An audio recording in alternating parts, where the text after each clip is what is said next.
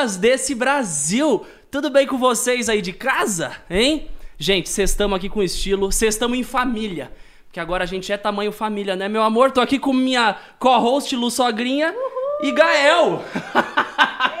e aí, filhote? Gael não, né, papai? O Mickey Mouse. O Mickey. É, desculpa, viu? Se eu, se eu acabei revelando o pé, a sua. o pé em cima da mesa. Acabei revelando. Cadê os modos? Filho, dá um sorrisão lá pra galera. Sorrisão. Aquele sorrisão bem bonitão. Ai, que lindo, gostoso. E eu tô aqui com a mamãe, Zu. E aí, senhorita? Ui, E aí, gente? Ai, tô tão feliz de estar aqui desse lado. Tá feliz? Tô. Eu Ainda ma- tô... feliz de estar desse lado e estou feliz de estar nessa frente. Eu que tô feliz de ter juntado a família aqui. E eu sei que a retenção do Gael vai ficar. Já acabou, na verdade. Já acabou, ele vai querer levantar. A Zu até perguntou: Nossa, mas quer começar o programa com o Gael, com minha mãe? Não tô entendendo. E a primeira dinâmica, meu amor, que eu vou fazer aqui hoje entre a gente pra soltar essa família, é, na verdade, é a primeira pergunta. A primeira pergunta pra nossa convidada de hoje, a Zu, fechando o ano aí dos ao vivo, dos programas ao vivo. E essa pergunta vai ser ao vivo aqui pra família toda. Olha só. Meu amor, eu acho que você pode responder aí, mas a gente tá junto há o quê? Quase três aninhos. Vai fazer três anos em março. Nesses três anos, é, eu fiquei pensando onde que seria o lugar mais incrível pra fazer essa pergunta, vovó. Viu, filhotes? Antes de você nascer, eu já fazia essa pergunta. Será onde que vai ser o lugar mais incrível? Vai ser na Grécia? Vai ser numa viagem casal? Vai ser em casa? Vai ser assistindo um filme?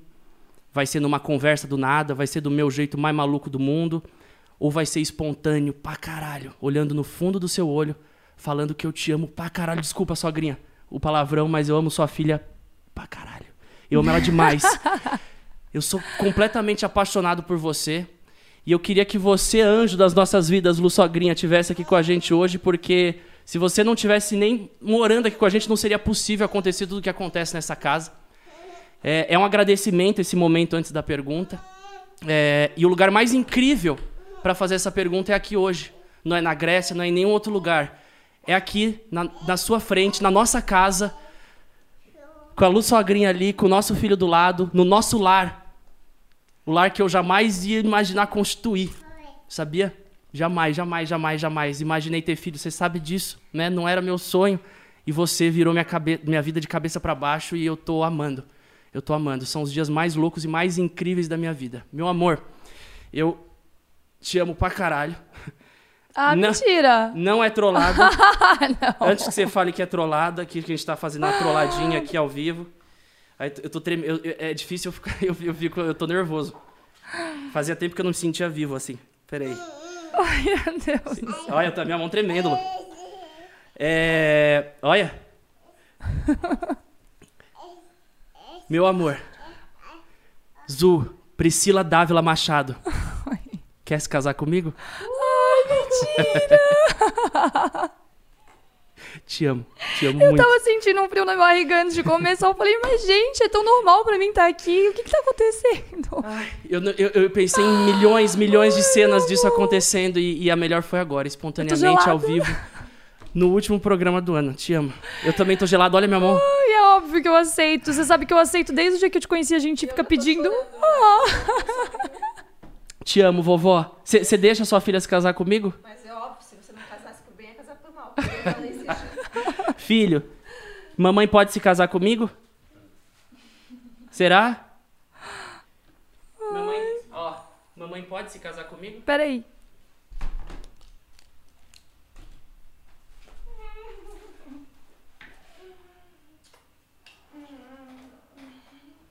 Tô suadaço debaixo do braço.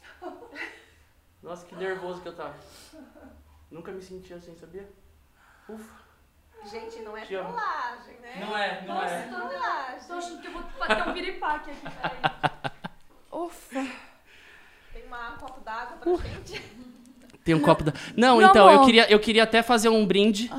Um brinde, eu, eu, segurei, vocês pediram um drink. Peraí, vamos, peraí, vamos colocar aliança. Eu, como é que Pessoal, eu não tem sei um nem como é drink, que uma- faz? Como Vocês é querem álcool, né? Não, é ali, eu não sei, é mão direita ou esquerda? Não sei, mãe. É na esquerda? É. Não. Noivado. Tá, Casar é direita, tá. É, Mas, casou, vai mas essa você de- vai usar porque a gente já comprou três alianças de namoro e você não sabe. Não, mas agora é, agora é pra casar, meu amor. Essa aqui não sai do dedo, viu? Deixa eu ver qual que é mais. Eu tô tremendo. Eu, eu também, é o meu dedo. Aí. Ai, que lindo. Como é que você acertou o tamanho do meu dedo? Vixe, fiz uma pesquisa de campo, né? Olha lá, ele, isso, ele... viu? É verdade. Não, pra sua mãe eu nem avisei. Eu falei, Lu, é, vai, é, vai ter ao vivo. Pra você eu falei que ia ter uma dinâmica no começo e no Tá final larga nenhuma no teu das duas- dedo. Ai, ai. Então eu errei a minha, acertei a sua. Cris sendo Cris, meu amor, deixa eu te falar. Eu tô emocionada, eu não sei nem o que falar realmente sobre isso, mas assim, a sensação que eu tenho é que a gente já é casado há muitas vidas já. É por isso eu só tô oficializando algo que a gente já tá. E assim. Isso, mas isso que me deu mais nervosismo. É, então, é porque a palavra casamento e tudo mais, as pessoas acham que é, é muito relacionada ao pedido de casamento, a ter uma aliança, a, a marcar uma data comemorativa, que vai ter uma festa, que vão os parentes e vai ter a celebração.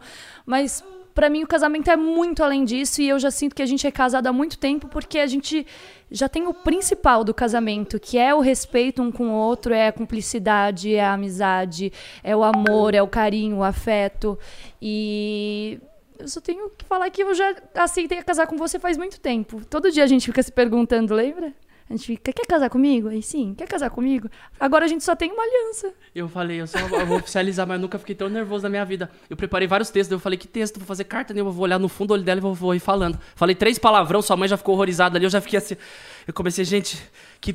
a gente- É difícil. Filho, Que- mamãe vai que- casar, que- filho. Uau, pedi minha mulher em casamento, mas a Filho. gente já tá junto há anos, temos filho, temos casa casar. e hoje tá oficializado. Oh, Meu amor, ano que vem, vamos ver se vai dar pra ter casamento então, né? Senão a gente vai segurando aí também, esse noivado aí, Não tem né? problema, gente. Mas agora você é minha noiva. Então tá não bom. vou falar que é namorada, E é agora noiva. vocês parem de ficar pedindo pra ele me pedir em casamento, tá bom? Que agora ele já me pe- pediu em casamento. Agora vai- a cobrança vai ser outra, você sabe, né? E aí, quando que vai sair o casamento? É verdade. Quando que vai ser o casamento? Ai, Te te, amo. amo. muito. Ai, não sei nem como é que vai- vou conseguir terminar agora. Terminar não, né? A gente mal começou, o programa já veio com essa bomba. Não, é pra, co- é pra começar e eu poder direcionar as perguntas pra minha noiva agora. Nossa, e eu tava uma sensação muito tipo. Eu tô o dia inteiro sem. Eu não consegui almoçar, você percebeu? Não era pelo programa, pelo monte de coisa que eu tinha que fazer. Era, era que esse pedido que eu não conseguia. Eu tava pensando nele. Expectativa. Expectativa, enganando você, enganando a sogrinha, enganando você, todo mundo. Aliás, se eu soubesse, né, teria. De noiva. Eu, Gael, Gael veio de... de... E ele vai entrar assim no nosso casamento. Não vale, né? Vai entrar de Mickey. Ou de Baby Shark. Ia chegar de terninho, né? Não, isso no casamento. Coloca o microfone perto, mãe, porque assim não dá pra ouvir direito. Esse, esse dia. Tá aqui. Ai, tá aqui. Tá aqui. Pera aí que tem. Ai, tem um meu Deus. pra você também. Oh. Nossa, como é dia- que brotou esse buquê aí que eu nem vi? As coisas brotam aqui no estúdio, meu amor. Que lindo, meu amor. E o dia do casamento, aí eu vou querer esse, esse carinha aqui de terninho. O que, que é isso eu aqui? vou querer aquela festona, né, meu filho? Bem Ai, casado. chocolate. enfiar um monte de bem casado no bolso. Eu vou deixar esse chocolate e o buquê aqui do lado, porque daqui a pouco eu sei que a gente vai tomar um, Deixa ali do vinhozinho, né? E daí é bom ter uma Vamos. glicose aqui perto. Inclusive, vamos brindar. Tá aí, tá aí a garrafa. Vamos, vamos, vamos fazer o brinde. Eu tô borrada já ou não? Tá ali, tá ali? Tá Eu falei. Eu já tô borrada? E eu fiquei falando assim, meu Deus, eu vou, eu vou fazer o pedido no começo, aí vai borrar a maquiagem. eu- Ai, vamos, brin Ah, vamos brindar, que eu- eu vovó, e depois você vai ver um desenhozinho respira- Aquela respiração assim, cachorrinho, sabe? Pra não, não desajeitar aqui tudo. Mas te amo muito, meu amor. Te amo demais. Ai, tô feliz, gente. Eu vou casar. Eu Vai- nunca, eu nunca tive o sonho de casar. Já vamos começar já a entrevista eu falando isso. Porque o Cris sabe, meu sonho sempre foi ser mãe. Mas casamento nunca foi algo que passou pela minha cabeça. Ou que, ai, é aquele sonho, né, de, de- das meninas mais novas, assim, de casar, de véu grinado e aquelas coisas. Mas depois que eu te conheci, depois da relação tão gostosa que a gente teve, casamento, tipo, é algo que, que se tornou algo mágico, assim, pra mim, sabe? Mas não, não digo nem pela cerimônia, mas pelo significado mesmo do casamento. Depois que a gente constituiu nossa E família. foi engraçado que parece que a gente pulou todas as etapas, né? Entre aspas, né? Mas foi morar junto, teve filho. E você não acha E que isso é o mais tá legal de tudo? Porque tem tanta gente, às vezes, que quer primeiro casado, que, né, viver junto, de se conhecer, e aí depois que casa e começa a conviver, vê às vezes que não é o mesmo, mesmo é, mesma sintonia, mesma vibe, né? Eu acho muito mais legal você ter essa é, intimidade antes de conhecer a fundo a outra pessoa para depois você realmente pedir em casamento, né? Do que às vezes ir na, na, na pressa ali de, É, de algo que você Eu que diga, né? certeza. Três aninhos pra fazer o pedido, né? Precisou amor, tem começar a gente que- correr pra eu fazer Tem o gente pedido. que demora 7, 10 anos pra pedir em casamento. Você até que foi. Ufa, suei, viu, meu amor? Mas vamos fazer o brinde. Gente, Uau, nu- eu acho que, olha, nunca fiquei tão nervoso na minha que vida. aliança linda. Linda, né? Linda. Um brinde, então. Um a brinde. futura noiva, é, futura, no- futura esposa mais maravilhosa do mundo, atual noiva mais linda do mundo, maravilhosa.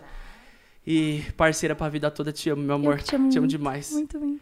E, Por que, que a gente tá Filhote. tão longe? filhote, te amo, viu? Ele gostou da caixinha. Um brinde à mamãe. E um brinde ao sim. Ê, Aê! não, eu- eu- na verdade, eu ia falar não, né? Mas Quê? a gente. Olhando no olho. Aí. Brinde. E que comece aí o programa Eu Fico Louco. Hum. Com o azul. Agora, depois do choque aí, do- do- de- dessa ansiedade toda que a gente teve, que eu tive. Meu amor, a gente precisa já a nossa lua de mel Uh. antes do casamento, porque a gente precisa tirar umas Mas eu férias, falar né? uma coisa antes de sair daqui com o Gael. Ai, meu Deus. Dá o recado. Agora o depoimento da Lu Sogrinha. Agora não posso deixar né, sair sem falar o, que, eu, que é do coração. Não, foi, não é nada ensaiado, até porque eu não sabia, né? E eu também, Lu, eu, eu fui totalmente sem ensaio também. Então, assim, eu só quero falar que o que eu mais desejo para vocês é felicidade, muito amor, que eu sei que isso tem de sobra. O Gael veio para uni-los ainda mais. E eu sempre achei que a Azul não, nunca ia realmente casar, porque não era o perfil dela. Filhos, com certeza, talvez ela tivesse, porque ela sempre falou isso. Mas, enfim, eu acho que ela realmente encontrou a tampinha da panela dela. Eu achava que eu, era acho que frigideira. Vocês dois foram feitos realmente um pro outro e que esse amor perpetue, né? Seja eterno enquanto dure, que vocês sejam muito felizes e o que eu puder fazer para ajudá-los e contribuir. É, eu sei que não é fácil, né? A convivência com sogra no meio, mas enfim, só quero dizer que eu amo muito vocês dois. Cris já faz parte da minha família, já é um filho, já faz tempo. Te amo demais também. Obrigado, E é obrigado por tudo. Obrigado por tudo, Tá. sempre. Eu, sempre. eu não tive, eu só tive a Pri, né? Quem, não- quem não conhece, só tive a Azul. E você veio agregar e fazer parte da minha família mesmo como um filho. Então hoje eu Obrigado. tenho dois filhos, um casal. Obrigado. E é de coração. O Gael ele Tá? falou que ele quer falar também. Coloca o microfone na Você boca quer dele. falar vocês. também, filho? Você quer falar? Peraí. Coloca o microfone na boca dele. aí. Fala aqui. Dá a sua palavrinha. Canta uma musiquinha. Fala aqui. Fala. Ah, Fala, oi? a CMR. Fala com a galera aqui, ó, filho. Dá um oi pra galera aqui, ó. Oi, pessoal. Tudo Faz bem? assim, ó. Eu tô muito feliz. Faz A. Ah. Pega, a vovó pega. Faz A. Canta pra gente. Faz A. Não é pra Ah, ele tá é comendo o microfone. A. Ah, ah, ah, aqui, ó. Dá um oi pra galera ali, ó. Canta Baby Shark. Ah, ele tá sorrindo. Tá sorrindo?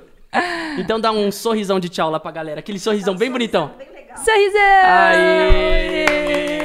Palmas pro Gael e palmas pra sogrinha. Caiu aqui de. Palmas pra sogrinha De que, balão entendeu que nada, aguenta, falou, "Ai, pedido de aguenta a gente casamento." todo dia. E, e. Então a gente vai deixar agora vocês. Leva a caixinha pra ele. ele A quer gente num jantar romântico ao vivo. Vai, coraçãozinho lá. Beijo, filho. Beijo, galera. Dá beijo, papai. Dá um beijão, fala. Parabéns, Ai, papai a boca, a e boca. mamãe. Ai, eu também quero beijo, eu também quero beijo. Dá, dá beijo na mamãe Dá um de tchau. beijinho na mamãe. Dá um Beijo na beijinho. mamãe. Parabéns, mamãe e papai. Ai, um beijinho de três, papai. gostoso. De três, beijinho de três. Ai, ai, não alcanço. Ah, boca. beijinho de três. Ai, meu Deus do céu. Tchau, Mickey. Manda beijo. Papai tchau. ama. Tchau, Mickey. Tchau, Beijo. pessoal. Papai dá o Mickey. Mamãe entrou aqui namorando, tá saindo noiva. Ai, meu Deus. Que responsabilidade. Eu entrei com uma filha, tô saindo com, um ne- com, uma, com uma- um genro filho e um neto. Que essa família só aumente. É verdade, amém. Que passe um anjo e diga amém. Ai, coisa boa, tô feliz. Ai, meu deu amor. uma leve. Imagina eu ficar duas horas conversando com você e fazer o pedido só no final. Beijo pra vocês. Beijo, Lu. Beijo, amo vocês. Beijo. Tô bem feliz, tá? Nós que tá feliz demais aqui. Ai, meu amor. Te amo. Eu trouxe até boné aqui que eu pensei que eu ia suar muito durante o pedido. Trouxe boné pra segurar o suor do cabelo. Oh. Trouxe absorvente pra grudar embaixo do... É, eu me preparei. Pegou um absorvente de seios. É a primeira vez que eu pedi alguém em casamento. Que bom, né? Hoje eu respondi aquela pergunta: qual foi a última vez que você fez algo pela primeira vez? Oh. Foi hoje. Na verdade, você, você já tinha me pedido algumas vezes. Hoje foi Ah, mas hoje foi oficial, né? ah, eu vou até tirar uma foto aqui ao vivo. Quando acabar aqui o programa, eu posto. Tipo, ela disse sim. É, não, entrou, entrou namorando, saiu, no- saiu noiva. Aqui, Aqui, ó. Pronto. Peraí. Aí quando acabar, eu posto lá no meu Insta que apareceu lá na tela pra vocês. Vamos ver. Ah, depois a gente tira uma melhor, meu amor. Aqui. Na luz do luar. Ó, já que é ao vivo, Fala. Ih, vai. Tá vindo com o recado. Ai, meu Deus. deixa eu dar um beijo na, na minha filha e no meu genro. Ai. Ele não quer, deixa ele no chão, deixa ele no chão. Porque eu não dei um abraço oficial. Vem cá. Não, né? Lu sogrinha, Lu sogrinha, Lu sogrinha. abençoe essa união. Gente, tá? eu não sei do fundo do meu coração o que seria da nossa vida sem a minha mãe aqui. A gente não. Acho que as pessoas até ficam falando assim, né? Ah, dá beijo. Beijo. Te amo. Muito. Que Deus abençoe, tá? Essa união. Que vocês sejam muito felizes. E eu tô muito feliz. Te amo, bebezão. Ai, tô suando até. É, Vou deixar de voltar e dar um abraço em vocês. se eu soubesse que eu ia ser pedido em casamento, eu tinha vestido uma roupa mais bonitinha, né? Olha só como é que eu tô. Pera aí, deixa eu mostrar. Nós, né? É, é que eu tô tipo hoje, é, linha Jornal Nacional, sabe? Da cintura pra cima eu tô arrumada. Olha aqui. O pijamão. E eu de crocs. Ah, mas você sempre tá de corox, meu amor. Não, é uma coisa louca. Mas é sério, fala... aí e vocês aí. mas falando da minha mãe, eu, eu não sei o que seria da nossa vida sem ela, porque, tipo assim, nós somos muito privile- privilegiados de ter ela morando aqui com a gente, né, meu amor? Porque a gente consegue fazer coisas que muitos pais não conseguem. É, a gente consegue ter o nosso tempo a dois, né? A gente, toda noite a gente, a gente tem o nosso tempo juntinhos. Porque ela deixa de beber o vinho dela, que ela esquece, ela, e Ah. deixa só a gente beber. É verdade. Hoje, é- hoje- hoje você tem que dar um drink, vai lá beber um drinkzinho com o Gael. Vai lá na, na televisão assiste nós. Ó, então beijo pra Beijo. Beijo. vocês, tá? Também muito te amo, mãe. Te amo, Lu. Tchau, filho. Te amo, filho. Beijo, Meu beijo. Mickey lindo. Mas é isso, né, meu amor? Eu acho que se não fosse Lu Sogrinha. É o que eu falei, se não fosse ela aqui, né? Porque aquilo não é uma babá, é uma vobá. Exato. Né? E a gente sabe quanto é, é, A gente valoriza demais porque a gente sabe o quanto é trabalhoso ter um bebê, né? Pra você cuidar e tudo mais. É uma delícia, não tenho o que falar, mas. É, é- dá trabalho, dá bastante trabalho. E assim, é, a minha mãe, por nossa vida ser super agitada, né, com os nossos trabalhos também, é, a gente consegue render muito mais porque a gente tem ela aqui, né? Porque senão a gente não estaria provavelmente fazendo todo esse, esse corre aqui de, de fazer o programa, de fazer os vídeos todo santo dia. É, o que é o que você falou, né? Você não confiaria seu filho nem, nem, nem pra uma babá, só pra sua mãe. Eu né? sei que existem profissionais maravilhosos, incríveis e tudo mais, mas assim, o meu coração não ficaria tão em paz quanto é com a minha mãe, né? Não adianta, a mãe é mãe e eu fico 100% despreocupada com ela porque eu sempre falei isso antes de engravidar, né? Que é, eu sempre quis ser metade do que minha mãe é pra mim, pros meus filhos, assim. Peraí, eu acho que ficou meio confuso. Eu queria ser para os meus filhos metade do que a minha mãe é pra mim. Eu quero ser pros meus filhos metade do que minha mãe é. Mas de tão especial que ela é, assim, sabe? não, mas eu Pela acho criação, que, acho por que sua tudo. mãe, sua mãe de fato merece um mais do que um brinde, merece, né? Eu acho que uma gratidão eterna não só nossa, mas o Gael quando crescer vai ver essa super vó que ele tem, né, ao lado. E Uau, Vou passar aqui a live inteira assim, ó. mostrando a aliança. É, dá um close aí, gente. Mas minha noivinha, eu comecei aí, né, oficializando esse esse nosso relacionamento que já é de casado, mas agora vai ter o título, porque agora de noivo vem casado. Era namoro, agora é noivo, Ai, meu agora Deus, vai pra casar. é. ter que começar a pensar no vestido e nas coisas. posso, posso casar com uma roupa diferente pra não ser um vestido? Como que você quer casar? Ai, de moletom. E a gente já teve várias brisas de olhar vestido, um monte de coisa. A gente teve a fase de olhar, de olhar tudo pra casamento e também acho que a gente pirou mais em viajar, fazer um casamento viagem, e o que esse ano também impossibilitou de diversas formas, né? Mas eu queria puxar a, a, a Azul que, que não tinha Gael, a Azul que não era casadinha, a Azul que sua mãe falou ali que ela imaginava que nunca ia casar. É verdade. E a Azul que eu conheci lá na minha antiga casa, lembra? O solteirão lá naquela casa de quatro andares, chega Azul, eu apresentando meu estúdio pra ela. E aí, de repente. Era naquele migué. Era migué, migué, migué mesmo. Era mais, era mais um date. E depois daquele date eu falei, caralho, essa é a mulher da minha vida aqui. Do que, que a gente conversou aqui. Que eu não conversei em encontros, encontros, encontros durante meses com, com outras pessoas, né? E com você eu tive naquele dia, naquele encontro.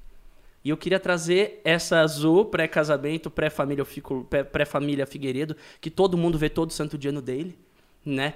Mas a azul que tem muita bagagem aí, a azul cantora, a azul que eu conheci na época do jet lag, a azul agora que tá fazendo carreira solo também, a azul fora da música. Vou falar também, quero chegar na azul mãe, mas eu quero falar da, da azul Priscila ali, antes de vir a azul também, o porquê da azul. Eu quero voltar na sua vida, eu quero decupar a sua vida aqui, meu amor. Você tá preparada? Ai, meu Deus. Vamos- tô. vai ser um papo longo. Vai ser um papo longo. Quem Já Zu? pega pipoca aí, galera, que o negócio aqui vai ser Chama todo mundo intenso. que sempre quis interagir Já começou com intenso, né? Já, começou intenso. Já começou intenso. E depois, lá no fim do programa, tem aquele momento de conexão com vocês aí de casa, que é o momento. tchim, tchim, Super chat. Exatamente, senhorita. Exatamente. Mas você lembra, deixa eu te fazer uma pergunta. Eu puxei aquele papo do, do nosso primeiro encontro lá na casa. E você lembra do, do assunto que a gente puxou ali? O primeiro assunto, a gente nem se conhecia. O primeiro tema da nossa conversa. Eu lembro. Qual era? A gente falou sobre ayahuasca. Ayahuasca! é. É. Gente, como é que você fala sobre ayahuasca com uma pessoa que você tem zero intimidade, não conhece nada, nada. sobre a vida dela, né? Do nada. Mas do foi um nada. dos primeiros papos que a gente teve. Nossa, foi muito louco, muito intenso, né? Total. É, quando a gente se conheceu, né, só para fazer um, uma- um breve resumo para a galera que chegou aí e não conhece a nossa história, é, eu e o Cris, a gente se conheceu em março de 2018. E a gente começou, na verdade, eu chamei ele no Instagram, é, chamei não, né? Eu já sabia quem que era o Cris e tudo mais, mas sempre vi ele como um menino e tal. E aí depois de um tempo, assim, porque você tinha, né, tua franjinha E lisinha, você carinha era a mulher menininho. fogosa do jet lag. É, é, não, pra mim era muito fogo. Era, era muita, muitos quilos de areia pro meu caminho. Eu olhava, não é? Quando você me chamou, não entendi nada. Então, mas só que daí quando eu te chamei, eu já te olhei de olhos diferentes, com olhos diferentes, assim. Apesar de você ainda ter muita cara de menino comparado ao que, você tem hoje. Mas como que eu tava? Eu tava que nem meu pai. Tava fazendo. É, então. Eu chamei ele. Na, não, na verdade, eu não chamei. Eu fui entrar no meu Instagram pra dar aquela fuçada normal, né? E naquela atualização antiga que tinha, é, no explorar lá aparecia as fotos de explorar, né? De feed. E aparecia em cima, assim, as bolinhas dos stories das pessoas que também era indicação, né? Aí eu tava, comecei a assistir o de uma gringa. E aí, quando terminava os stories da pessoa, começava já o do próximo recomendado. E aí entrou o story do Chris, ele e o pai dele almoçando com a mesma camisa. Mas assim, a mesma, a mesma estampa. Na hora que eu vi aquilo, eu falei, um marmanjo desse, usando a mesma roupa que o pai, eu, ai, que fofinho! aí eu comentei, né? Eu respondi o direct dele e falei assim, ai, que fofos, tipo, combinando. Aí ele respondeu, aí a gente começou a conversar e tal. Ah, de onde você é? São Paulo? Ah. Aí chamou no WhatsApp e aí a gente começou a trocar ideia. Ele falou, ah, você canta tal, né? Tô também fazendo um projeto musical. Tô com um estúdio aqui em casa, a hora que você quiser conhecer. Eu, A malícia. Hum, tá bom. Com um estúdio aqui em casa. E aí eu fui, né? Mas, na verdade, a gente tentou marcar duas vezes, só que daí deu errado. Um dia eu tava ensaiando pra um show, e aí você acabou também marcando. Eu acho que era mentira isso. Você falou que ia, sei lá, pra um, pra um bingo com os amigos, sei lá, que era bingo poker. Poker, mentira, nem joga Você nem poker. joga poker. Pessoal aqui, ó, desmascara na ele hora. quis fazer de. único- Ele quis se fazer, tipo, de muito ocupado pra mim, sabe? Ai, hoje eu não posso, eu tenho poker com os meus amigos. Ele nem joga Não, porque ela quis marcar no dia. Eu falei, não, no dia eu não posso falar que tô disponível no dia. Tem que ter um dia de antecedência. Eu inventei um poker. Nesse dia eu fiquei sozinho em casa mesmo. E aí, enfim, aí deu certo da gente se encontrar. Aí eu fui até a casa dele, aí cheguei lá e ele me mostrou o estúdio e tal. Mas só me mostrou o estúdio e daí já me levou lá. Aí tava Kevão lá. Aí eu falei, nossa, que date é esse, né? Que tá- É. O Kevão, É. a, a Carol, Careca. que era stylist do Cris na época também. Aí eu falei, nossa, esse tanto de gente aqui na casa dele. Eu falei, será que tudo bem eles verem que eu tô aqui? Né? Eu falei, Não, mas era, era- era- tinha todo o plano. Tinha todo um plano que você ia chegar. Eu falei, pô, ela vai chegar e vai ver que eu, vou ver que eu tô com segundas intenções, vai chegar, tá sozinho. Pô, vou receber no estúdio, tem que ser um ambiente mais profissional. Então, vai estar o produtor, a stylist, a gente tá Cê- batendo um look. Você marcou com eles, na verdade. que- Não, a gente foi almoçar. Ele falou que não, não vai embora ainda, que Azul tá chegando. Eu falei, como assim, velho? Você não que embora? Vocês conseguiram ouvir o que ele falou? Não, ele, Ele, ele falou assim: é, a gente tem que ir embora e tal. Ele, não, não, gente, segura aí. Azul tá vindo, não sei o que. Aí ele. Não, mas. Eu gente- falei que quando você chegasse, eles podiam ir embora em 15. Então você chegou, você viu que eles ficaram uns 15 minutos Aham. fingindo que eles estavam trabalhando. Fingindo que tava A ca- escolhendo um É, look. A stylist olhando a roupa, anotando umas paradas que nem precisava anotar. O Kevão fingindo que tava tirando foto, tirou pra nada. Jogou, foi pra lixeira. E aí eles foram embora, era protocolo. E aí, tipo, pô, recebi ela no estúdio, agora, né, posso ir pro quarto. Aí, né... É que, na verdade, a casa dele era o quarto junto com a sala, junto. com. É, é tudo uma coisa É porque só. no fim eu te recebi fazendo os looks na, na sala estúdio, que não era nem o estúdio, era a sala com, com a cama do lado também. Era a minha sala no quarto. Eu já te recebi com um pouco de maldade também naquele dia, né? Mas eu lembro, sabe o Né, quê? que Que bom. antes da gente conversar no quarto, né? Que era onde tava o pessoal e as coisas. é, depois que eles foram embora, você falou assim: ai, deixa eu te mostrar o resto da casa. Daí você me Sim. mostrou lá o deck lá em cima, E né? aí que teve o primeiro Aí todos foram embora. Todos foram embora. Momento mais intimista. Apaguei as luzes do quarto. Falei, vamos sair daqui da, da sala do quarto, né? Vamos mostrar o resto da casa. o eu subi lá pro último andar que olhava a cidade inteira, lembra? O Aham. andar da jacuzzi. Aí a gente foi para pro quartinho. Do lado da jacuzzi ali, e a gente começou a trocar aquela ideia, olhando a cidade. Aham. Aí a gente começou a, a falar né, sobre a vida e tudo mais, e a gente falou sobre a ayahuasca, que foi uma experiência que tanto ele quanto eu tivemos. O Cris teve ainda mais novo do Sim, que eu, né? Você sim. teve com quantos anos? Com 18. Com 18, e É. eu tive com 21 anos, 21, 22. E pra quem não sabe, a ayahuasca, né, é um chá que ele é originado de uma planta, é uma raiz, é, se eu não me engano, é raiz e folhas, né, de uma planta que tem na Amazônia, de uma árvore que tem na Amazônia. E esse chá, ele é um chá de é, origem xamânica, né, do, tem toda uma história indígena e tudo mais, que é famoso por ser o despertar da consciência, né? Que você toma e aí você tem vários insights, é, tem várias, é, várias... É uma limpeza, na verdade, uma limpeza espiritual, assim, né? E a gente começou a falar sobre isso eu já falei, nossa... Primeira pessoa que eu consigo, assim, já de cara, né? Tipo, ter um papo tão profundo, falar sobre um assunto, assim, que é difícil das pessoas entenderem, né? A maioria julga, às vezes. E aí foi assim, a gente começou a conversar sobre isso. Aí depois a gente começou já a conversar também sobre signos, né? Emendou do ayahuasca, foi pro signo. A gente já começou a falar da tua mãe também. Começamos a falar da minha mãe, porque na verdade a experiência do ayahuasca eu tive na época com, com minha mãe, então foi muito louco, porque emendou já do ayahuasca pros signos, aí começamos a falar de signo, e aí ela perguntou meu signo, e aí começou uma decupagem na- da- da- do meu mapa astral. Ela começou com, ah, vou aí comer lua, e, e quando, que horas você nasceu? Pergunta pra, no primeiro encontro.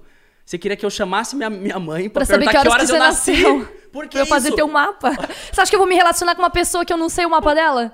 Ah, meu amor, comigo não tem essa, não. Depois que eu descobri a astrologia, eu sei que tem muita gente que não acredita, né? Que No acha dia eu que. fiquei assustado. Eu porque fiquei tem- assustado. Hoje tem eu entendo. gente que é, acha que a astrologia é tipo horóscopo de revista. E não tem nada a ver uma coisa com a outra, né? Porque, na verdade, o horóscopo de revista que lá fala, tipo, Ares, essa semana você vai ter uma grande surpresa. Tipo assim, eu não acredito nesse tipo de horóscopo. Eu não acredito em horóscopo, na verdade. O que eu acredito é. Eu acredito na- nas energias do, do planeta, eu acredito na, na, na lua, a posição da lua, as fases da lua, o que, que ela influencia na nossa vida. Eu acredito na essência de cada signo, que- porque eu já fiz curso de astrologia, para quem não sabe. Por isso que eu gosto tanto, né? Eu tenho tanto interesse. E eu fiz num momento assim que eu tava. A gente vai chegar também nesse assunto, mas eu fiz num momento da minha vida que eu tava passando por uma transição, assim, tipo, muito grande na minha vida mesmo. E aí eu comecei a sentir um chamado para eu poder estudar um pouco sobre. Eu fiz cursos, fiz curso de astrologia, fiz curso de da parte terapêutica assim de reiki, de, de energias no total, sabe, de oponopono, de técnicas para limpeza. E e aí quando eu comecei a estudar isso, é, eu comecei a ter esse negócio tipo de será que é, tem- é, você começa já a fazer um scanner da pessoa, né, quando você sabe o mapa dela, porque você consegue ver mais ou menos se é compatível ou não com as suas ideias, com o que, que a pessoa. Mas eu sei que, no fundo, no fundo, o bom mesmo é você conhecer cara a cara, né? Mas, Mas você sempre. existe você- essa Você curiosidade. sempre, você sempre escaneou seus crushes assim? Ou foi um negócio meio ali que você. eh, O padrão? O que você perguntou pra mim, você sempre perguntou pra todos os boys, não?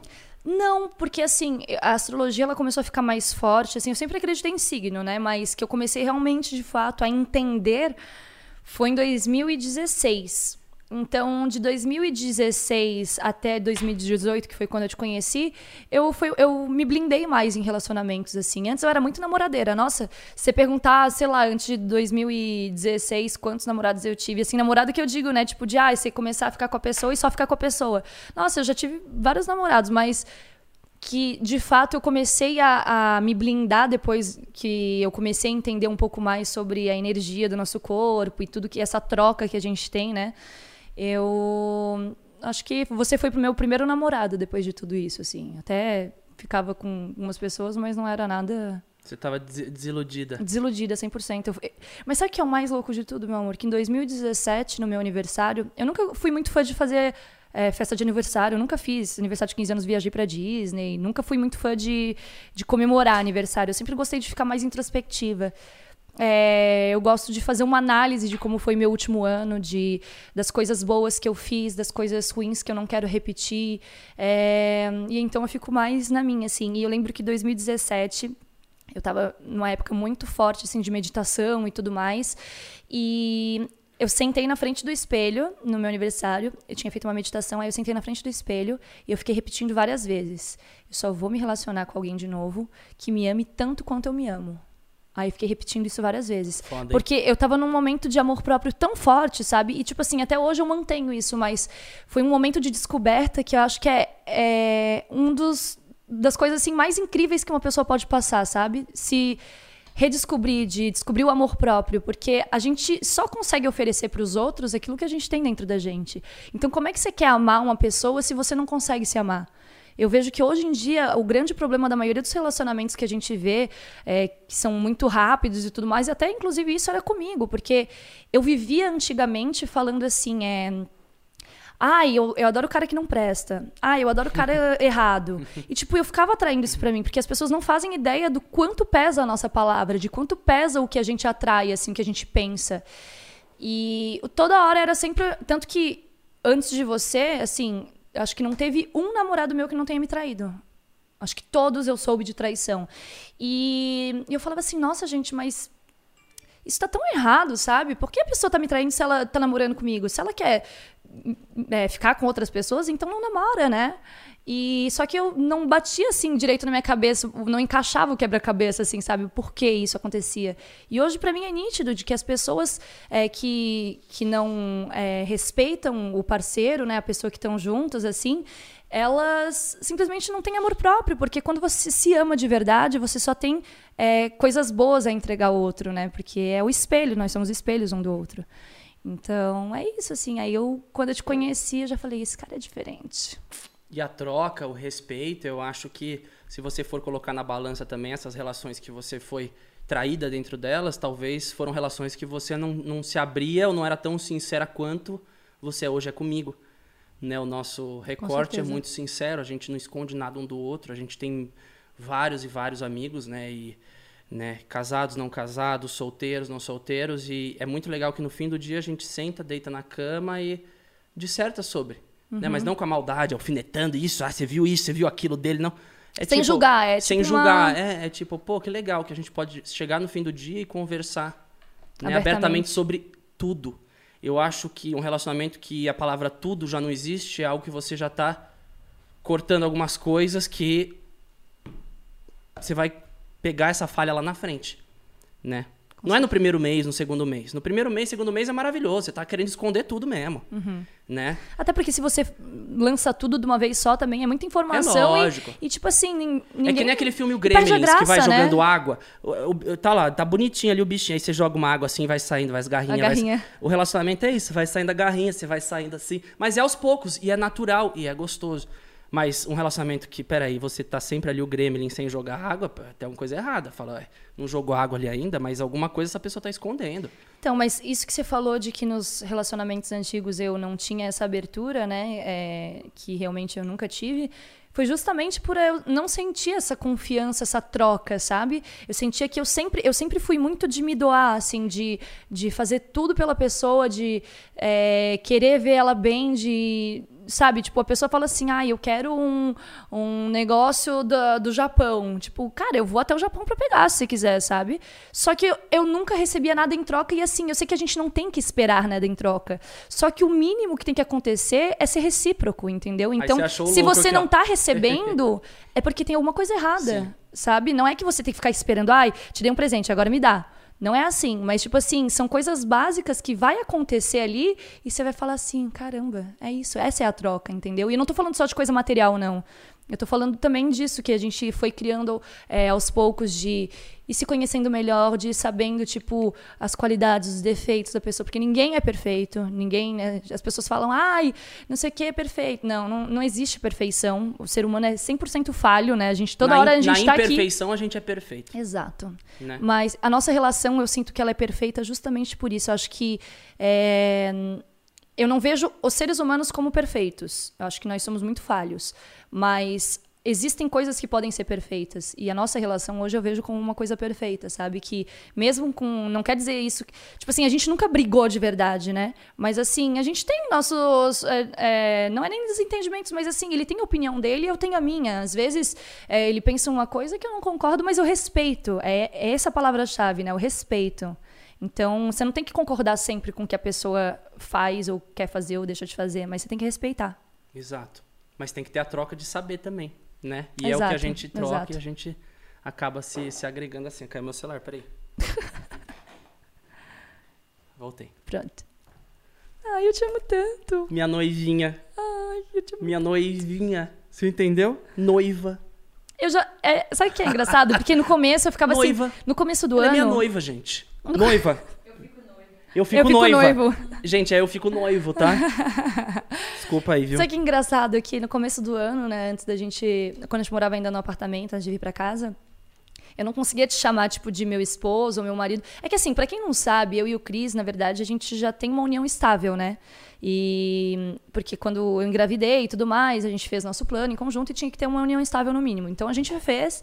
E só que assim, eu, sabe aquela coisa de mesmo a gente tendo uma relação de marido e mulher, e mesmo eu tendo um filho dele, estando grávida e tudo mais, é, eu nunca consegui chamar ele, tipo, de meu marido ou meu esposo. Eu achava estranho, sabe? E aí, toda vez que eu ia fazer um vídeo, eu lembro, tipo, eu fazia assim, ah, meu namorado escolheu. Aí as pessoas ficavam me cobrando, falando assim, nossa, como assim teu namorado? E aí eu falava, gente, mas é meu namorado? Ai, a gente não é casado. Mas agora ele é meu noivo. E agora... Mas depois que a gente mudou pra casa, eu comecei, tipo, ah, tem que resolver alguma coisa no telefone. Ah, senhor Christian, fala assim, assim, meu esposo. Oh. Minha mulher. Meu, meu medo, meu medo era você me pedir em casamento antes. Eu falei, eu Então, preciso correr. eu tava pensando em te Eu pedir falei, eu- casamento em breve. Aí eu falei, eu vou viajar fim do ano com a Azul, vai que ela bebe uma tequilinha mais se inspira e me pede em Eu casamento tinha- lá. Eu falo, opa, Eu tinha pensado, você estragou minha surpresa, mas eu vou te pedir também em casamento de novo, que daí você me pede uma vez e eu te peço outra. isso, a gente vai renovando os votos. Isso. Eu gosto, eu gosto. Mas senhorita Zu, Hum. Zu, e eu vou te chamar de Priscila, né, o nome do qual você adora, e você trocou pra Zu. Quando que foi essa troca? Por que a troca? Eu, eu, eu- você já me respondeu isso várias vezes, a galera sempre te pergunta isso, mas muita gente se, se choca, porque tem gente que fala, acha que você é Zu, ou que seu sobrenome é Zu, ou que é Zu de, de alguma outra coisa. Mas Zu é um nome artístico. Sim. E a Priscila virou Zu quando? Então, é, eu sempre, desde pequena, assim, eu sempre amei música, né? Eu sempre, meu sonho sempre foi ser cantora.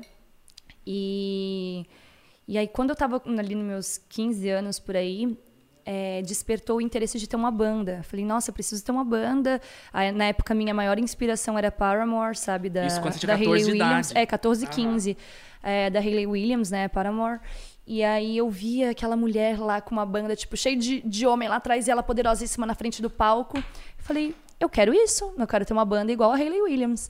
Aí eu falei, bom, como é que vai ser o nome da minha banda? Aí eu ficava pensando, pensando. Aí eu já tinha conseguido os músicos, a gente já tava ensaiando, mas não tinha nome a banda. Aí eu, nossa, mas esse nome. Aí a gente trocou, pra vocês terem uma noção, durante um ano a gente trocou três vezes de formação a banda. Aí eu. Ai, não sei que nome que eu coloco. Aí eu falei, quer saber? Eu não vou botar nome na minha banda, não. Eu vou botar um nome novo em mim. Porque, independente do que eu vá fazer na minha vida musical, se eu vou ter realmente uma banda ou se eu vou ser uma cantora, cantora solo, é, eu acho que é legal ter uma identidade artística, né? Porque durante muitos anos eu fui modelo e eu trabalhava com meu nome artístico Priscila Dávila. E aí eu não queria ser, tipo, ai, a modelo Priscila Dávila que virou cantora. Eu queria começar do zero essa profissão como cantora. E aí eu ficava pensando, que nome eu vou colocar, que nome eu vou colocar. Aí um dia eu lembro que, na época, é, meus avós moravam num sítio, né? E teve um passeio de escola que foi minha turma lá, conheceu o sítio. E aí todo mundo falava que eu morava num zoológico, porque o meu avô, ele, tipo assim, ele já foi é, jurado de, de pássaros, é, como é que se diz? Pássaros alienígenas, que são pássaros internacion- internacionais. Então ele sempre adorou aves. Pássaros alienígenas. É. Eu nunca ouvi esse termo. E aí que são pássaros totalmente diferentes, assim, que Ah, é, são. pelo nome tá aí. Que né? não tem no Brasil, assim, são pássaros internacionais. Se eu ver um pássaro alienígena, eu saio correndo. E aí meu avô, ele tinha, tipo, um viveiro gigante no sítio, tinha... Acho tudo que você imaginar de bicho tinha. Tinha porco, cavalo, fazão, galinha da Angola, pavão, tudo. Cachorro mesmo, a gente teve, acho que uns 20, 30 cachorros. E, e aí todo mundo falava, nossa, você mora no zoológico. Aí eu falei, nossa, eu amo tanto animais. Peraí, animais, zoológico... Eu falei, tá aí, zoo. Por que não, né? Eu sempre quis um nome que fosse forte, é, a nível internacional, porque a gente tem que pensar grande sempre, tá bom, gente? Sempre pensa em grande, nunca pensa em pequeno. E eu falava, tem que ser reconhecido internacionalmente, tem que ser um nome é, fácil, né? Que na verdade eu achava que era fácil, mas acabou ficando difícil, porque tem gente que me chama de Zoe, de Zoom, de Zo. mas tá tudo certo. E aí eu falei, é isso, Zu. Zoom Acho é que. foda. E aí eu, eu lembro que na época eu já. Eu sempre fui muito sonhadora, assim, né? E aí, na época, eu acho que eu tinha uma tatuagem só. Minha primeira tatuagem. E o meu sonho, eu via os, interna os artistas internacionais que eu gostava das bandas de rock, que eu era super roqueira na época. E aí eu via todo mundo tatuado, eu falava, nossa, meu sonho é fechar meu braço com animais, fechar meu corpo de tatuagem com animais. E, de fato, tenho muitos animais, né? Tenho dois gatos aqui, eu tenho é, pantera, leão, tigre, borboleta, nossa, um monte de O animais. pessoal fala que minha perna foi em homenagem a você. É. E eu queria ter feito né? isso, sabia? Tanto que eu comecei a fazer esse projeto na perna, só que daí eu acabei parando e você eu passou na frente. Roubei seu projeto. Mas eu vou fazer também, deixa fica igual. Mas é isso, tá explicado aí, Zu. Veio disso, e aí, olha só que engraçado, né? Porque quando eu fui pra, pra participar do reality do De Férias com Ex, eles, na minha ficha cadastral lá, eles perguntavam qual que era o meu nome e o meu apelido, o nome artístico, enfim. E aí eu coloquei, meu nome era Priscila, e eu botei que meu nome artístico era Azul. E aí eles colocaram Priscila Azul. Eu falei, gente, da onde vocês tiraram esse nome? Não existe, vocês estão criando uma nova pessoa. E aí todo mundo acha que eu sou Priscila Azul. Por causa mas- da MTV. E a gente até já vai entrar já nesse papo de, de férias com ex, que o pessoal tá mandando no chat ali, falando pra falar do de férias com ex, do vídeo react que eu fiz. Nesse canal, inclusive, eu fico louco, antes de começar o programa, eu fico louco, eu fiz o react da sua temporada, das suas participações, foram 12 milhões de acessos naquele vídeo. E a galera tá pedindo muito pra gente falar sobre sua temporada, mas antes de chegar na Priscila Azul, eu ainda tô na Priscila. Ah. Ainda tô na Priscila que vai virar azul. A Priscila que também foi modelar, em- na, modelar na China, que eu queria muito saber essa história a fundo. Tem várias paradas dessa sua viagem pra China, vários perrengues do dia a dia que a galera vive, né? As mulheres vivem aqui no Brasil também. Eu queria que você falasse sobre. Você acha que você olhou no meu olho, você sabe do que eu tô falando? Sei. Mas você nunca teve essa abertura pra falar sobre. Se você se sentir à vontade, é, é muito legal, eu quero que ela fale sobre. Mas eu queria saber dessa sua batalha antes de, de ir pra mídia, de, de ir pra grande massa, de ir pra rede social, tudo estourar, TV. Ainda teve todo um perrengue que você não falou, e eu quero que você traga ele, eu quero que você conte tudo isso antes de virar azul, a artista que tá aqui na minha frente. E minha noiva. Minha noiva, sim. Minha noiva e futura esposa, minha mulher, mãe dos meus filhos. No plural, sim, porque ano que vem eu quero aumentar essa família. Olha. então, gente, é assim. Aue. Primeiro que você falou desse negócio, né, se sentir à vontade, meu amor, aqui, eu tô conversando com você, eu nem lembro que tem gente assistindo, desculpa, gente, mas. Eu é esqueci deles você também. me deixa Você tão viu que eu dei uma. Eu tava falando levinho aqui, eu lembrei que ele estava ali, eu comecei a dar uma vida aqui. Você me deixa tão à vontade que eu posso falar qualquer coisa aqui pra você, mesmo sabendo que tem milhares de pessoas assistindo. Porque, assim, é, existem assuntos, sim, que, tipo, às vezes eu acabo privando de ficar falando. E as pessoas têm que respeitar, porque se a gente não quer falar sobre o assunto, é porque às vezes não é a hora, às vezes eu não tô afim. E tudo bem, sabe? Ninguém tem que expor 100% a vida. A gente tem que se blindar em algumas determinadas situações. Mas sobre isso tudo que você falou, né, e tal, eu vou tentar fazer um breve resumo. Na verdade, eu já era azul nessa época, né? Porque eu, Na eu- época da China. é, eu, eu me tornei azul quando, deixa eu ver, em 2008 eu me tornei azul. Então, de lá pra cá, muitas coisas aconteceram e eu já era azul, mas não era Zu de hoje, entendeu? Tipo, é, tava caminhando pra chegar até onde, onde eu parei aqui, né? E que parei não, porque na verdade eu só estou de passagem. Ainda, Parou não, não foi nem... ainda vou. Ixi, meu amor. Se a gente falar que parou, Não, acho não, não muitos pa- anos é, ainda. muitas coisas. Mas assim, é, sobre a China, eu vou primeiro começar a falar sobre a China, depois eu vou voltar um pouco para vocês entenderem a ligação de uma coisa com a outra. É, a China sur- surgiu esse convite, foi a última vez que eu modelei na minha vida. E você tinha quantos anos? Eu tinha 21. 21. Foi quando eu fui morar na China. Eu tinha acabado de fazer 21. Foi em 2014. E aí foi o seguinte: é, eu trabalhava como modelo, eu trabalhei durante quase 11 anos profissionalmente como modelo, modelo fotográfica, modelo passarela. Eu era mais passarela do que fotográfica, e era o que eu mais gostava também. Eu sempre gostei mais de desfilar do que fazer foto. E, por incrível que pareça. é porque, olha que engraçado, né? Eu sempre gostei mais de desfilar porque eu sempre gostei mais de estar em cima do palco. Então, tipo, pra mim a passarela era um momento que eu subia no palco. E isso sempre me remeteu a essa coisa, a essa veia artística minha, né? Eu sempre gostei de me apresentar em palco, seja pra cantar, dançar, desfilar. Mas enfim, aí eu tinha é, sido chamada, né? Fiz um casting para ir trabalhar numa agência na China, que era uma agência, na verdade, não era de modelo, era uma agência de artistas. Que lá tinham cantores, dançarinos, é, modelos mesmo. E como eu já fazia de tudo um pouco, é, para mim era super interessante, né? Porque eu não ia ficar só aquele negócio, ai, modelo, modelo. Não, eu poderia é, circular por outras áreas ali que eu gosto.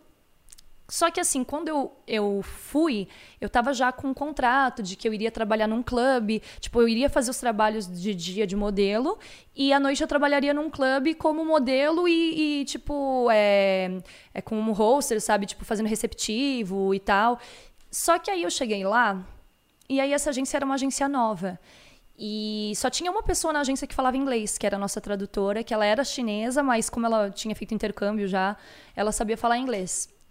E aí eu cheguei lá, eles tinham me prometido vários trabalhos e tudo mais. Meu amor. Eu era pra eu ficar três meses lá, tá? E eu fiquei três meses.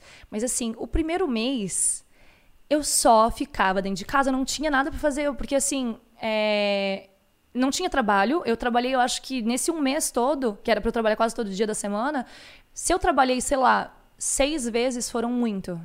Tipo assim, muitas vezes Mas que eu que, é trabalhei. que os caras te levaram pra China e não tinha, não, tinha É trampo, o, não tinha o balada é porque que então, levarem. o clube que eu ia trabalhar não estava pronto.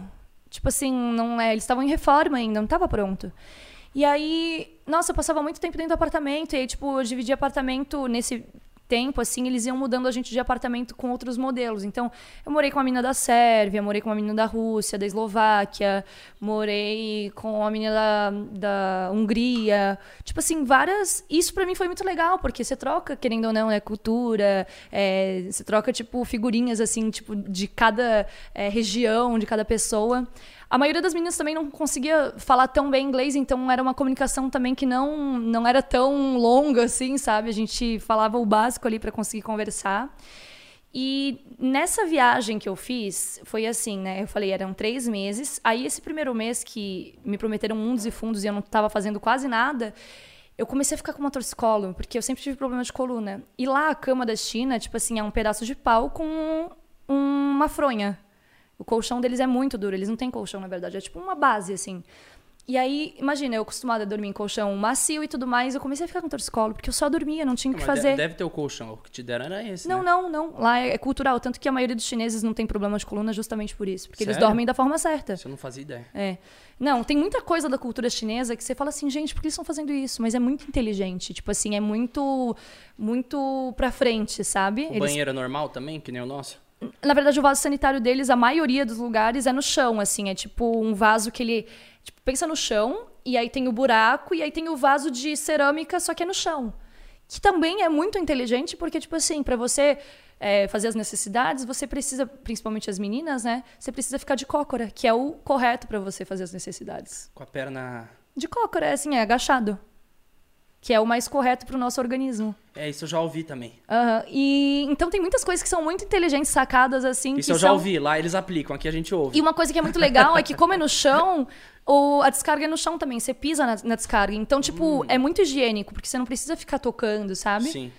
E, mas enfim, aí eu dormia muito lá e daí eu comecei, tipo, pra não ficar só dormindo, que eu tava com muita dor no pescoço, eu falei assim: quer saber? Eu e as meninas, eu via as meninas, sem- as meninas sempre indo pra balada, eu falava, vou pra balada com elas. Aí comecei a ir pra uma balada lá, que é muito legal, gente. Se você um dia for pra China, vá na True Color. True Color? True Color. É uma balada. Hã? Então, eu morei em Chengdu. Chengdu. É, em Chengdu primeiro. É, e aí, mas essa, essa tem balada tem, tem em vários lugares. Tem em Chengdu, tem em Xangai, tem em Hong Kong, tem vários lugares. E, e aí eu comecei lá e lá eu comecei a fazer amizade porque o pessoal que trabalhava na balada fazia exatamente o que era pra eu fazer na balada que era pra eu trabalhar, sabe? Só que não existia essa balada.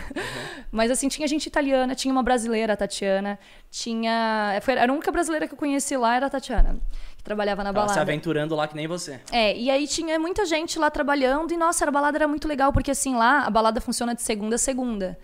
E. Então o povo lá gosta de festa, né? Todo dia. E aí eu comecei a ir várias vezes, assim, aí tinha shows, tipo, sei lá, o palco é uma passarela, porque tem uns desfiles das meninas vestidas de Victoria's Secret, tipo. Isso, assim, e aí daqui a pouco a pista, esse palco, ele desce, aí sobe, aí começam umas atrações com gente cantando, aí DJ, aí começa uma chuva de papel picado, aí vem um mágico, tipo assim, é uma coisa alucinante. Juro, é por isso que eu falei, se um dia você for na China, vá nessa balada, que é muito boa. E aí eu comecei a gostar muito de, de frequentar, porque eu não tava, né, não ficava em casa pensando besteira, parada, e aí, e curtia. Só que, numa dessas, né, é, imagina, as mulheres, né, na balada e tudo mais, e aí a gente tava num camarote de um chinês que uma das minhas amigas falou que conhecia e tal, que ele era meio que sócio da balada. Só que aí tava eu e minhas amigas lá e a gente adorava beber na época, né? Imagina, solteira, curtindo. E aí a gente começou a beber, só que em um determinado momento eu olhei pro lado, assim, eu já tava é, um pouco bêbada. Eu olhei pro lado e eu vi as minhas duas amigas que estavam comigo, que moravam comigo, caídas no- na balada, assim, tipo, uma no sofá caída, a outra tava, tipo, quase caindo no chão, e as duas, assim, tipo, meio que desmaiadas. Aí eu falei, gente, não é normal, elas, não be- elas beberam igual a mim, porque elas estão assim.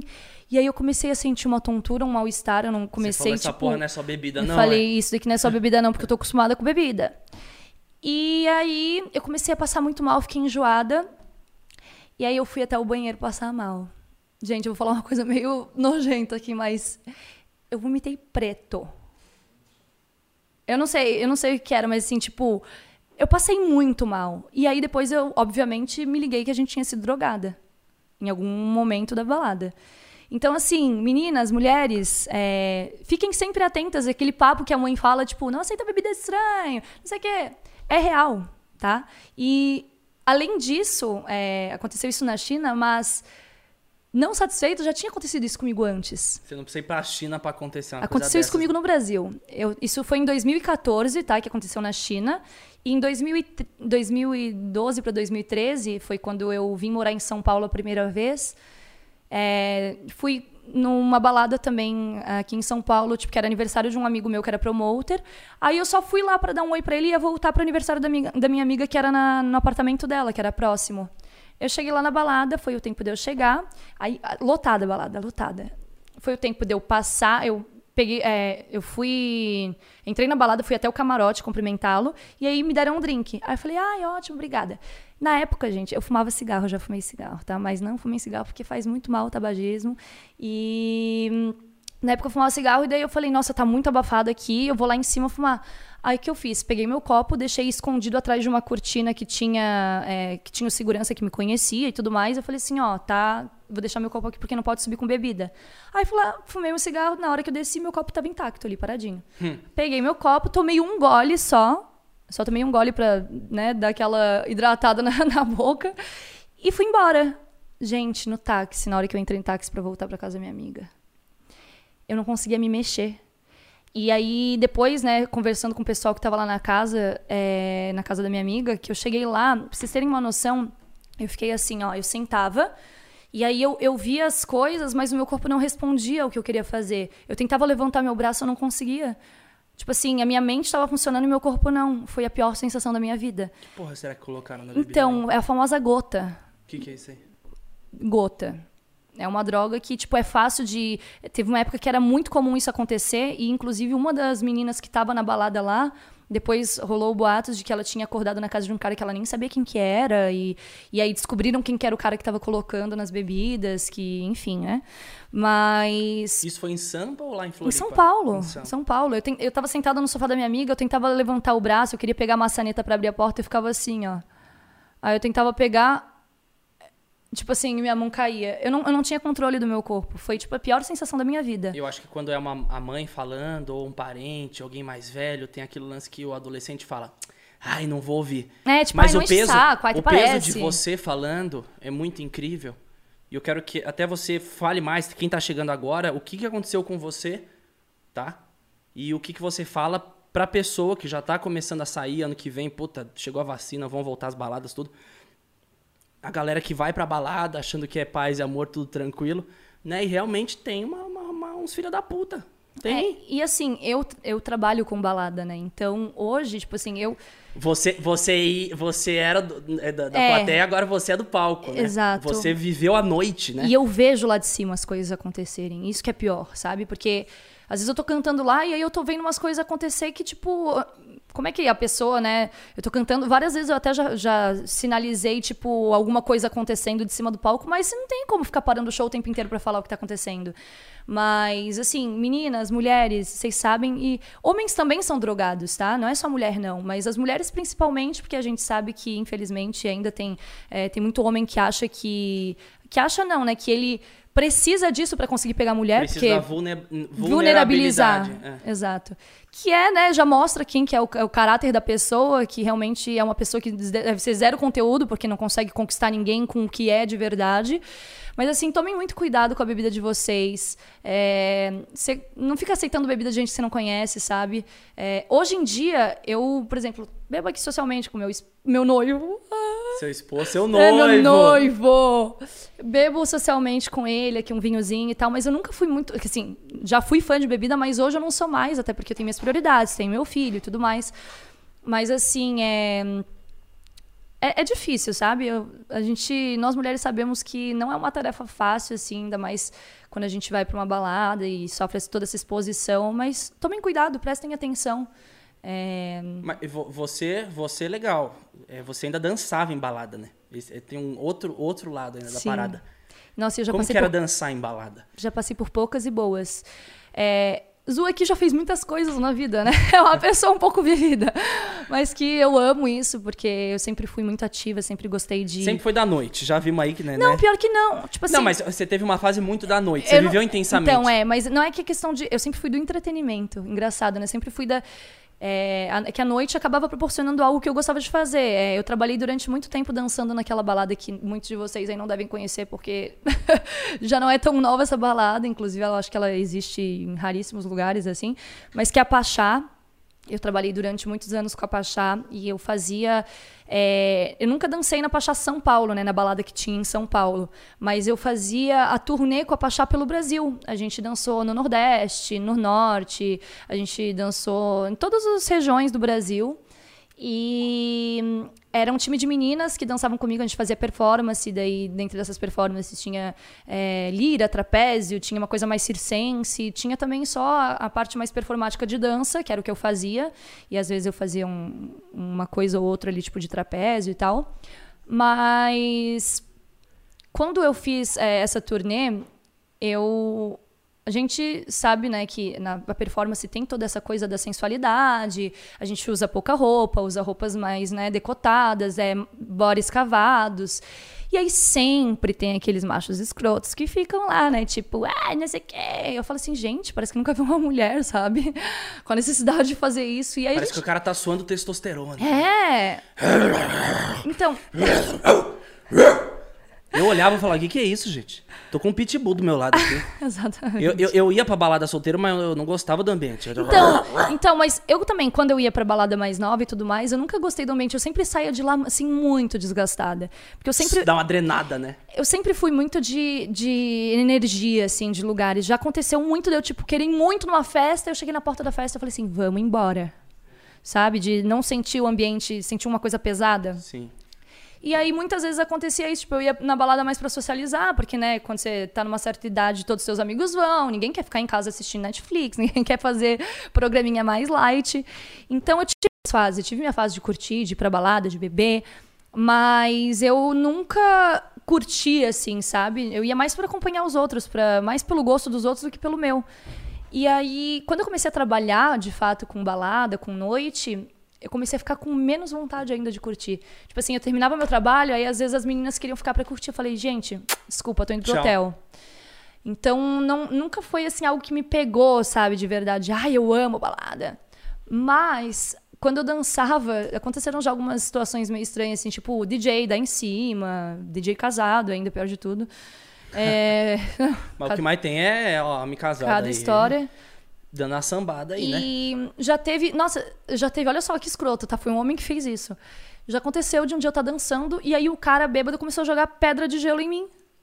Eu tava, tipo, em cima, assim, dançando numa, numa área suspensa. Mas e que aí pra chamar pegou... atenção, tipo, vaia. Ah, não, pra, sei lá o que, que ele queria. Eu só sei que eu chamei o segurança que tava atrás de mim e falei assim, ó, tá jogando gelo em mim. Aí o cara foi embora. Tiraram ele da balada, porque, poxa, que falta de respeito, né? Eu tô trabalhando ali, o cara tacando gelo em mim. Podia ter pegado no meu olho. Mas, enfim. É... Tem o que late e tem o que joga gelo. É, exato. Ah, tem de tudo, gente. Vocês, vocês que frequentam balada devem saber disso, né? Mas, enfim, foi uma fase muito gostosa também, porque eu sempre gostei de dançar. É, uma curiosidade sobre mim é que desde pequena eu acho que eu comecei a aprender, eu comecei a andar assim, quando eu aprendi a andar, eu já aprendi a dançar. Porque os meus avós, eles não são gaúchos, mas eles sempre gostaram muito da cultura gaúcha e eles eram professores de danças gaúchas. Então, assim, a gente frequentava muito o CTG, os praianos lá de. Quem é de Santa Catarina aí conhece. O CTG, que é Centro de Tradições Gaúchas, né? A gente frequentava muito. Aí, meus avós, eles deram aula por bastante tempo, assim, durante anos, é, de danças gaúchas, e eu sempre estava junto, eu era monitora. Tipo assim, eu tinha, sei lá, seis anos de idade, e aí quando o, o aluno não tinha com quem dançar, eu dançava com ele. e eu sempre gostei, adoro dançar chamamé, milonga, vaneirão. Gael puxou você, então. Ele ama dançar, O né? Gael fica dançando aqui em casa o dia inteiro. Ama dançar. E ele tem, ele tem um, um gingado, ele Tem um dança, molejo. ele dança no tempo certinho da música. É, o menino é dançarino. Esperem Gael nos palcos. Dá, É. dá, dá 10 aninhos pro menino. Que 10 aninhos, meu? Ano que vem ele já tá dançando comigo já. Ano que vem? É, a gente vai dançar por aí. Bom, então é carreira a curto prazo. Gostei aqui. Eu tô pensando em 10, ela tá em 2. Vambora. Não, se ele quiser, vai ser quando ele quiser, mas é verdade, se ele quiser. Papai, você é engenheiro, vambora. Médico, Vou colocar, vambora. ele- vou colocar em um momento, depois quando tranquilizar toda essa questão aí da, da pandemia e a gente puder voltar com a vida normal, né? Eu quero trazer o Gael pros meus shows pra ele ser meu dançarino. Mas enfim, e aí eu dancei durante muito tempo dança gaúcha. É, e aí minha avó, eu lembro que ela teve um problema seríssimo de coluna e ela teve que operar a coluna dela. E aí meu avô é, dava aula com ela, né? E aí ele falou, putz, e agora? Com quem que eu vou dar aula? Faltava pouco tempo para acabar o ano, né? O ano das danças lá. E aí eu me prontifiquei, meu avô me convidou, eu falei, é isso, vô, vamos dançar junto. Aí, sei lá, tinha sete, oito anos e eu comecei a, a dar aula com ele de dança gaúcha. E aí minha paixão pela dança sempre foi cada vez crescendo mais. Parece que agora o meu celular caiu. Caiu o seu? É a emoção de ser É minha noiva. emoção. Ai, amor. Minha noivinha. Mas. Aí eu comecei depois a fazer aula de dança de salão. E aí foi onde eu me apaixonei, gente. Mas eu me apaixonei tanto por danças latinas. Eu amo zouk, eu amo kizomba, eu amo bachata. Não, quando veio o Dinho Alves aqui, você falou, vamos dançar bachata. É, ele, ele fugiu de mim. Inclusive, Dinho, o convite está feito Fugiu um dia- nada, fugiu nada. Ele quer ir pro Guaru. A gente ficou de marcar É esse, esse Guarujá com ele, que esse ano a gente quase E não se foi. Vamos tá- amanhã, se né? Mas você está nos assistindo e você dança, gente, dança comigo, porque eu já tentei ensinar o Cris, mas ele pisa mais no meu pé do que ah, dança pro lado e pro, pro outro. É, não, fica eu e a Mirella assistindo vocês dançando. Eu, eu não, eu não, Não, a Mirella nada. dança também. Ela dança também, então Dança. fica eu assistindo vocês três dançando. tá, merda. mas, enfim. Ou eu aprendo a dançar. É, aprende. Dois- Acho que é mais projeto fácil. 2021. Eu vou te dar aula, meu amor. O nosso fim de ano, inclusive, eu não sei se a galera sabe destino, depois a gente entra nisso, mas lá é um bom lugar pra eu aprender umas É danças. verdade. Final Lá eu do vou ano- arranjar alguém pra dançar comigo. Não, eu achei que você ia me ensinar a dançar. Eu tô daqui, ó, você vai me ensinar Ah, eu ela. te ensino Eu também. arranjo alguém pra dançar comigo. Eu te ensino também. Mas vai lá, dançarina, continua. O que mais? Mas enfim, Bachata, aí, zouk. então, aí me apaixonei, é, aprendi a dançar todos os ritmos, né? Samba, samba rock, jive, enfim, mas a minha paixão mesmo é danças latinas. E aí, durante muito tempo eu dancei, mas aí a minha vida sempre foi feita muito também de mudanças, né? Eu me mudei muitas vezes já. É, quando eu tinha. Minha primeira mudança foi quando eu tinha 11 anos. Eu morei seis meses nos Estados Unidos com a minha mãe, o meu tio, a minha tia, meu primo e minha prima. A gente passou seis meses lá e aí a gente teve que voltar, porque minha mãe também problema de coluna, né? Eu acho que é da família, né? Hereditário, porque minha avó operou, minha mãe operou, eu tô rezando pra não ter que operar, mas a minha coluna é bem estragada. E, enfim, aí a minha mãe teve que operar, que ela um dia sentou e não conseguiu levantar mais, ela travou. E aí a gente falou, não, vamos voltar, porque tem que ver o que tá acontecendo. Aí ela voltou e já teve que operar. E aí a gente acabou não voltando mais pra lá, e meu tio e minha tia ficaram lá com os meus primos e até hoje moram lá, né? Já entre idas e vindas continuam lá. Mas depois disso, aí voltei, aí depois em 2009 eu fui morar em Salvador com a minha mãe. Eu morei três anos em Salvador, gente. Eu amo Salvador. Beijo, galera de Salvador, Bahia! Amo muito.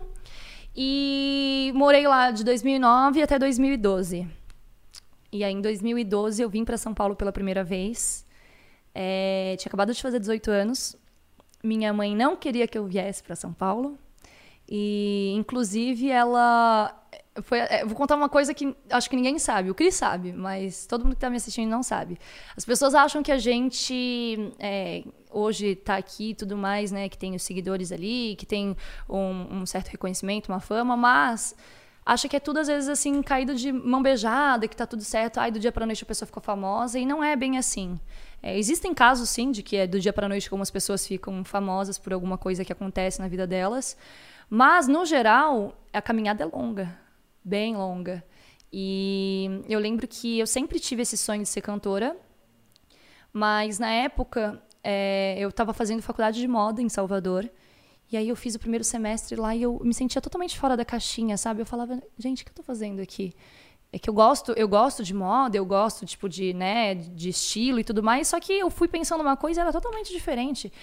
E eu falava, não é isso que eu quero para mim. Eu não quero ficar aqui trancada nessa sala aprendendo coisas que eu não vou usar na minha vida. Eu quero ser cantora.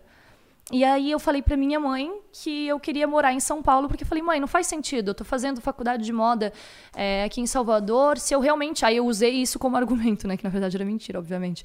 Falei, mãe, se eu quero fazer moda, eu tenho que ir pra capital da moda, eu tenho que ir pra São Paulo. Ela falou assim: tá, você pode ir, mas não conta comigo. Porque na época eu morava já sozinha em Salvador, mas a minha mãe me ajudava a bancar porque eu trabalhava e tudo mais, mas ela me ajudava, né, a me manter. E aí eu falei: não, quero ir pra São Paulo. Ela falou assim: pode ir, mas não conta comigo. Tipo assim, você vai, mas você se vira. Responsabilidade tua, você é maior de idade. E aí eu falei: oba! É isso, vou para São Paulo, uhul, tchau, mãe. E aí vim com uma mão na frente e outra atrás, com uma mala, tipo, cheia de coisas que eu olhava e falei, por que eu trouxe essas coisas assim? Tipo, sei lá, eu trouxe garfo, faca, achando que eu ia mobiliar minha casa com garfo e uma faca, sabe? Mas enfim, e aí eu fui morar numa casa que eu dividi, era uma casa alugada em Moema, e eu dividi essa casa com uma, duas, três, quatro. Eu dividi essa casa com seis pessoas. Aquela perto do aeroporto que É, você me mostrou uma vez? É, que o avião passei passava, na frente. Que o avião passava na orelha, assim. Não, passava tirando o teto já. Não, todo dia eu acordava às seis horas da manhã com o avião passando. Eu falei, meu Deus, Não, a casa eu vai- morei perto do aeroporto. Você morava dentro do aeroporto. Dentro do aeroporto, É, quase. Eu, eu- eu vi, eu vi, eu vi. E aí era bem na rota, assim, do avião. O avião passava de ras- raspão. E, enfim, aí eu fui morar lá nessa casa, porque daí, né, consegui um aluguel barato, obviamente, dividi numa casa com seis pessoas. Aí eu dividi o quarto com um amigo meu. E que também era de Salvador e tinha acabado de se mudar. E aí foi ele que meio que falou assim: ai, vamos pra São Paulo, lá tem casa e tal, não sei o quê. Aí vim pra São Paulo. Só que, gente, a vida não é assim como a gente acha, né? Tipo, ah, eu vou pra São Paulo, é isso. A minha mãe falou que a única coisa, ela falou assim: tá, você vai, você se vira. O que eu posso te ajudar é com a tua faculdade de começo, mas até você conseguir, né? Aí. E o que é legal esse lance de não vou ajudar, porque motiva também. É, então, aí, aí beleza. Aí ela começou a me ajudar com a faculdade, com o valor da faculdade. Só que aí, tipo assim, eu tinha acabado de chegar em São Paulo. Eu jurava, né? Na época eu era modelo, eu falava assim: pronto, São Paulo, vou conseguir trabalho de modelo. Aí eu batia na- em todas as agências e aí nada de acontecer. Aí ficava desesperada, gente, o que eu faço? Chegou um, momento que chegava, sei lá, dia 20 de, de cada mês, que era o dia que eu tinha que fazer, pagar minhas contas. Aí eu pegava o dinheiro que eu tinha e eu contava. Aí eu falava assim: tá, o que, que eu pago? Eu pago a minha faculdade com esse dinheiro aqui que minha mãe me mandou. Eu pago meu aluguel, ou eu como? Aí quando eu parei pra pensar assim, eu graças a Deus assim, eu não tenho do que reclamar a minha vida inteira, eu sempre fui muito privilegiada. É, nunca fui de uma família rica, riquíssima, mas que tinha o suficiente pra eu viver bem. E aí quando eu senti água bater na bunda, é literalmente esse esse termo que tem que usar, porque é quando você meio que acorda pra vida, sabe? Eu falei, gente, o que que eu tô fazendo da minha vida? Eu saí do conforto, perto da minha mãe. Tô aqui numa cidade totalmente desconhecida, com pessoas que não sei se são pessoas confiáveis. é, não tô conseguindo trabalhar. É, teve um período da minha vida que eu cheguei a comer, eu só comia, tipo, minha refeição era comer pipoca, porque era barato e alimentava, né, nutria. Eu comia pipoca. Aí, quando dava, eu comprava, tipo, miojo, comprava essas coisas assim. E comia, tipo, McDonald's, promoção, McDonald's. Eu, teve uma época que eu comi tanta besteira, assim, que eu peguei uma intoxicação alimentar. Eu já era, eu já era magra, né? Eu sempre fui magra, mas... Meu amor, eu emagreci em uma semana uns 6 quilos. Assim, eu fiquei muito magra, muito magra foi essa mesmo. época que você teve aquela intoxicação, que você foi Tive. internada e tudo? Aham. Esse episódio foi muito foda na sua vida. Até É. acho que se você tiver disposta a contar ele. É, não, é que, eu, fui, eu fui internada duas vezes, né? Na verdade, essa primeira vez eu fui internada, é, mas foi uma internação rápida, assim, pra poder me, re- é, me Ah, reidratar. teve da, da infecção e da pneumonia, né? É, então, isso daí foi da infecção é, alimentar, né? Da intoxicação alimentar. Passei muito mal, tudo que eu comia eu botava pra fora porque não parava nada no meu estômago, tava muito machucado. E aí eu tive que ficar no hospital pra poder me hidratar e tudo, mas minha mãe não sabe de nada disso. Tá sabendo agora, viu, mãe? Ela tá assistindo, inclusive. Ela tá assistindo, mãe. Desculpa, mas aconteceu isso na minha vida. Só que assim, gente. Pra vocês Tadinha verem. co-. Não, pra vocês verem como a vida é, né? Então, minha mãe, ela me ligava na época, ela falava assim. Filha, tá tudo bem? Aí eu falava, tá tudo ótimo, mãe. E aí, comeu? Comi. Aí eu abria a manhã, geladeira. Eu abria a geladeira, saía, tipo, só aquela fumaça da geladeira, assim, ó. Tô fazendo almoço, a pipoquinha de fundo. Ah, e daí tinha uma pizzaria também perto da minha casa, que era, tipo assim, sei lá, 19 reais a pizza. Aí eu, às vezes, ficava, tipo, sem almoçar, porque daí com o dinheiro que eu não almoçava, eu conseguia comprar pizza à noite. Daí eu comprava pizza grande e aí ficava comendo, tipo, durante dois dias a pizza, sabe? Coisas que a gente tem que passar pra gente poder dar valor pras nossas coisas. É, eu... Foi uma opção minha? Foi. Eu poderia ter ficado no conforto, mas eu acho que o ser humano gosta de, de sofrer. Não é que gosta de sofrer, mas precisa às vezes sofrer para poder dar valor às coisas. Minha mãe sempre disse para mim, na vida a gente tem duas formas de aprender, pelo amor ou pela dor. E a gente sempre vai aprender de fato pela dor, porque pelo amor é muito cômodo, é muito fácil. Imagina eu falar assim para você, meu amor, é, não faz isso. Isso daí vai dar problema para você. Aí, Vou fazer. Aí o que, que você vai fazer? Vai lá e faz. E aí, depois que você faz tal coisa, e aí você paga por aquilo, você fala, putz, por que, que eu não ouvi ela, né? Por que que... Então, assim, é, eu precisei passar por isso para eu me tornar quem eu sou hoje. Eu dou muito valor a cada. O Cris sabe, às vezes eu não tô aguentando mais comer, eu fico empurrando a comida. Eu fico duas horas se precisar na mesa. Ou então eu deixo, tipo, o prato ali no cantinho e falo assim, nossa, eu não tô mais aguentando. Daqui a pouco eu como. Aí eu vou, dou uma volta, faço as coisas pra fazer, gravo os stories pra fazer a publicidade, vou ali, faço não sei o quê. Aí eu volto e como o restinho. Mas eu não consigo, tipo, desperdiçar comida, porque foi algo que me marcou tanto, sabe? Eu, eu, eu me senti. Nossa, eu chorava muito naquela época, porque eu só queria que minha mãe estivesse ali comigo, me abraçando, me dando carinho, mas ao mesmo tempo eu não queria dar o braço a torcer. Eu falava assim: não, eu vou conseguir. Eu vou conseguir, vai dar certo. E o pior de tudo é que parece que quando é, você tá passando por essa situação, é, tudo ao seu redor começa a querer te botar mais para baixo ainda. As pessoas querem te sugar mais ainda, sugar tua energia. Você se envolve com pessoas erradas. É, existe convites tentadores de ganhar dinheiro que você fala assim: Nossa, eu tô precisando de dinheiro, será que eu vou? Até que ponto que vale esse dinheiro? Então, tem muitas coisas assim que as pessoas acham que, ah, Izu, você é linda, é famosa, me ajuda a ficar famosa. Gente, não é assim, sabe? A fama tem um preço. E não é, é, As pessoas acham que é muito lindo, tipo, ah, eu quero ser famosa tal. Poxa, então faz alguma coisa é, legal, assim, para você ser reconhecido, sabe? Eu acho que a fama é uma consequência do, do, do teu sucesso. E o que, que é o sucesso? É você é, fazer algo que você faz com o teu coração, que você coloca ali a tua energia, a tua garra. Não é tão tudo maravilhoso como parece, sabe? É que hoje a gente tem muitos exemplos de resultados, né? Exato. Resultado de uma uma pe- pessoa que faz make-up, uma pessoa que isso e aquilo, você tem resultados de cada área de dentro de- do YouTube ou do Instagram ou de- do digital, do mundo digital. E as pessoas olham o resultado e falam, pô, se eu fizer isso, eu vou ter isso. Se eu fizer isso, eu vou ter isso. E não sabe a Se eu caminhada, fizer isso, né? eu vou ter isso. Mas espera. Você tá olhando pro resultado, tipo, ah, quero ser jogador de futebol. Por quê? Eu vou ter 20 carros na garagem, 20 mansões e ganhar 20 milhões de dólares por ano? Ou eu quero ser jogador de futebol porque eu amo futebol? Exato. Entendeu? Hoje a gente tem o resultado digital. Sabe ah, eu eu- faço vídeo pra internet, E ah, olha- eu vou ter uma mansão, vou ter carro, casa. Mas pera, você quer o resultado ou realmente você tem algo a oferecer? Você tem um conteúdo que você quer agregar e oferecer Uhum. pro público, né? E olha que loucura, né? É, eu passei por todo esse perrengue e aí e aí eu, mas mesmo assim, eu, tipo, eu não desisti. Eu falei, não, eu vou atrás, vou trabalhar. E daí eu comecei, eu consegui um contato. Eu, eu, na época, acabava indo muito pra balada, né? Porque, tipo, é, eu não queria ficar em casa passando fome. Então, ah, o pessoal convidava, tipo, os amigos convidavam pra ir pra festa, bora pra festa. E aí, lá na festa, tipo, sabe, curtia e tal. E nessa época, olha que loucura, nessa época dessas festas foi onde eu conheci algumas das blogueiras que até hoje eu tenho contato, assim, que eu conheço. Tipo, conheci, foi em 2012 para 2013 ali nas festas no Vila Mix, conheci Gabi Lopes, Gabi, sua linda, te amo. Gabi Lopes, que até hoje a gente super se fala. Conheci a Tatá, a gente gravou um clipe juntas na época. Pavanelli, você A Pavanelli, Cardoso, conheci a. Ana Cardoso, tipo, todas essas meninas, tipo assim, a, Mari- a Mariana Sampaio, tipo, todas essas meninas eu conheci nessa época. E aí eu ficava olhando pra elas, tipo, super bem sucedidas e tudo mais. Eu falava, caramba, também quero ser assim, sabe? Eu, eu também, eu também quero me dar bem, eu quero ter minha independência. O que que tá faltando, sabe? Eu sempre fui mais velha do que elas e, e tinha algo de errado. Eu falei, por que elas estão tão bem e eu não? Peraí, eu tenho que, que mudar alguma coisa aqui. E aí você viu, tipo, você viu o resultado, você falou legal, mas peraí, o que que eu vou, o que que eu vou acrescentar, o que que eu vou agregar, o que que eu vou entregar pra ter esse resultado, o reconhecimento digital aí, público, enfim, né? Dinheiro, fama, seguidores. E aí eu lembro que na época eu, eu virei a chavinha, né, da minha cabeça que eu tava só pensando em coisa ruim, estava só acontecendo coisa ruim, uma bola de neve. E aí eu comecei a andar com essas pessoas que estavam super, tipo, pra cima e tal.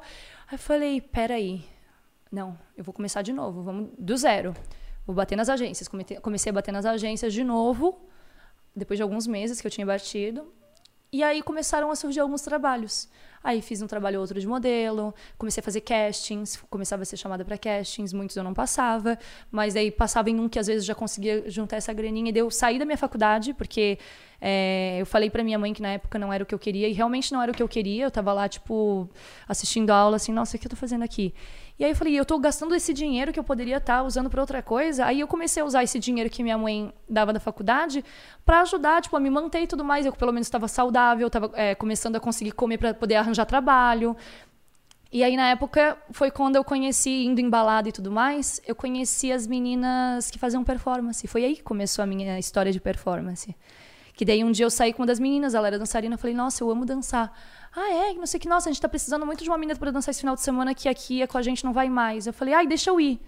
E aí fiz a primeira performance, daí gostaram, daí, ai, olha, vai ter outra. E aí foi onde eu comecei a trabalhar com performance, e foi onde eu comecei a conseguir juntar minha grana, que eu comecei a fazer viagens pelo Brasil trabalhando como performance.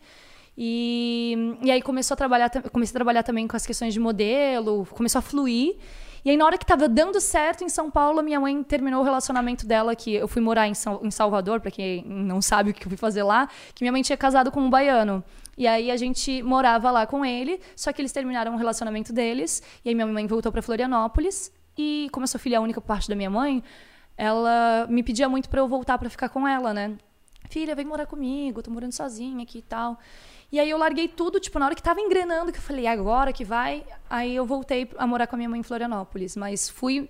Não porque eu, eu queria genuinamente, tipo, ai, quero ir morar em Florianópolis. Eu fui por conta da minha mãe, que ela já abriu mão de tanta coisa por mim, sabe? Falei, agora é o momento de eu retribuir isso. Aí fui morar com ela de novo.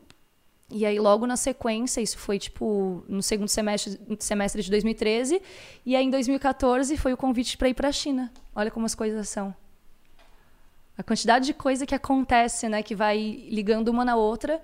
E aí depois da China, voltando para a China, né, que eu não terminei de falar para vocês o que aconteceu, que eu fui drogada lá com as meninas e tudo mais. Aí eu levei as meninas para casa, tipo, tinha um motorista de, dos caras lá do, do camarote, e aí eu não sabia me comunicar com eles, eu só falei assim, I need to go. Tipo, go home. E aí ele entendia um pouco de, de inglês. bot- Aí eu entrei com as meninas no carro, coloquei elas no carro desmaiadas. Uma delas começou a passar mal dentro do carro. Aí e eu também tava muito mal, assim, mas eu ainda assim consegui cuidar delas. Aí a gente chegou em casa, olha que loucura, morava nós três. A gente chegou em casa, eu segurando uma de cada lado aqui, eu também capengando. Aí na hora que eu cheguei dentro do apartamento, E vocês não estavam sendo seguidas e tal? Porque Não. vocês três foram drogadas. aham, O predador não tava perto? não. Eu fui pedir Mas pro um como vocês sabem? Não, porque, tipo, eu pedi, na verdade, pro o amigo, que é que assim, na verdade, o chefão lá, que é o chefão do camarote e tudo mais, não era nosso amigo. O nosso amigo era, tipo, um dos promoters que era amigo dele. E aí Ah. eu pedi ajuda pro promoter. Tá, ele tá, colocou tá, a gente tá. dentro do carro e falou, ó, vão embora. Aí chegando no apartamento, eu segurando as duas, eu abri a porta. Aí eu falei, e a gente, detalhe, tá? A gente chegou em casa, era tipo, sei lá, três da manhã. E a gente tinha que acordar seis horas. Aliás, a gente não. Eu tinha que acordar seis horas da manhã pra ir fazer um trabalho numa outra cidade.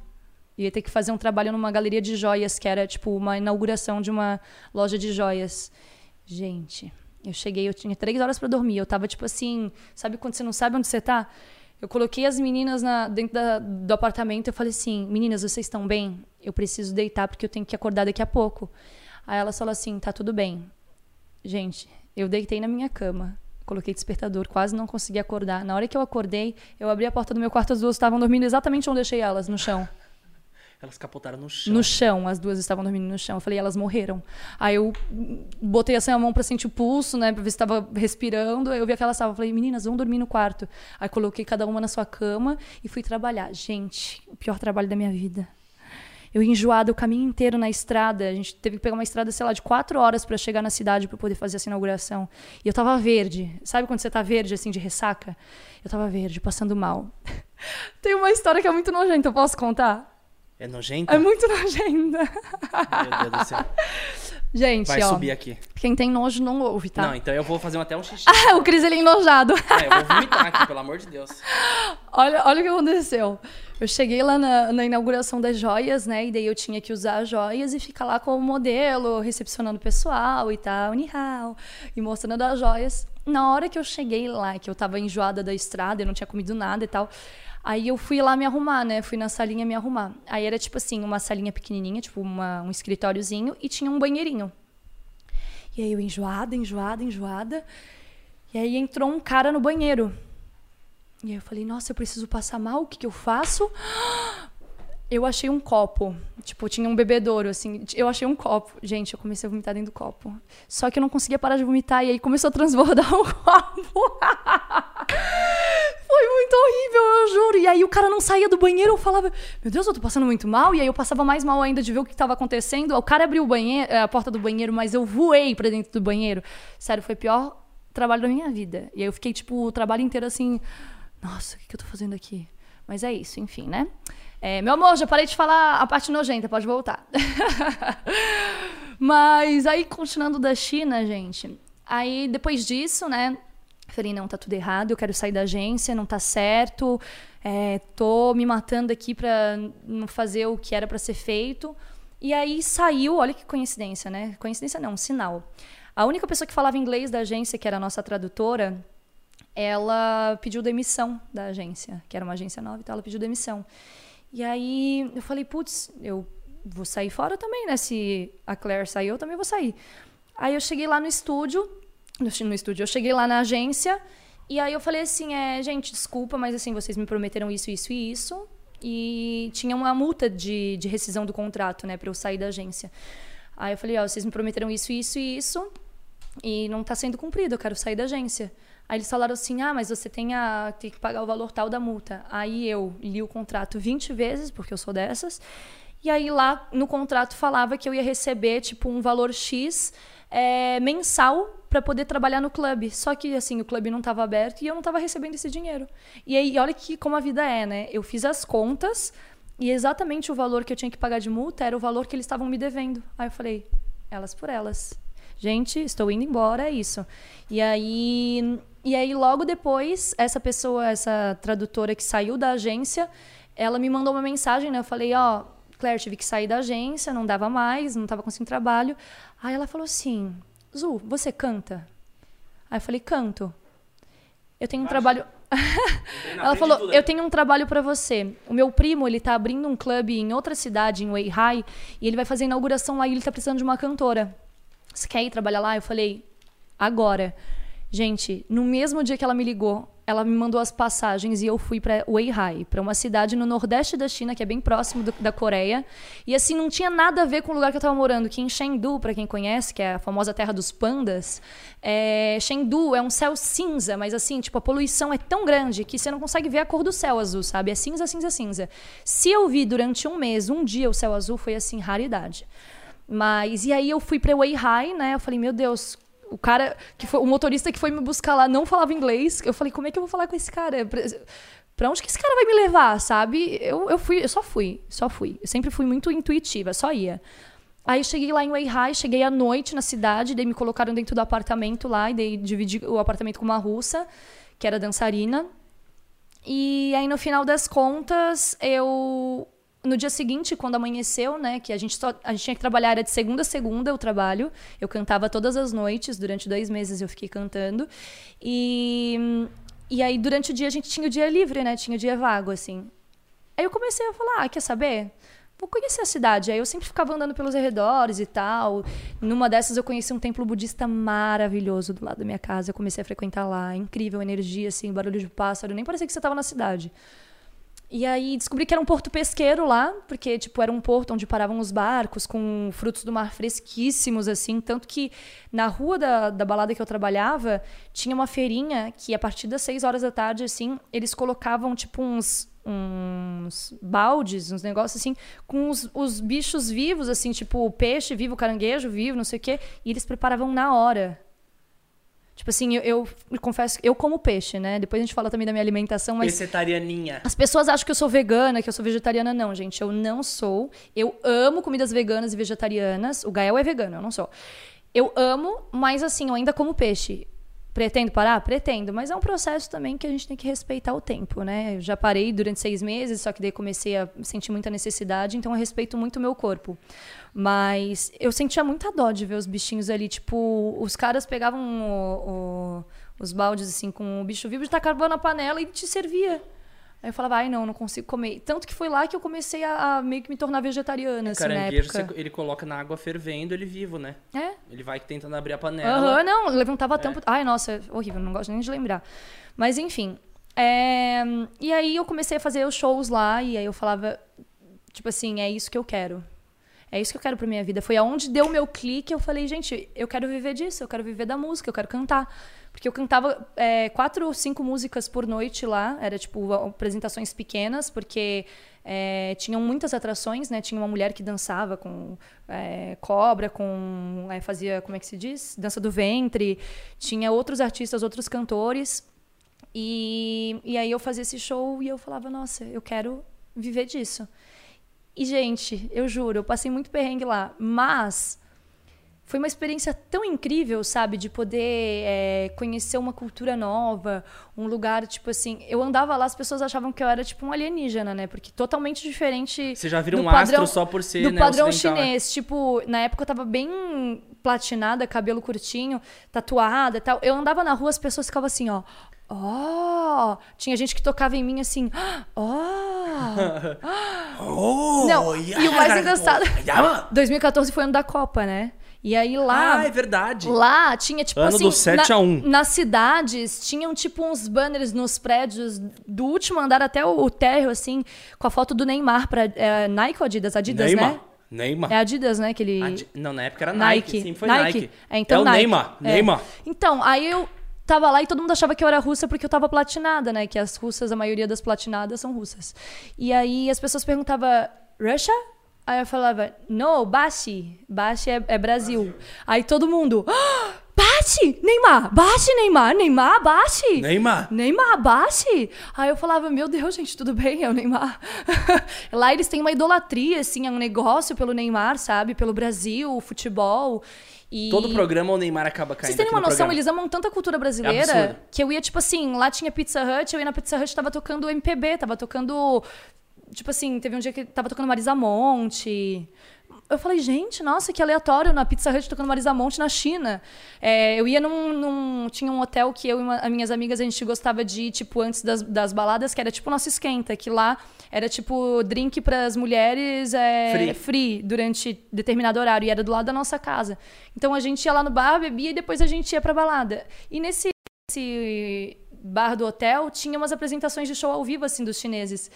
Gente, eles cantavam Nossa, nossa, assim você me mata. Michel Teló. Juro, mas eles cantando era muito fofo, porque eles cantavam com sotaque chinês, assim. Eu falei, gente, eu vim pro, pra China pra ouvir Michel Teló. Mas, Parecia um enfim. monte de cebolinha da turma da Tchê-tchê-rê, Mônica, né? tchê-tchê também era uma loucura lá, a galera pirava. E, mas assim, foi uma das experiências mais incríveis da minha vida. Assim, é um lugar que eu quero muito voltar.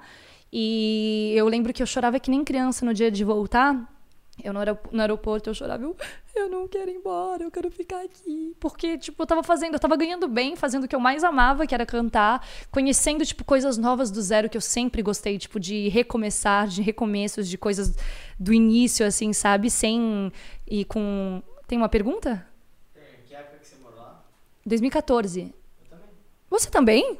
Kevin tava fazendo faculdade lá. Na Copa eu tava lá, o 7x1 eu tava na China. Olha, Kevin morou na China. Kevin Onde tinha você uma morou, barba desse Kevon? tamanho assim, ó.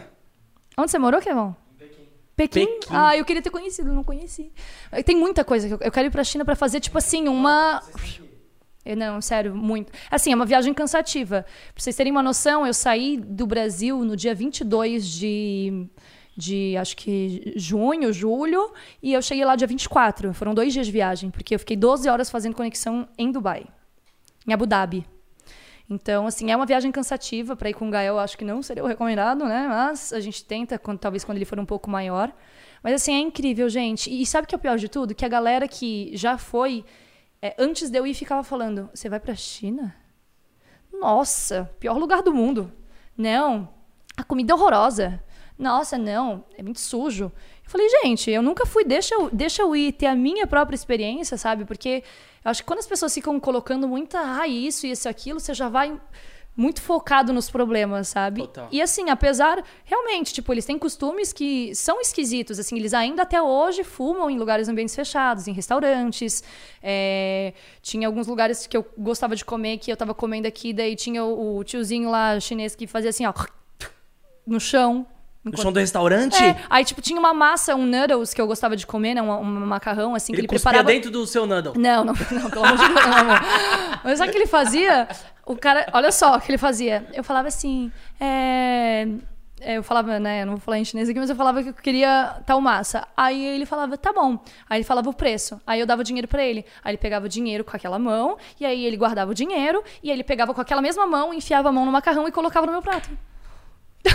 Não, Tipo assim- higiene, higiene sempre em primeiro lugar. Eu É. acho que é o mínimo. Então, lá eles não têm Né? muito esse costume de higiene. Mas é tá tudo em bem. primeiro lugar a higiene. Tá tudo bem, mas, tipo assim, ainda assim, eu olhava aquilo não como, tipo, eu, Sim. eu olhava aquilo e falava, Era uma puta vivência. não é, eu falava, cara, que loucura. Se fosse no Brasil, isso daqui tava.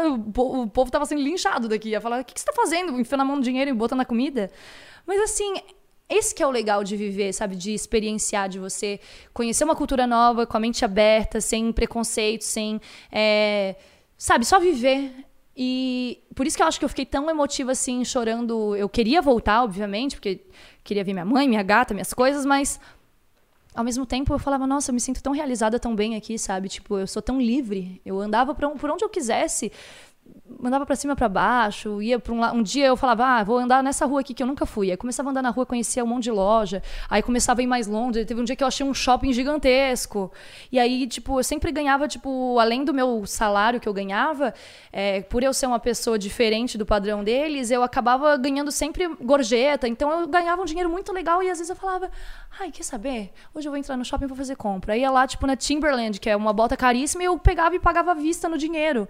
E isso é muito bom, é muito, é uma sensação de liberdade, assim, que eu nunca tinha passado na minha vida. Foi a primeira vez que eu ganhei dinheiro. Só que também uma coisa que ninguém sabe, eu acho que você talvez saiba, porque eu devo ter contado, é que eu sobrevivia basicamente, tipo assim, eles me davam um valor mensal para para alimentação e tudo mais, só que o meu salário mesmo bruto nunca recebi. Nunca me pagaram dos meus shows. Eu vivia lá com o dinheiro que eu ganhava, tipo, de gorjeta, de, de manutenção de. Manutenção, né? De, de área de alimentação. Até hoje não me pagaram. Inclusive, aí, ó, tio da China, se você Ah. tá assistindo essa live hoje aqui, eu quero meu dinheiro, viu? Mentira, hoje eu não preciso desse dinheiro, graças a Deus, porque eu já percebi que existem coisas que é, não valem, tem preços que não valem a nossa paciência, a nossa paz de espírito. Então, eu espero que ele tenha feito algo muito bom com esse dinheiro, porque nunca chegou até mim. Viu só? Ficou um climão, hein? Eu acho que a gente até Você não, tem, podia. é, você não tem uma pauta aí legal pra gente fazer, não, pra quebrar o clima? Não, ela, ela deu uma intimada no China ali que eu falei, gente, se ele estiver assistindo aí. Ai, agora- Vamos fazer agora, eu até anunciei em chinês agora a pausa dramática, que é o game que a gente vai fazer agora pra dar uma uh, descida aí nesses hormônios que, que deram uma subida. É, Foi, Ficou? foi. Não, mas é, foi triste, gente. Eu, eu fiquei mal durante, tipo, uns três meses depois que eu voltei, assim, eu ficava indignada, porque a sorte foi que, assim, é, eu quase não, eu quase não voltei com dinheiro guardado, porque eu gastei tudo lá, eu comprei muita coisa lá e tal. Mas, assim, é, valeu pela experiência, sabe? Valeu até pela. pra eu ficar mais é, ligeira com as coisas. Tipo, eu não tinha feito um contrato com eles nem nada, eu não entendia direito, eu só fui.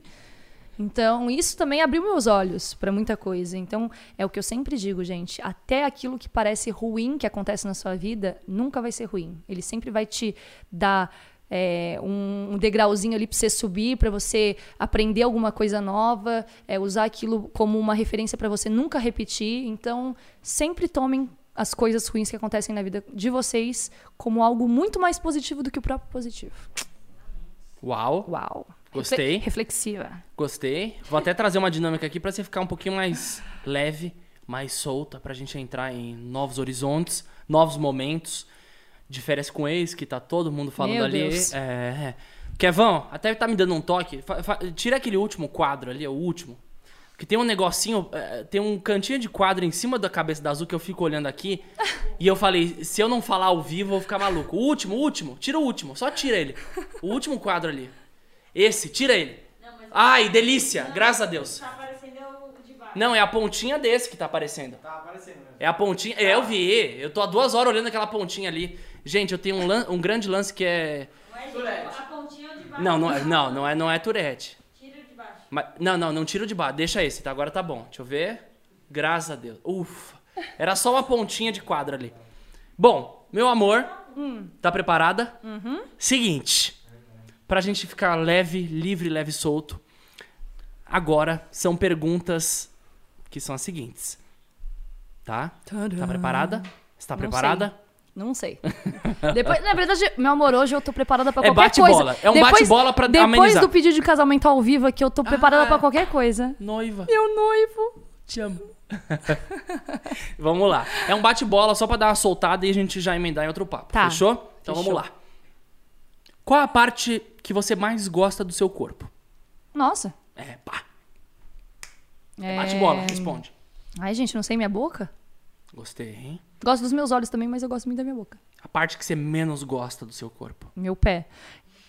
É- é- não, é, é curioso isso, sabe por quê? Porque, tipo assim, na verdade, gente, é um caso de ódio e amor, assim, né? Porque eu amo meu pé porque o meu pé sustenta todo o meu corpo, né? A gente tem que amar o nosso pé, a gente tem que cuidar do nosso pé. Só que eu sofri tanto com o meu pé porque eu calço 40. E quando eu era mais nova, não tinha o sapato do meu. da- Hoje em dia tem opções. Antigamente não tinha opção da minha numeração não pra eu usar. Então eu usava sapato apertado e o meu pé ficou assim. Eu tenho calo em todos os dedos do pé. Hoje não mais, tanto porque hoje melhorou. Mas e o meu pé, eu tenho uma curiosidade pra vocês, tá? Eu tenho ácido úrico muito forte no meu corpo. Que nem meu pai. E qualquer coisinha de estresse, cansaço, Despela. Fica Meu- que nem um tomatinho pelado Gente, o pé dela. não tem noção. Vai despelando o meu tudo. pé, ele É. fica. É a primeira coisa que reage. O meu pé, ele fica, tipo, ele sai pele. Parece que, tipo, sabe quando você toma muito sol e começa a descascar? É o meu pé. E aí eu não gosto dele por causa disso, coitado. Mas tá tudo certo, assim. Eu tô aprendendo a gostar. Ele é um trabalho diário. Muito bem. Seguinte, quantas plásticas e procedimentos você já fez? É bate-bola, vai, sem pensar muito. Plásticas, eu fiz é, prótese nos seios. Fiz rinoplastia. Ah, e também dá pra usar como procedi- procedimento cirúrgico. Eu fiz bichectomia porque é irreversível, né? Então é uma cirurgia. Você tirou A Bola- larva da, da bochecha? Que larva, meu amor. Não, é porque, cê- cê- não, é porque quando puxa, parece um, um bicho vivo, é um negócio Não, assim, é amarelado. gordura. É, gordura. gordura é assim. gordurona, parece, ixi, parece Tirei, uma tirei bastante gordura, porque eu mordia muito o tempo inteiro, até hoje. Tipo, eu acho que eu não tirei o suficiente, porque até hoje eu mordo muito minha bochecha, mas na época era assim absurdo. Todo dia eu tinha já um, um buraco de ficar mordendo na hora de comer. Mas enfim, né? Eu falo que são três plásticas isso. E de procedimento estético eu já fiz muita coisa, mas assim, é. É. Ó, preenchimento labial eu faço desde 2013. Tipo assim, eu faço várias vezes, mas é porque eu realmente nunca foi por padrão nem nada, é porque eu sempre gostei de boca carnuda, então é por algo mais meu mesmo, assim, que eu gosto. Eu gosto de.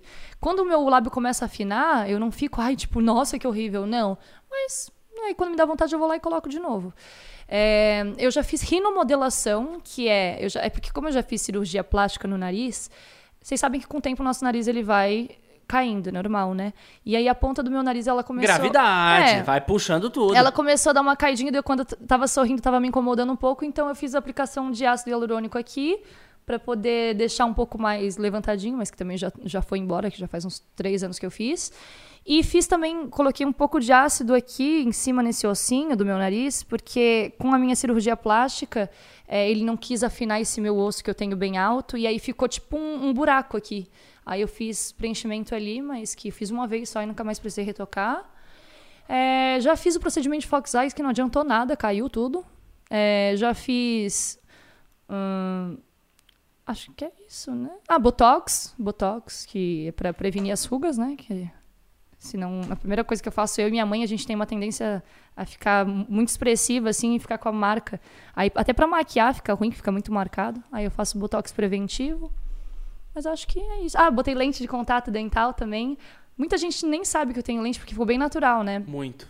É que o meu dente, gente, eu tinha dentição infantil. Pra quem não sabe, é quando seu dente é pequenininho, ele não desenvolve, assim. Então, meus dentinhos eram pequenininhos.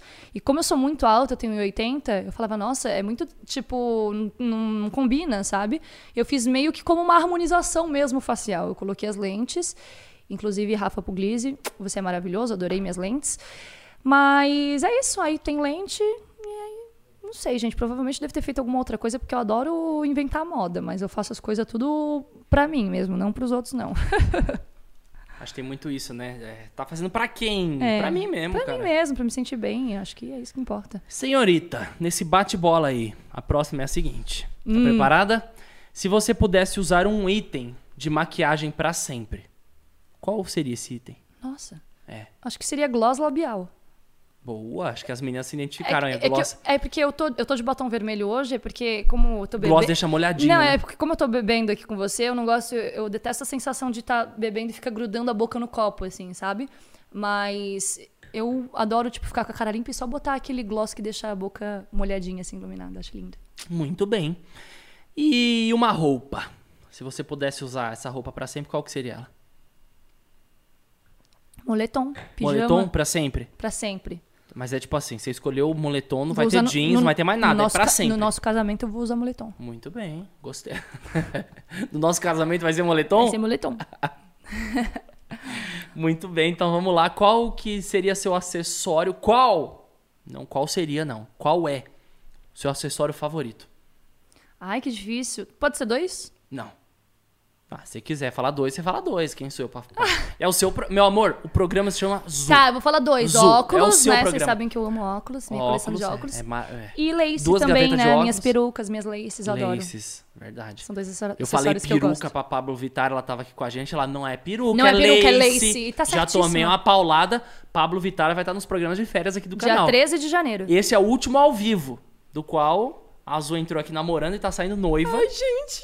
Noiva, dá a mãozinha pra mim aqui que eu fiquei no. Ai, isso dá... E aí, o que, que você vai fazer com essa aliança aqui? Você vai trocar? Porque tá larguinha. tá né? larguinha. Ah, mas vou É viajar porque, com sabe ela. o que, que é? O Cris, ele é assim. Eu já dei três alianças de namoro pra ele, né? Aí ele, ai, não, é porque, olha, tá ficando verde o meu dedo. Aí ele, ai, não, é porque, olha, tá É caindo. que meu dedo tem muita reação. Agora você vai falar que vai cair essa aliança e vai Não, tirar? não, não vai cair. Hum. Não vai cair, mas eu dei uma emagrecida. Amor, eu não me importo. Você pode usar até na correntinha. Meu avô usa na correntinha, assim, a aliança. Acho tão lindo. Ele usa? Usa. Ah, Que não cabe no dedo dele. vou pegar isso dele aí. Inclusive, ele deve estar assistindo. Ele vem amanhã. Eu sei, eles devem estar assistindo e vem amanhã. É verdade. Senhorita, Hum. preparada? Preparada. A próxima pergunta aqui do bate-bola que eu tô fazendo com a minha mulher. Com a minha noiva. Noiva, que não é mulher ainda, que a gente não casou. Então vamos passo a passo. É verdade, Ela entrou aqui namorando e tá, tá, tá, no, tá saindo noiva. mulher é o próximo passo. Nesse bate-bola, a próxima é a seguinte, senhorita.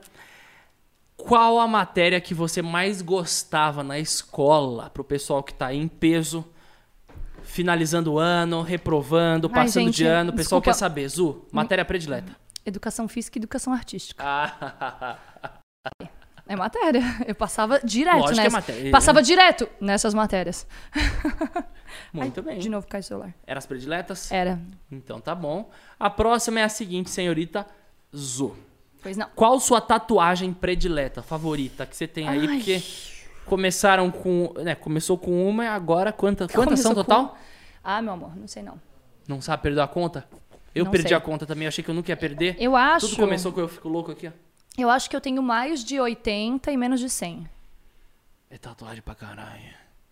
E eu quero fazer mais, não aguento mais, preciso fazer tatuagem. Faz tempo que eu não faço, acho que eu nunca fiquei tanto tempo sem fazer. A que, A última. a que o Cris desenhou. Ah, é verdade!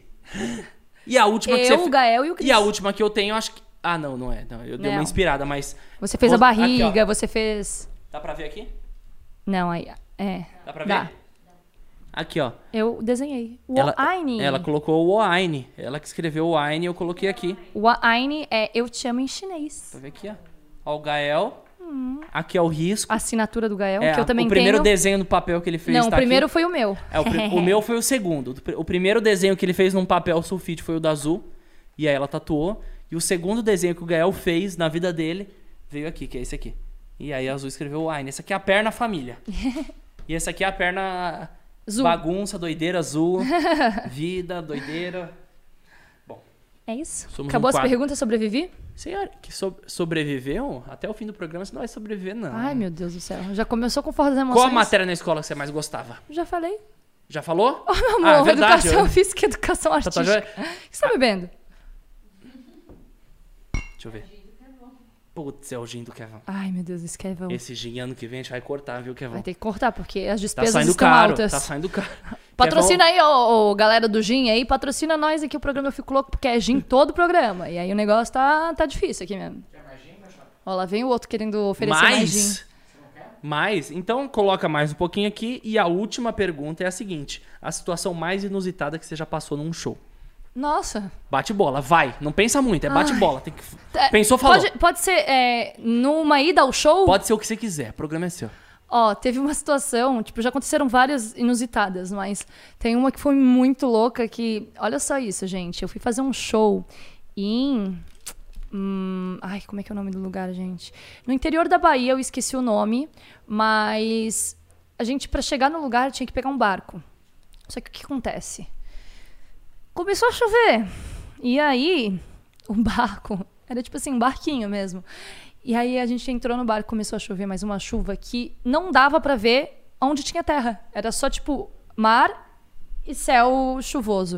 Eu falava, gente, como que o cara tá descobrindo aqui onde ele tá indo? Aí eu perguntei pra ele, moço, como é que você não se perde aqui? Ele falou assim, por favor, não, não fala comigo porque eu tô concentrado, tenho que andar aqui no lugar, porque senão realmente eu vou me perder. Eu, ai meu Deus! E eu tomando chuva, né? Tomando chuva, tomando chuva, molhando bolsa, molhando tudo, figurino. Aí eu cheguei, a gente chegou lá na, na cidade. Eu quero muito lembrar o nome, daqui a pouco eu lembro, eu falo pra vocês.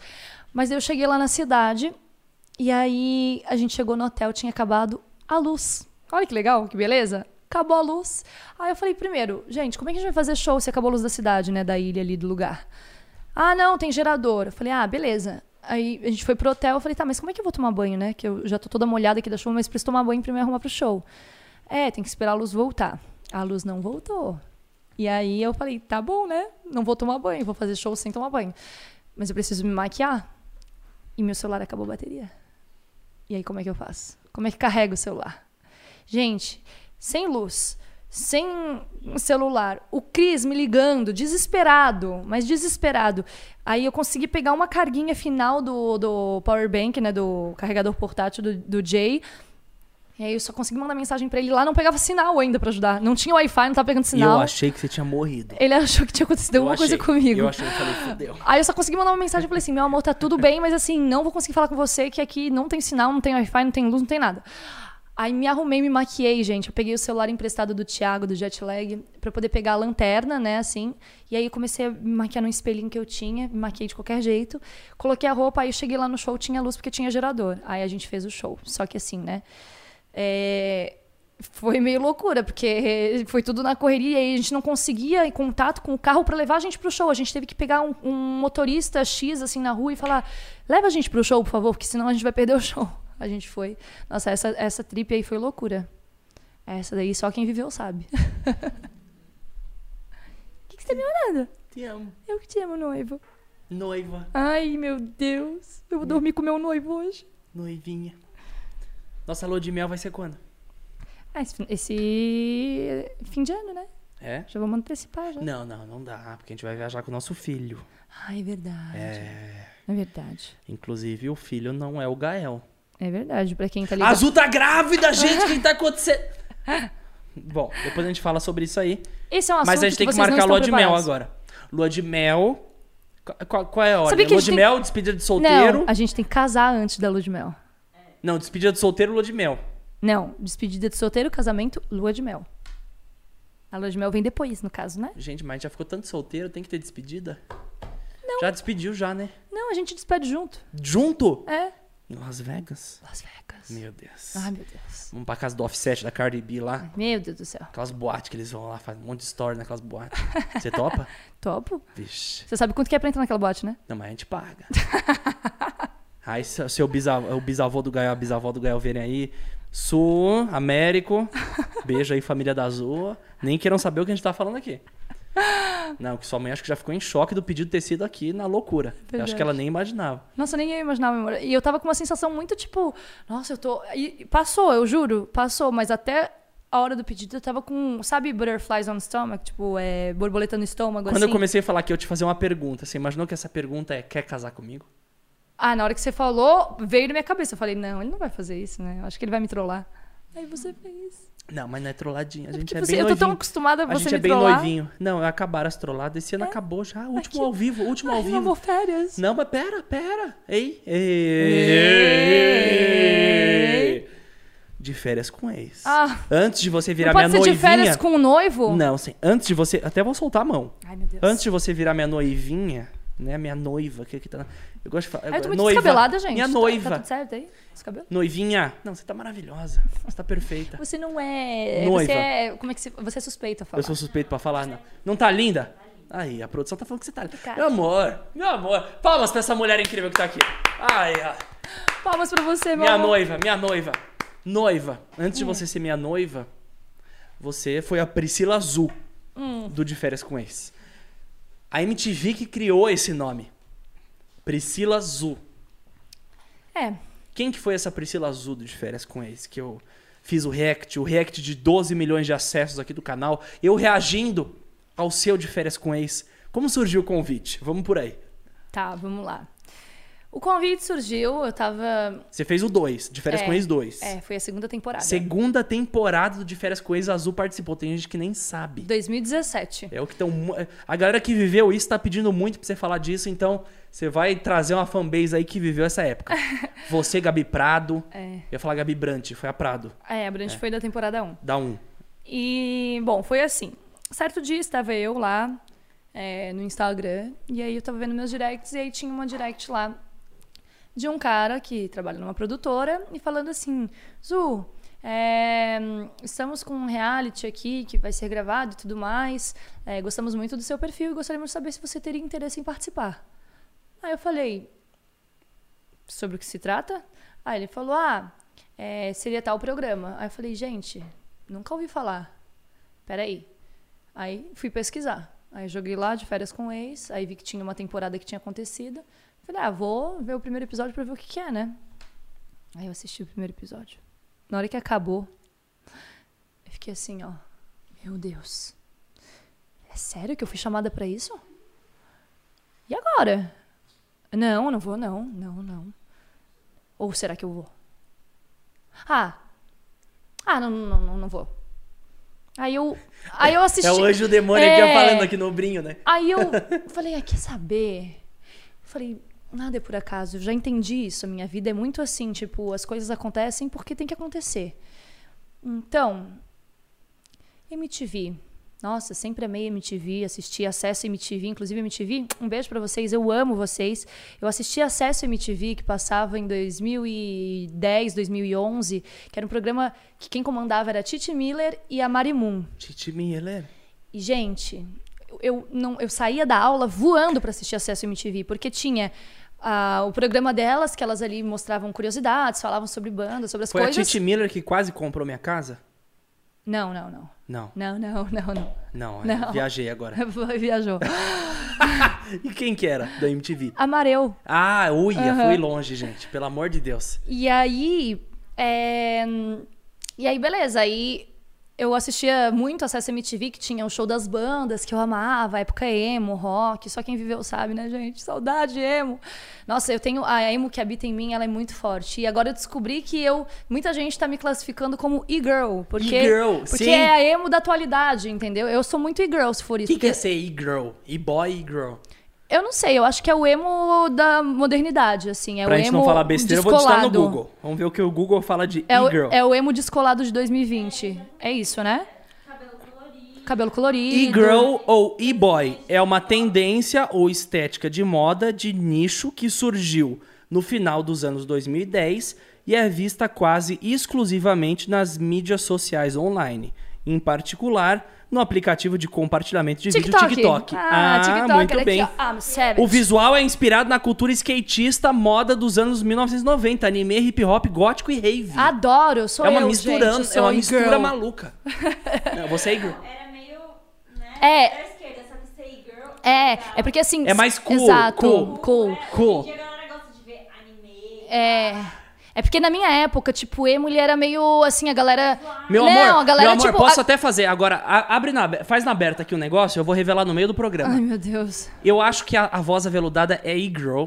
Eu vou revelar a voz aveludada no ao vivo. Olha, A galera vai printar. Todo mundo fala, ai, já revelou a voz aveludada. Voz aveludada. Eu queria fazer um agradecimento pra ela agora, no meio do programa. Eu sou espontâneo. O- o- Eu tô é na vendo. hora. Você entendeu que eu, eu, eu paro na hora. Voz aveludada abriu. Agora, no meio do ao vivo, eu vou revelar. Eu prometi que no último ao vivo eu ia revelar quem que é a voz aveludada. Ela é a produtora aqui do Eu Fico Louco. Ela é girl, ela é incrível. Ela ajudou a gente, assim, num, num momento, assim, de começo de projeto que foi do caralho. O Eu Fico Louco tá sendo um projeto de vida absurdo. E eu devo muito a ela. Ela tá aqui com a gente, foi responsável por muitas das coisas que vocês viram online, né? Mas tem toda uma estrutura pra tudo que vocês estão vendo aqui na minha vida, na vida da Azul, na vida do Eu Fico Louco e tudo que acontece aqui online pra vocês tem toda uma estrutura e a voz aveludada é uma grande responsável por tudo que tá acontecendo aqui online. Então eu queria revelar o rostinho dela aqui ao vivo. A voz aveludada. seja bem-vinda, Manu! Manu, senta aqui. Ah, não, não, senta aqui, ó. Senta aqui. A Manu é eu vou girl. revelar. Vergonha. Senta, senta. A Manu é uma mistura de girl com indie. E girl. E girl. E girl. Ai, que vergonha, Manu. Christian. Eu queria te apresentar aqui. A câmera tá obrigada. fechada nela, fecha nela. Eu queria que você fizesse suas boas-vindas, desse um depoimento de, de fim de ano e começo aí de 2021. Você faz parte dessa equipe. Obrigado. E eu te apresentei como voz aveludada, mas você é muito, muito mais que isso. E obrigado, Manuela. Obrigado. Nossa, é, é muito estranho estar aqui. Tipo, depois de 40, 50 programas, né? que a 50 gente fez o programas. Gravado, tipo, eu sempre estive naquele lado e agora tá aqui. É muito esquisito ver desse lado, que eu realmente nunca tinha visto. Mas não, sério, Cris, uma coisa que eu queria falar pra você real. Tipo, a gente tá aqui, 50 programas, e várias pessoas que a gente recebeu te elogiavam muito. E toda vez que a galera te elogiava, eu ficava muito feliz, tá ligado?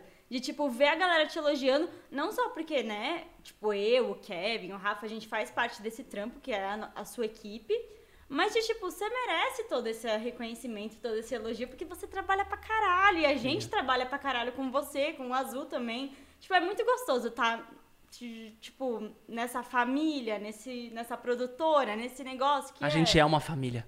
Sim, vocês A gente é mais do que uma é. firma, uma empresa, a gente é uma família. É, é uma... Não, e tipo, a família que é o Trump e a família que é vocês. Porque É a família Figueiredo, fit família eu Fit fico louco. família eu fico louco, fit várias coisas, assim, é muito legal estar nisso. Tipo, vocês me acolheram num momento que tava foda, pá, pandemia. E, cara, eu tenho muita, tipo, muita gratidão a vocês. Eu vejo vocês, tipo, eu tava quase chorando na hora que você pediu. Eu, eu sabia, E eu né? nervoso, Tipo, nervoso. Eu tava, eu- eu- ele, tipo, há dois dias atrás falou, mano, eu vou pedir ela em casamento. Eu falei, nossa, que da hora, sabe? Tipo, eu fiquei muito feliz, sabe? É tão louco imaginar que tava rolando esse papo, eu nem rolando, imaginava. E eu sou loucão, eu chego e lanço. é, Eu falo, é. gente, daqui dois Nossa, dias. eu tava muito nervosa Não, pra essa não, live. eu ele- falei, ele só gente, mas eu não fico assim- nervosa em entrevista porque eu tô nervosa Porque com você ele. tava sentindo, porque você é mega sensitiva. Ui. Não, Ela ele, sentiu. pegou, ele, ele nem falou nada, ele só mostrou a, a sacolinha da Monte Cristo. Eu falei, ah, você vai pedir ela em casamento, caralho, que da hora! Eles travaram. Não, eu fiquei, eu achei muito massa. Eu falei pra todo mundo lá de casa, eu, meu, o Christian vai pedir azul em casamento E ela hoje. nem assiste a imaginava. live, é, Não, é. você me Não, enganou. mas- Quando a mas pauta, você ela tava não imaginava. sentindo, mas você tava É, sentindo. eu tava, eu tava é. sentindo, tipo, foi muito louco, Porque assim, é isso, porque... a gente tava escondendo tudo, escondendo a flor, escondendo tudo, não, Não, sei o é, quê, tá e assim, realmente não passou um segundo pela minha cabeça. Só passou na minha cabeça na hora que ele chegou aqui e falou: É, aproveitar que a tua mãe tá aqui, eu quero é, te fazer um pedido. Eu falei, puta merda, vai me pedir em casamento, não tô acreditando. Aí eu falei, ah, quer saber? Trollagem, tô acostumada. Ah, não, não. E tipo, é isso, por mais que vocês estão casados, a uma cota, porque casamento é só um rótulo, É. mas ao mesmo tempo, não, né? Tipo, não é só um rótulo, porra. Tem uma porra de um anel, tem uma, porra- um- uma festa. Ah, até é legal, pô. Eu achei massa. Eu adoro essas coisas. Eu achei massa. obrigada. Eu adoro essa família, eu adoro esse casal, eu acho eles muito da hora. Tipo, fora da câmera, eles são muito gente boa, muito, tipo, dá pra sentir o amor de vocês. Eu adoro estar aqui no meio, Hum, que sério. bom, mano. Obrigado. Tipo, caiu muito bem pra mim no momento certo, sabe? E 2021, se prepara. Oxi. Se prepara. Ai, ai, ai. Que vai ser trabalho de lá e trabalho de cá. É muito clipe aqui, é muito vídeo ali. É muito vídeo ali, novidades. 2021 Novidades. teremos novidades nesse programa, ela não sabe de todas. Ó, posso, posso falar uma novidade que as pessoas não sabem e eu nem ia falar, mas eu vou só já jogar aqui, já que hoje é o dia de revelações. Assim? É. Você aí, pode fechar aqui, que é bom. Ai, fechado. ai. Você aí que me acompanha, que gosta do meu trabalho, que curte as coisas que eu mostro pra vocês, se preparem, porque eu só falo que ano que vem tem e-commerce. Oh! Não falei do quê, mas tem lojinha virtual pra vocês ano que vem. Então lançar Já guarda o din-din agora, não gasta tudo nas férias, porque ano que vem a gente Segura volta com tudo. terceiro. É. lançar aquela novidade, meu amor. Que eu tô grávida? Aquela. Não. Não, que é mentira.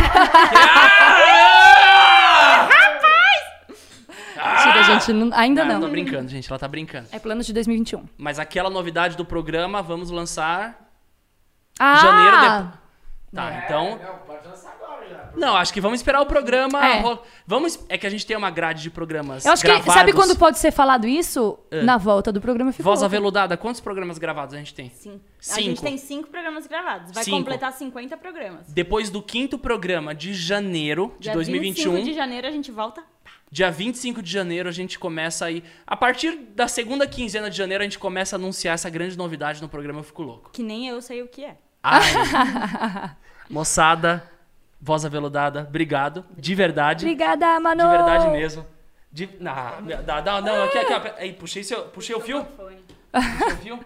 Cris atrapalhado. Tudo bem, tá tudo bem. Tá tudo bem? Arrebentou o fone, gente. É, arrebentei isso. o fone dela aqui. Quem sabe faz ao Tudo vivo. bem, eu, eu. É nóis, é nóis. Obrigada. Manuzinha. Revelada. Voz aveludada revelada. Kevão, eu Esse programa tá imperdível, gente. Se você, ó, se você tá assistindo aí, já compartilha com o pessoal, manda aí pra galera, fala, ó, não perde esse programa porque vocês estão vendo que tá loucura, né? Então, compartilha aí com todo mundo. E a gente vai falar muito de férias com ex já já, hein? Ai, de novo? A De gente novo, já não tinha mais, falado. Mais, vamos falar mais. Não é bom que o cara vai falando. Não, aqui, ó, isso dá. Aqui, ó. A gente vai e volta, vai e vai volta. e volta. Mas é, a gente tá falando de como eu fui Ah, chamada, né? Ah, pô. Kevão Ah. é foda. Ó, pra não perder o raciocínio pra galera que quer, ficou curiosa pra saber, que eu falei que eu assistia Acesso MTV e tal, porque eu gostava das bandas, aí quando eu fui chamada pro De Férias com Ex, aí eu parei pra pensar, né? Eu falei, eu posso te dar a resposta depois? Posso pensar pra ele, claro? Aí eu pesquisei o programa, fiquei meio chocada, mas eu pensei assim, gente, nada é à toa, né? Na época eu tava já querendo lançar meu primeiro álbum musical. Eu falei, MTV, nossa, me remete tanto à música, né? Foi toda a minha, minha infância barra juventude é, musical tão relacionado a isso. Falei, quer saber? Eu vou. Porque eu tenho certeza que vai abrir portas para mim é, em cenários que eu tenho muita vontade de estar envolvida, é, com a televisão, com música. É isso, eu vou. Aí eu aceitei ir. E aí eu fui, é, eu fui aprovada, né? Porque na verdade eles estavam primeiro fazendo um meio que um, sondando quem teria interesse. Aí eu fiz todos os testes lá que tem que fazer, e, tipo eles é, fazem algumas perguntas, você meio que faz uma entrevistinha. E aí eles falaram que eu tinha sido aprovada. E eu fiz, é, a gente faz teste psicológico antes. E eu acho que eles só aprovam para entrar no programa quem reprovou no teste psicológico. Porque só vai gente doida lá pra dentro. gente, por favor. Por Eu favor. falar, qual é o sentido? Mas é bom que rende. É, então, acho que eles só aprovam quem não é aprovado no teste psicológico, porque não é possível. Como que foi seu teste psicológico, assim, só pra eu ficar mais tranquilo como noivo? Não, é, eu não lembro Minha direito, mas noiva. é tipo uma prova como se fosse uma prova de é, teórica de autoescola. Você tem que responder umas perguntas. Tipo, não lembro exatamente perguntar. Aí você passa por uma psicóloga, você conversa com a psicóloga, ela faz algumas perguntas, tipo, em determinadas situações, como você reagiria. E aí eles traçam o teu perfil. Por quê? Porque eles, obviamente, não vão querer colocar todo mundo igual com a mesma ideologia, mesmo pensamento, com as mesmas, né? Eles colocam lá pessoas variadas justamente para acontecer as intrigas, os atritos. Mas, enfim, aí eu fui aprovada, eu falei, caramba, nossa, é real. E aí, é, só para vocês entenderem, quando eu fui chamada, que eu fiz a entrevista e tudo mais, eu tinha que passar uma relação, uma lista dos meus ex. E aí eu falei, gente, eu, eu tinha, eu tenho bastante exinho assim de relacionamento curto, meus relacionamentos duravam três meses e tal. Eu falei, eu tenho bastante, só que assim, zero perfil do programa. Eram pessoas, tipo, homens mais velhos, ou que estavam já casado, namorando. Eu falei, nossa, não tem nada a ver. Aí indiquei uns lá, que não foram aprovados. E aí o pessoal falou assim, ah, pode ser também alguém que você é, já ficou e tal, não precisa ser necessariamente namorado, ex-namorado. Aí eu falei, ah, então tá, né? Esses dias eu beijei um menino aí, Ursinho, ó, ó. Aí eu fui lá pro programa, né? Fui lá pra gravação. Saúde, que bom. eu fui lá pro, pra Pipa, né? Onde foi a nosso, o nosso reality. E aí eu fiquei confinada, né? A gente fica confinada, tipo, eu fiquei uns quatro dias lá, só que era pra ter ficado menos, é porque o tempo tava chovendo, e aí eu tinha que gravar a saída do mar. E até então eu não achava que eu ia ser, porque, tipo assim, é, eu, não, eu achava que eu seria uma das do elenco principal ali, dos 10 integrantes principais, e que entraria algum ex meu, né? Só que, na verdade, é, eu, eles estavam esperando pra eu fazer minha saída do mar. Eu falei, ué, saída do mar? Pelo que eu vi, quem Você sai do mar é ex, né? É. Eu falei, gente, meu Deus, será que algum ex meu me indicou? Será que é isso? Aí eu fiquei quebrando a cabeça. Eu fiquei quatro dias no hotel, sem telefone. Só dava pra ver a televisão aberta lá, o Jornal Nacional. É, aí eu, com uma, com uma corda, porque na época eu tava mega fitness, né? Eu levei minha corda pra ficar pulando corda dentro do quarto. E eu tinha feito. Essa história da trança é ótima. Eu tinha feito uma trança, pra quem viu a minha entrada do De Férias com Ex, que todo mundo ama por conta do meu cabelo, minha trança, minha entrada. Eu tinha feito duas tranças é, boxeadoras, sabe? Aqui e aqui. Meu cabelo tava curtinho, mas eu tinha feito com aqueles apliques, assim, sintéticos mesmo. Aí eu tinha feito. E aí, a primeira vez que eu fiz, a mulher que fez lá, não sei o que aconteceu, que arrebentou a trança. E aí, tipo, um dia antes de eu ir pra pipa, arrebentou uma trança. Aí eu, "Ah, meu Deus do céu, o que, que eu faço? Como é que eu vou conseguir agora à noite? Se eu vou viajar amanhã de manhã, e agora? Não tenho o que fazer. Aí, olha só o que eu fiz. Aí eu mesma, tipo, voltei a trançar aqui, só que aí ficou horrível. Uma ponta ficou maior que a outra, eu tive que cortar a ponta. Eu falei, nossa, não, tá muito feio isso. Mas é o que tem pra hoje. Aí fui lá pra pipa, fiquei no hotel, né?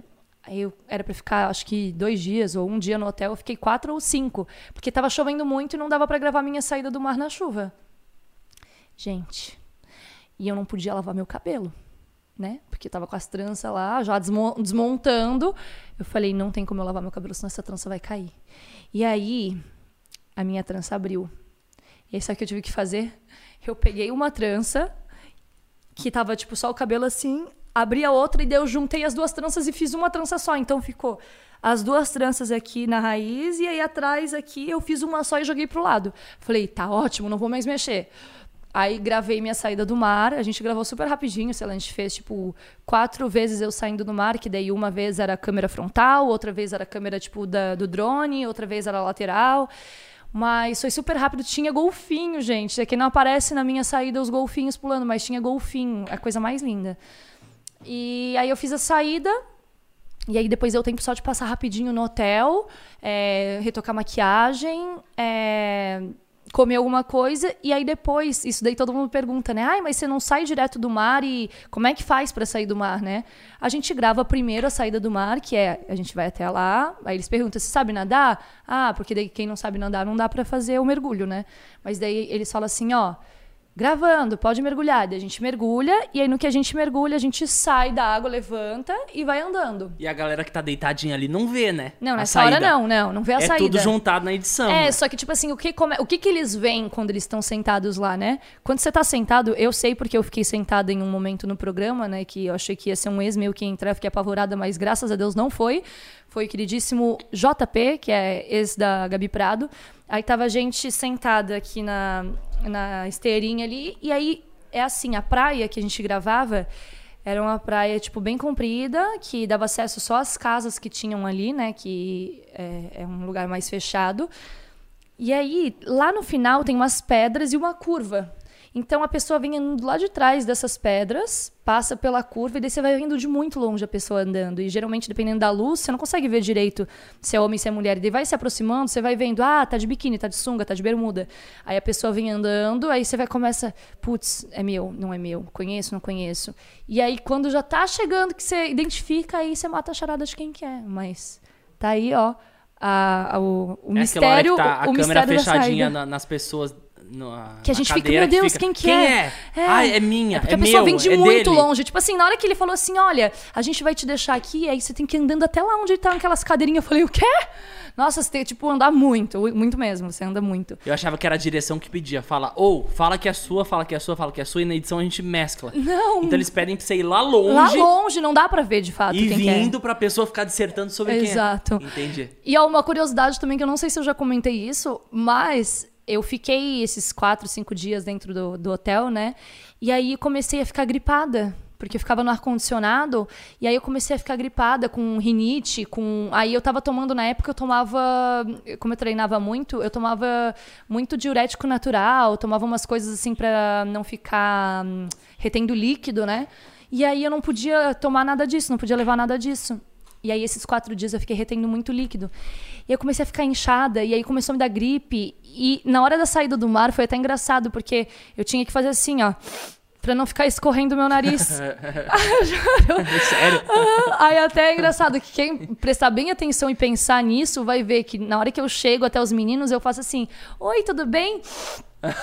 Aí, tipo, eu dou umas fungadas porque começa a escorrer o nariz. Eu falo assim: Oi, tudo bem? Aí o outro: Oi, tudo bem? Aí eu ficava fungando assim, nossa, foi. Aí eu fiquei inchada. Eu tinha acabado de colocar, não fazia uma semana que eu tinha colocado lente nos meus dentes, e aí mexe na estrutura, né? Minha boca tava inchada. Eu tava com a cara muito diferente do que é hoje. Porque eu tava muito inchada de rinite, de lente, de tudo. Então, por trás de todo aquele glamour, aquele biquíni amarelo maravilhoso, aquele corpão, aquele momento, tinha toda uma rinite. Nossa, tinha um tudo momento de atacado. catarrada. Nossa, Tinha eu- todo um lance por trás que ninguém E imagina. eu falava, gente, como é que eu vou dar uns beijos aqui nesse negócio se eu tô com meu nariz escorrendo? Uns beijos. É meu amor? Ciumento aqui. Quem vai pro de férias com eles e não beija, tá no lugar errado. Não pode beijar! Lá- Mulher minha não beija. Lá- ainda bem que eu não era sua na época, né? Hoje eu sou sua de corpo, alma e coração. Te amo demais. Eu te amo. Não, mas vamos continuar esse papo do de férias com eles. Não, é gostando. engraçado- É, é o mais pedido. É engraçado, sabe por quê? Porque é, o programa, assim, é, a gente percebe que existem dois pontos altos, assim, né? Que é treta ou pegação. Aí falei, gente, eu não nasci pra tretar, não. Eu não gosto de briga, não, não sou boa nisso, nem quero, sou paz e amor. Eu tava na minha época mega zen, meditando toda hora, levei meus cristais pra lá. Tem até uma, uma coisa que eu fiz lá, que não passou na televisão, que obviamente eles não queriam passar isso, que não tinha nada, tipo, não era algo que chamaria era atenção, midiático. não era midiático. Mas a energia tava tão pesada lá das brigas, já quase Você da acendeu um metade pro final. Não, eu coloquei, eu pedi autorização porque tinha um pátio lá embaixo onde eram as festas que a gente não podia ter acesso no dia a dia, né? Era só quando tinha as festas que a gente ficava no gramado. Aí teve um dia que tava rolando um eclipse muito forte, assim, muito E aí eu pedi autorização para produção pra gente dar um pulo lá e quem quisesse participar, eu queria fazer uma meditação guiada e a gente fez de frente para um marzão com o céu assim, fim da tarde, maravilhoso. E aí a gente fez uma atividade de cada um falar uma palavra que estava sentindo e a gente se abraçou e foi muito legal assim. Mas é, eu nunca gostei de briga, sabe? E aí até foi muito engraçado, porque logo quando eu cheguei rolou a briga com a Gabi Prado, né? E é, é muito estranho, porque assim, você já fica confinado, você já fica, né, pensando, meu Deus, tá acontecendo alguma coisa lá na casa e eu não sei o que que tá acontecendo. E aí, como é que será que é o pessoal? Quem que será que tá lá? Será que. Quem que é meu ex? Tipo, você fica se questionando, né? E aí, na hora que você chega, já tá todo mundo já, tipo, com os grupinhos formados, as pessoas já, tipo, se conhecem, já. E aí eu lembro que eu cheguei, e aí tinha algumas meninas meio que me olharam assim. E aí eu, ah, tudo bem, né? Vou vim do zero, que nem eu sempre fui, de começar tudo do zero, conhecer as pessoas, coração aberto. Só que aí aconteceu de numa festa eu beijar o Fagner que a Gabi tava beijando ele. Tipo assim, tava ficando com ele, mas sei lá, era o segundo dia que ela tava ficando com ele. Só que assim, eu pensei, gente, ou eu treto ou eu beijo. Eu vou beijar, né? Muito mais legal. Aí eu acabei ficando com ele numa brincadeira. E aí ela gostou. Bateu aquele, E aquela aí, raiva e dela aí ali. aconteceu aquela cena clássica que eu tô sentada na Você mesa. tá pegando meu macho! A cena que eu tô sentada na mesa, daí a Gabi vem, sobe a escada e começa a falar e não sei o que, dar indiretinha. Aí eu falei, "Ga- Gabi, tô aqui, pode falar? E aí ela começa a falar e tal. E aí. Fala, o seu cabelo, não sei o É. Sabe o que você precisa? que é ruim. Não, sabe o que você precisa? De fazer uma progressiva é, pro seu cabelo ficar bom. Só que, tipo, gente, ó, na boa, paz no coração. Gabi, eu amo você de coração. Você é uma pessoa especial. É, a gente já resolveu nossas diferenças lá atrás. Então, assim, às vezes a gente, a gente traz à tona esse, esse episódio e tal, porque foi uma coisa que marcou. Hoje em dia a gente dá risada, a gente brinca e tal. Mas, assim, até hoje tem gente que fica hateando, fica falando, ai, porque você falou da aparência dela. Tipo assim, ela sabe que ela errou, eu também sei que eu errei em vários momentos, mas, assim, as coisas que passaram, passaram, gente, sabe? A gente amadurece, evolui. Então, não fiquem hateando, não fiquem, sabe, mandando mensagem é, des- destilando ódio. É tão, tão ultrapassado isso, tão chato, sabe? E quem tem que resolver alguma coisa sou eu e ela. E já tá resolvida, tá tudo certo. Eu torço muito pela felicidade dela, pela, pelo sucesso dela. É uma menina que a gente tem muita coisa em comum, né? Nós somos arianas, então a gente é impulsiva, a gente é. Mas é uma pessoa que é muito divertida. Quem conhece a Gabi sabe que ela é assim, tipo, risada o tempo inteiro, a forma que ela fala, ela é muito divertida. Mas enfim, aí rolou esse episódio da briga. Só que foi muito engraçado porque eu não tô acostumado com isso, acostumada com isso, né?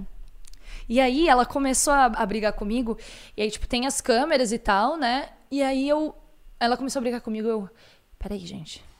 Como é que eu reajo? Será que é, eu tenho que brigar com ela de volta? Ou, ou não? É, será que isso daqui é tudo, tipo, armado é, pra eu impulso é brigar? O impulso é brigar, né? Será que é tudo é, armado que eu tenho que brigar? É isso que eu tenho que fazer aqui? Só que, tipo, sabe, não tinha script, não tinha roteiro nem nada. Eles jogam a gente ali na casa pra gente viver.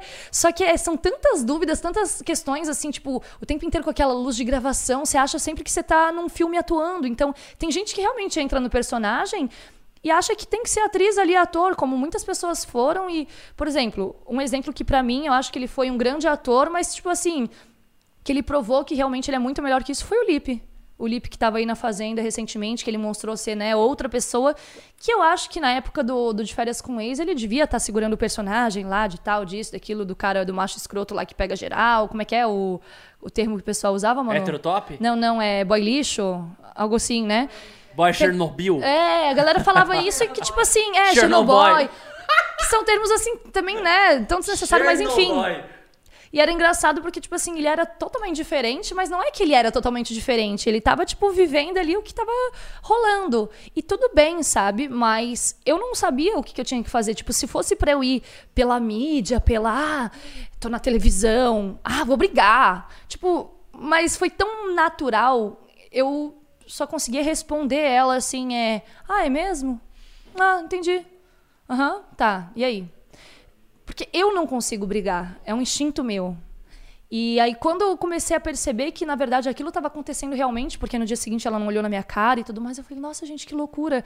Como é, é louco você estar com pessoas que você não conhece, né? E, e no convívio diário, assim. Tiveram muitas situações lá que eu fiquei muito mal, assim, não em relação a mim, mas que eu via as pessoas brigando por motivos tão X, assim, que eu jamais brigaria, eu tentaria resolver na conversa, como eu sempre fiz. Mas é engraçado, assim, sabe? E assim, também eu posso falar que no meu ranking do top 3, assim, é, também a, a experiência de férias com ex foi uma das melhores experiências da minha vida, assim, como ser humano mesmo, sabe? Você socializar ali, estar 20 dias trancado com pessoas que você está conhecendo do zero e sem celular, sem saber o que está acontecendo no mundo, sem fofoca de fora, só vivendo aquilo dali, sabe, intensamente com as pessoas, brincando, se jogando, brigando, é, emoções à flor da pele. Beijando. É muito maravilhoso. Só, sério, se eu pudesse é, falar para as pessoas fazerem algo na vida delas que mudaria o pensamento delas, seria participar de um reality, porque é muito louco.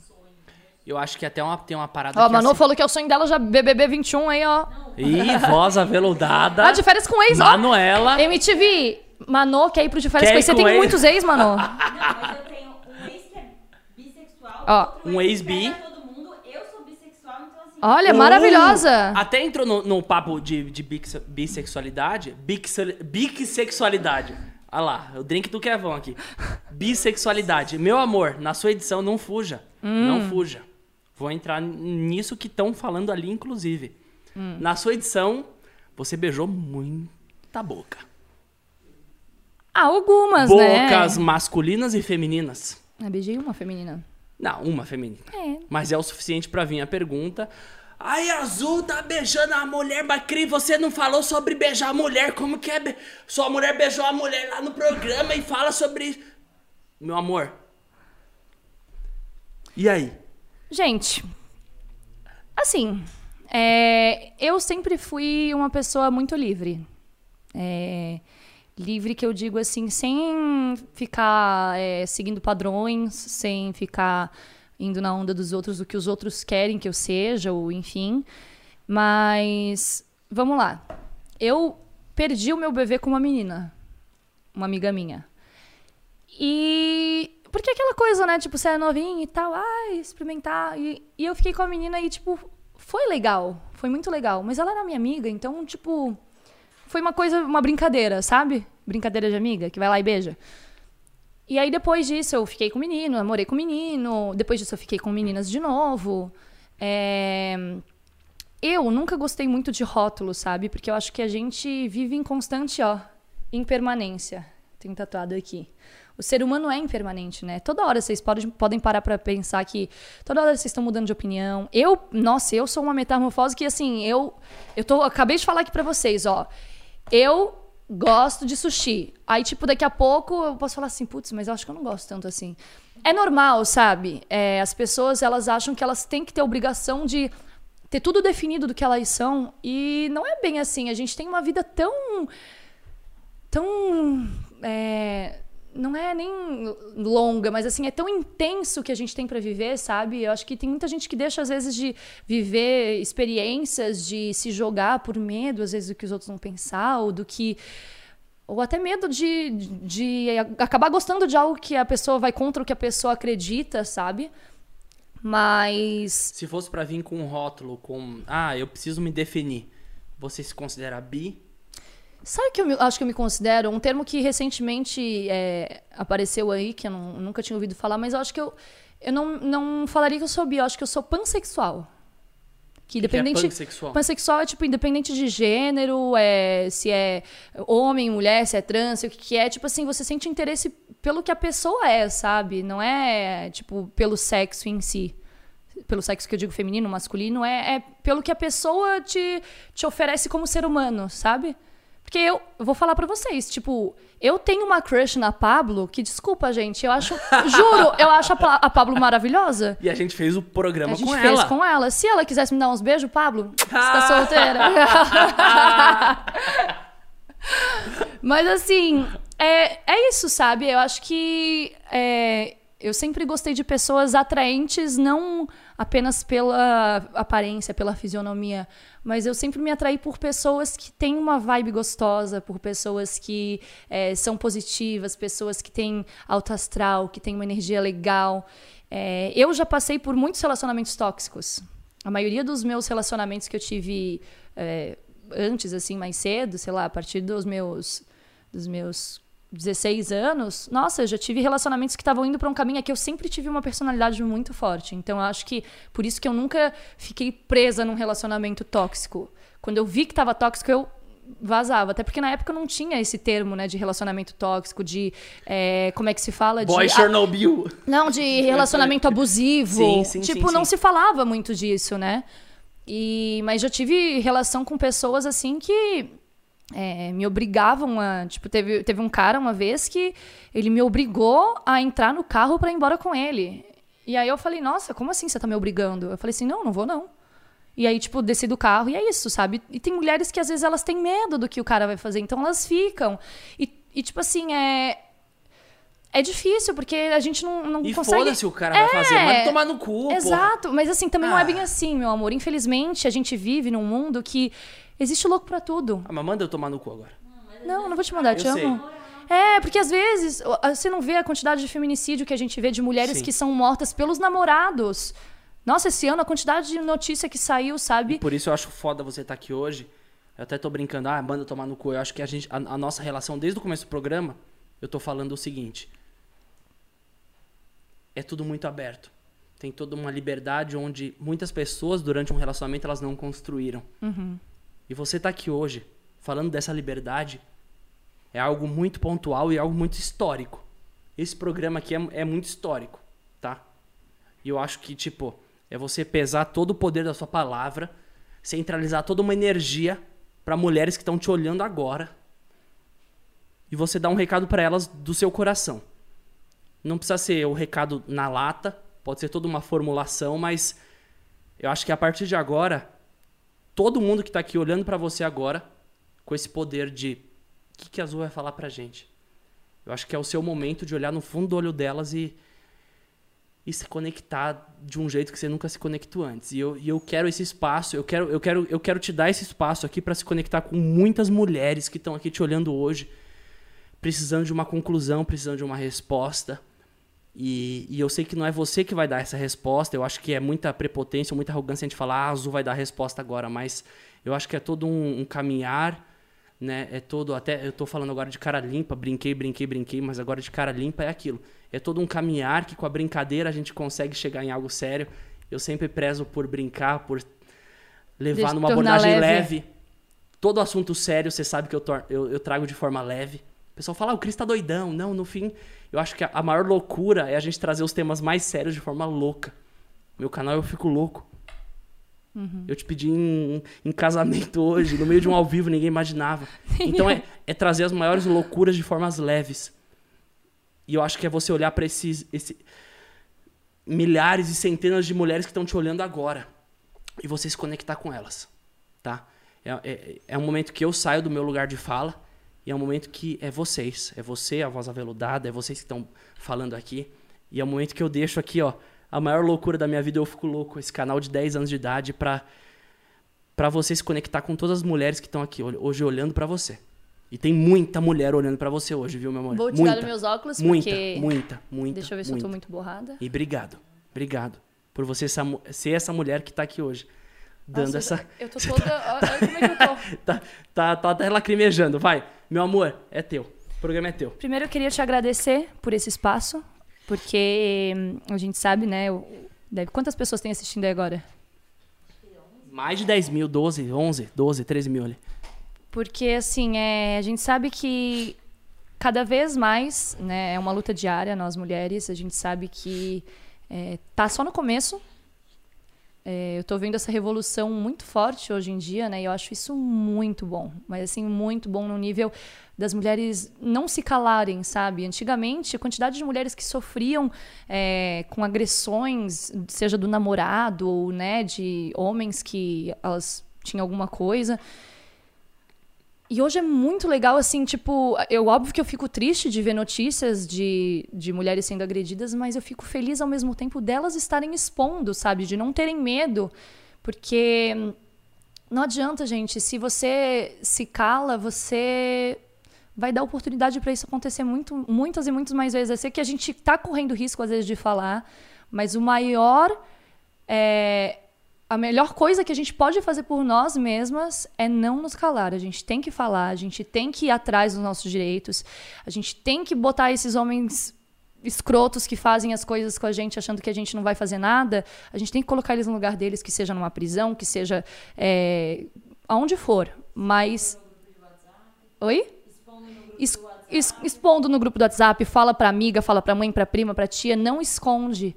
Porque, assim, eu sei de cada história de mulheres que se sujeitam, tipo, que eu conheço, assim, não, não sou próxima, mas de que você vê lá as fotos sempre lindas dos dois e que a mulher apanha todo dia, sabe? Isso é muito triste. E a gente não precisa disso, mas se eu pudesse dar um conselho, né? Eu acho que tem aquele negócio, ah, que se o conselho fosse bom, a gente não dava, vendia. Mas assim, se eu pudesse abrir meu coração e falar algo que eu aprendi durante esse tempo que eu vivi intensamente, eu tenho só 27 anos, eu sei que eu tenho muita coisa para viver, mas nesses 27 anos muito bem vividos, que eu sempre fui muito intensa, eu descobri que a chave de tudo é o amor próprio, como eu já tinha falado aqui no começo. Então, assim, é difícil? É difícil. A autoaceitação, os padrões que a sociedade impõe.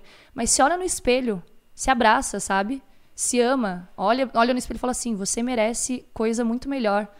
Eu sou foda, eu sou linda, eu sou gostosa, poderosa. Foda-se. Foda-se os outros. Desculpa o palavreado, eu não gosto de palavrão ao vivo, mas nem em gravação, mas é isso, sabe? É você não ficar se prendendo a, a- ao que. Eu sei que é muito difícil porque a internet está um lugar muito tóxico hoje em dia, né? Mas assim, é, tenta usar a internet para coisas positivas, sabe? Para mostrar o seu talento, para para trabalhar, para estudar. É um lugar tão incrível para estudar. Eu sou uma pessoa que, tipo, eu tô 24 horas com o celular na mão, mas eu assim, pode ver, eu não sou uma pessoa hiperativa de ficar postando stories 24 horas por dia, de ficar postando coisa. Eu tô com o celular na mão, mas é que eu tô pesquisando no Google como é que se escreve a palavra escassez. Entendeu? Tipo, eu, eu gosto de informação, eu gosto de estar ligada no que tá acontecendo. Então, foca em você, foca na- no seu trabalho, foca nas pessoas que te admiram, que gostam de você. Faz o exercício que eu fiz em 2017. Você olha no espelho e fala: Eu não vou ficar com ninguém, não vou me relacionar com ninguém que não me ame o quanto eu me amo. Você tem que se amar em primeiro lugar. Porque a gente só tem para oferecer pro outro aquilo que a gente tem dentro da gente. Então, se ame. É isso. Amo vocês. E eu te amo lindas. pra caralho. Eu que te amo, noivo. Eu te amo demais, minha noiva. Oh, meu Deus. Senhorita, tem um Deixa o momento. de novo que tá Coloca, coloca. aqui. Tem um momento nesse programa que é o momento de total conexão, conexão do convidado, dá a mão pra mim aqui, Hum. do convidado com os fãs dele. Antes de você entrar em contato com seus fãs, tá? Do momento super o quê? Chat. Exatamente. Eu quero fazer uma última dinâmica de jogo com você, fechou? Fechou. Vou pegar aqui. Muito bem. Eu vou fazer uma última dinâmica de jogo com você, tá? Que eu preparei aqui, você mal imagina. E depois a gente entra no momento de conexão de você com a tua galera. Tá. A galera que te acompanha há anos, a galera que tá aqui te perguntando muita coisa. E é o momento superchat, ao vivo, o último ao vivo desse ano. Eita, meu Deus. Tá acabando Com a minha gente. noiva. Graças a Deus. Com a minha não aguento noiva. mais 2020, já pode ir embora. A única coisa boa de 2020 foi esse pedido de casamento. Ai, meu Deus. Não, mentira. Tiveram outras coisas boas também. Mas, ufa, tá acabando o ano. Gente, a gente iniciou um ao vivo aqui, eu te pedi em casamento, eu não sei o que tá acontecendo na internet. Eu sei que meu pai me chamou aqui. Meus eu tô amigos, recebendo um monte de mensagem aqui. meus Parabéns, amigos de escola, vocês. meus amigos de escola me chamaram, minha mãe me chamou. Mãe. Tá todo mundo me chamando. Eu acho que eu ter te Beijo, pedido em, Vande, beijo, Li. Amo vocês. Meu eu sogro, acho minha que eu, sogra. eu ter te pedido de- em casamento da forma mais espontânea do mundo causou aqui um rebuliço na internet. Todo mundo me chamou. Mas vamos lá. O bate-bola é o seguinte. Tá. Ah, eu tô co- acostumado bate-bola. Fui eu que inventei o bate-bola? Foi você que inventou, mas eu que vou aplicar em você, a inventora do bate-bola do Eu Fico Ai, Louco. meu Deus, vamos lá. Eu vou te falar uma palavra e você já dá a resposta. Tá. Sem dissertar muito sobre, tá? Tá bom. É a primeira coisa que apareceu na sua cabeça. Zu, minha mulher, minha noiva, minha querida, minha, minha amada, o amor da minha vida. Mãe dos meus filhos no plural, porque 2021 vai vir Eva ou Ou outro boy. outro boy Então vamos nome. lá. Seguinte, abri aqui. Bate-bola é o seguinte, vamos lá. Vou te falar e você já responde, tá bom? Tá. Olha no meu olho, Tô olhando. pupila dilatada. Hum. Olho no fundo do meu olho. Tô olhando. 3, 2, 1 e começou o bate-bola com Azul. E aí? Comida. Brócolis. Uau! Eu amo brócolis. Gostei, tá parecendo a Pablo. A gente vai ao ar o programa É, da Pablo. mas não vai falar a é. resposta da Pablo Vittar foi incrível. É, mas é, é brócolis, eu amo Tá brócolis. bom, Tudo que vamos tem lá. brócolis, pizza de brócolis, estrogonofe de brócolis, tudo de brócolis. Tudo bem. Bebida. Café. Café? Muito bem. Felicidade. Hum... Mosquito, peraí. Não, não, a felicidade não é mosquito. Matar mosquito. Não, não, não. A felicidade. Tirar meus cravos. Tirar teus cravos, felicidade. É, eu sei, eu sei. Eu fico feliz de É, tirar teus cravos. é. Esse do nariz, inclusive, eu tô. Não querendo vai tirar mais nada meu, não. Nossa. É. Namoradas aí, vocês estão se identificando. Ah, eu adoro tirar os cravos do meu namorado. Fica quieta vocês aí. Vocês ficam quieta. Família. Base, estrutura, porto seguro. Quer falar uma só? Ou quer manter? Base, estrutura, porto seguro. É... Essas três ou quer falar uma? Que engloba tudo. Família. Zu, família. hum, Tudo, Tudo. tudo, tudo isso. Tudo é muito forte. Muito bom. Tudo. Viagem inesquecível. Hum, Los Angeles, com Ah. você. Eu quero voltar muito. E China também. China também foi uma viagem inesquecível pra mim. 2021. Partiu LA? Partiu a lei. Uau. Se tiver aberto, né, pra gente poder entrar. Não, tomou a vacina, vambora. Internet. Tem que ser uma palavra ou pode ser, tipo, um pouquinho de palavras assim? Meu amor, o programa se chama Azul. Inter- É teu. Se chama Azul o programa. É teu. Você que manda. É, hum, internet. Internet. Eu vou só dissertar rapidamente, tá? Internet eu acho que é um lugar muito incrível pra quem sabe usar. É isso. Sonho. Turnê internacional. Torneio internacional. Realização. Cantar nos maiores festivais do Brasil. E ser mãe. É porque tem profissional e pessoal, né, gente? Justo, justo. Vou te falar. E aí, ó, olha no meu olho. Tô olhando. 3, 2, 1 e. Fake news. Bullshit. Bullshit? Bullshit. Não, fake news é Fake news. perda de tempo. Legal. Legal. Amor. Christian Figueiredo de Caldas. Eu? Você é o amor Eu? da minha vida. Minha noiva? Meu noivo! Minha noiva! A gente tá noivo! Meu amor, Ah, você tá lascada. por quê? Por quê? A gente vai entrar já já no momento superchat. Você quer ir ao banheiro rapidinho? Não, tô de boa. Tá de boa? Uhum. Eu vou anunciar o momento. Vou dar aquela esvaziada na lata, Nossa, na lata. no joelho. Nossa, que, que horror, meu amor. Não, eu tentei puxar termos aqui. Não, não. Eu vou dar uma eu vou mijada. fazer xixi, é mesmo, mais bonito. Tá. Mijada é ruim, né? É, me fer ruim. Gente, eu vou fazer um Vou xixizinho. fazer um pipizinho. Vocês comecem a mandar muitas perguntas pra Zu, minha noiva. Ai, eu sou noiva. E ela vai responder tudo aqui, ao vivo, no momento superchat. Fechou? Chat. Então vou fechar a câmera em você. Você vai dar os recados finais de fim de ano.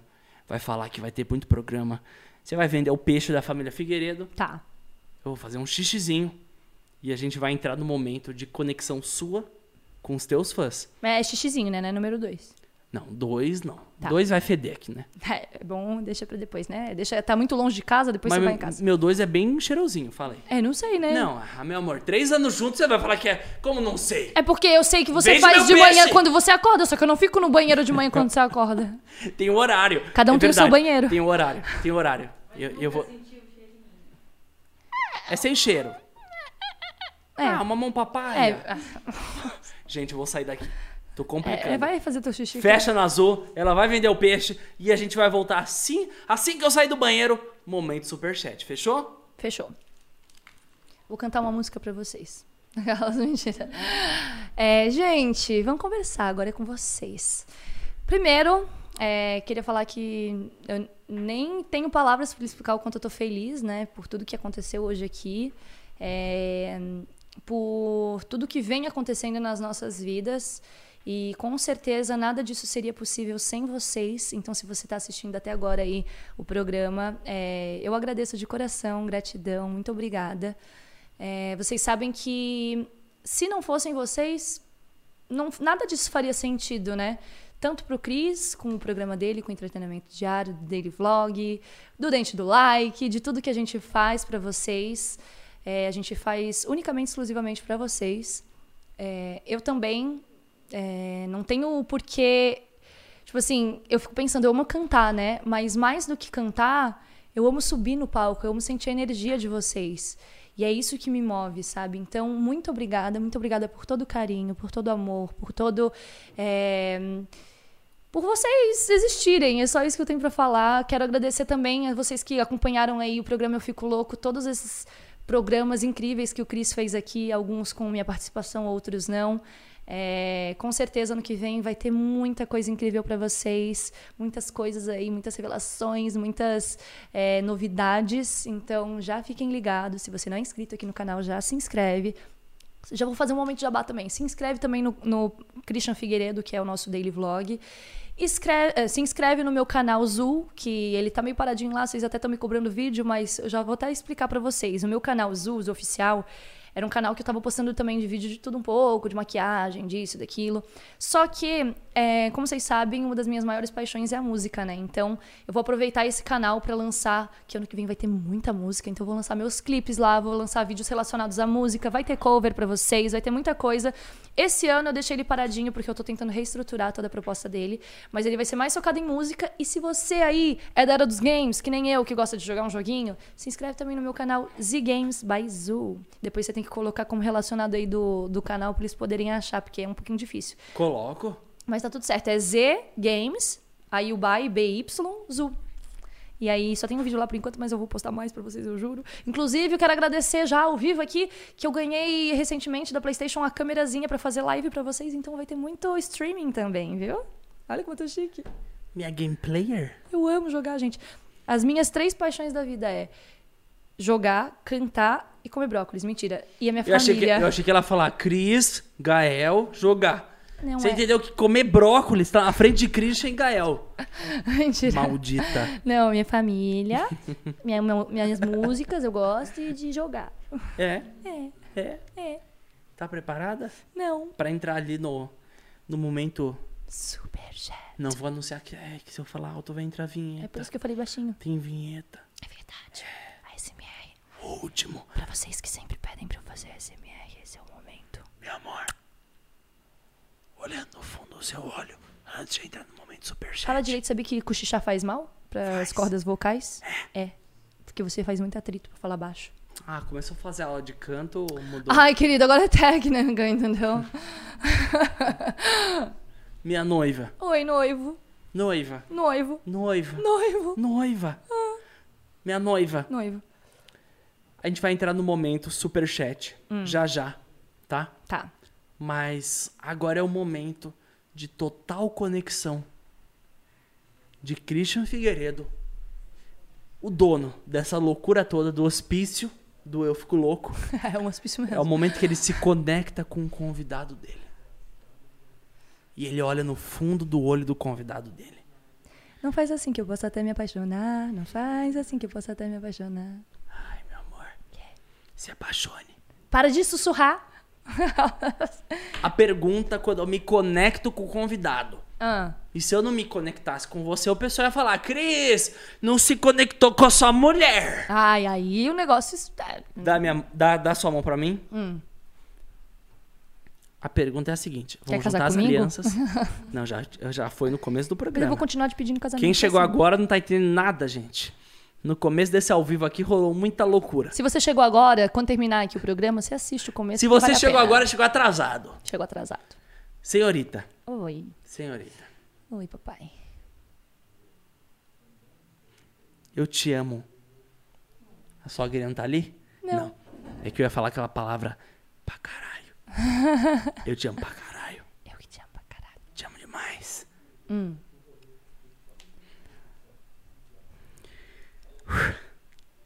Olhando no fundo do seu olho. No fundo do seu olho.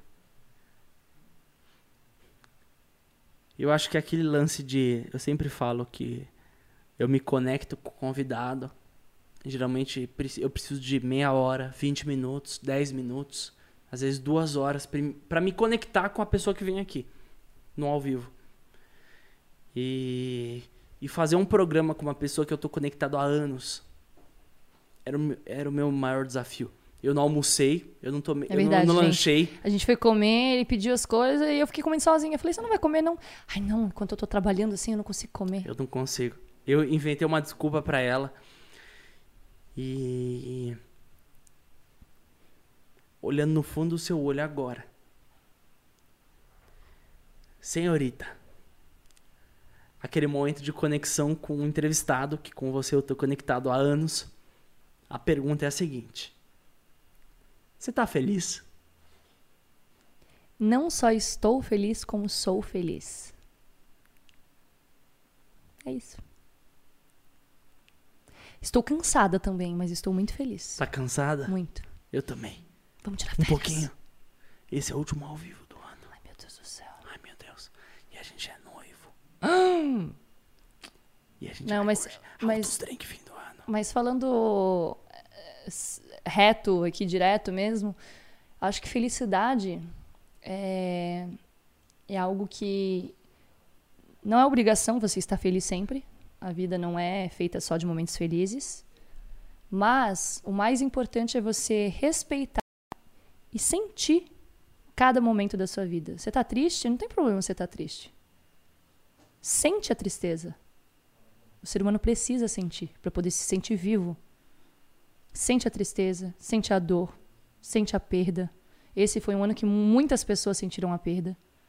Então, tudo bem você sentir, você não tem que ser de ferro, você não tem que estar feliz o tempo inteiro. O importante é ser feliz, não estar feliz. Estar é um estado de momento. Ser feliz é, acima de qualquer coisa, você ser feliz. E você, durante o programa, eu fico louco, você adaptou a minha pergunta. No final dos programas aqui, quando eu tenho uma conexão com um convidado olho no olho, eu até brinco e falo, pô, chegou o momento, você tá feliz? E a Azul, quando a gente gravava junto, quando a gente, quando a gente começou a gravar junto, ela começou a adaptar a pergunta pra você é feliz? E o é feliz engloba muito mais. Muito mais. O ser é, o- mais. é um instante, é um momento, É né? agora. Eu poderia A- não estar feliz agora. E tudo bem. Você poderia me perguntar, você tá feliz? Eu ia falar, E não, não. é um erro. Você não precisa Não é um mostrar que você tá feliz. Não, é e as normal. pessoas acham É. que nós temos que estar feliz Sempre. o tempo inteiro. Não a gente não é tem que estar, a gente tem que ser feliz. Isso é uma coisa que é, o ser feliz é você estar em constante busca da felicidade. Você está fazendo as coisas para você evoluir, para você ser feliz. Mas você estar feliz não é uma obrigação. Ninguém tem que estar feliz. Tem que estar. Foi o que eu falei. Eu, eu tô feliz agora, tô feliz demais, porque aconteceu algo aqui inusitado palavrão, hoje. fala palavrão. Não, não vou falar, não. Mamãe não fala palavrão. Mas, tipo, por tudo que aconteceu hoje aqui, por essa interação, por eu estar abrindo meu coração e falando de assuntos que eu nunca falei em público. Inclusive, tem muito mais coisa. Se você quiser me chamar um dia para uma entrevista 2.0, eu tenho muito mais história para contar. porque senão a gente vai ficar aqui cinco horas de programa. Mas tem muita coisa que eu nem contei, nem toquei no assunto. Mas desde a questão da ayahuasca, da minha experiência, que tem no YouTube, inclusive, para quem quiser assistir, para quem né, não quiser esperar uma próxima entrevista, tem lá no meu canal é, o dia que tomei ayahuasca, né? Eu acho que tá assim o nome do, do vídeo. É só procurar ayahuasca Zu que aparece. É, tem também eu falando sobre o dia que eu quase morri. Tem um vídeo que eu explico um pouco sobre isso. Também não expliquei com detalhes, porque é uma história muito longa, mas foi um dia assim. Um dia não, foram dias que foram ne- extremamente necessários, não foram dias felizes. Até segura isso. Não Porque foram. uma das perguntas do superchat ali que eu já puxei, uma das que estão ali preparadas para esse momento, é sobre esse seu momento de quase morte. Eu vou falar sobre isso, Segura, então. É, eu vou segura, segurar. segura. Mas só para só as pessoas Você entenderem que você esse tá preparada para responder isso agora? Eu tô, mas só deixa eu falar uma coisa. Eu, Tá. só, eu só quero falar que, por exemplo, nes- nessa situação da minha vida, foram dias que eu não estava feliz. Mas ainda assim, lá no fundo, eu era feliz, porque eu sobrevivi, porque eu estava com saúde. Sim, saúde entre aspas. Não estava saudável, mas eu ainda tinha saúde para correr atrás da, da minha vida, das minhas coisas. Então é por isso que eu digo: você não precisa se exigir o tempo inteiro de estar feliz. Você precisa sentir tudo o que acontece na sua vida para você também. Imagina, se você fica triste, tá? Você ficou triste e você fala: "Não, não posso ficar triste, não posso ficar triste". Você nunca vai conseguir distinguir o sentimento da tristeza. Você precisa viver para poder entender o que que é. Para quando você realmente ficar, você falar: "Putz, eu tô triste". As pessoas elas nunca vão identificar um sentimento se elas não viverem esse sentimento. Então tá tudo bem, gente. Se você não tá feliz, não se culpe por isso, não se sinta pior do que o outro. Vai passar, tá tudo certo. Mas procure ser feliz. Segura, Segurei. segura. Eu vou tirar meu fone. Eu vou pra esse lado aqui. Tome seu vinho. E a gente vai entrar agora. Tá quente. Vamos descer. Tá quente? Tá. É porque também demora três horas pra beber, né? Só coloca tem um gelinho. Eu quero um gelinho. Mas tem um vinho novo. É? Vinho novo, Kevão? Ah. Ei, meu Deus do céu. Nossa, meu amor. Quantas horas a gente tá fazendo live? Porque A gente vai fechar. Não, hoje o eu- objetivo me é fazer a maior live. que ele anunciou que eu acho que daqui a pouco eu Meu amor, que hoje o objetivo é fazer a maior live do canal, tá? Ó. A gente vai Vamos bater o recorde do Spook? Não, não, do Mítico, do Spook. A gente vai bater agora já já três horas ao Ó. vivo. O pessoal tá. Ai, gente. Genial, que da hora sentar aqui. Tô me conectando com todos vocês. E vão mandando suas perguntas, vão mandando seus superchats. Eu vou anunciar agora o momento. Tô lendo tudo aqui. Tá uma loucura. Mas eu vou anunciar o momento que vai vir agora. E já já a gente se conecta ainda mais a fundo dentro dessas perguntas que estão chegando. Olha, meu amor. Eu tô com medo dessas perguntas. Vinheta no jeito. Fechou aqui. Galera, a gente vai entrar agora no momento Super Chat. Uau! Tchim, tchim, tchim. I feel good. Da-na-na-na-na-na. No, but I would. Da-da-na-na-na. Muitas graças, Kevon. I feel good. Nossa, que isso? Alguém, alguém, alguém, alguém para o Christian, por favor. Faz todo sentido agora o nome do teu programa, meu amor. Pode fazer as perguntas, não tem problema não. Gente, desculpa, tá? Vou entrar aqui agora no momento superchat. É o momento de total conexão de vocês que estão aqui online com o artista que aqui está, que é minha noiva. Eu, eu queria, que- eu queria até deixar claro que é minha noiva, quem chegou agora. Kevon, me ajuda aqui. Vamos lá. Primeira vez minha no superchat. Uau. 20 anos de, de, de história aqui no, no programa, eu fico...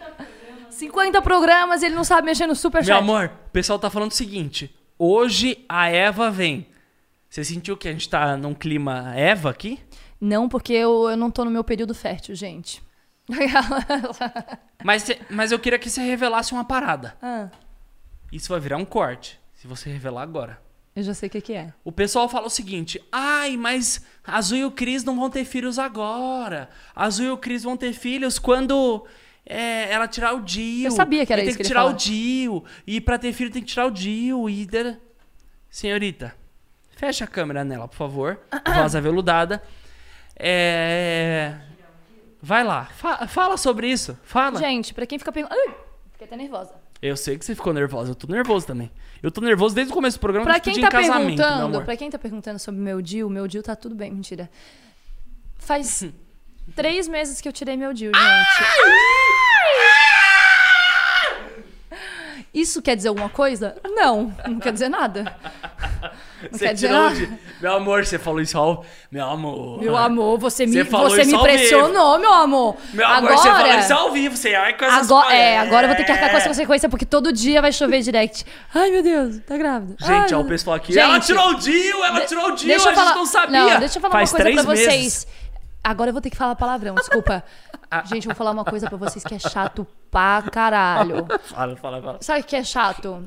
As pessoas, eu sei que é empolgação e tal, mas tipo assim, não pressionem ninguém a engravidar. É muito chato isso. E isso complica muito, sabia? Isso é algo que até atrapalha, porque a- a- parece que tem a obrigação de engravidar. Então, assim, o fato de eu ter tirado o Jill não implica em nada. Isso não quer dizer que eu vou engravidar. Inclusive, Gael, eu acredito que ele tenha sido, tipo assim, um presente é, de Deus na hora que tinha que ser, porque eu tenho ovário policístico, então já não tenho uma facilidade tão grande de engravidar.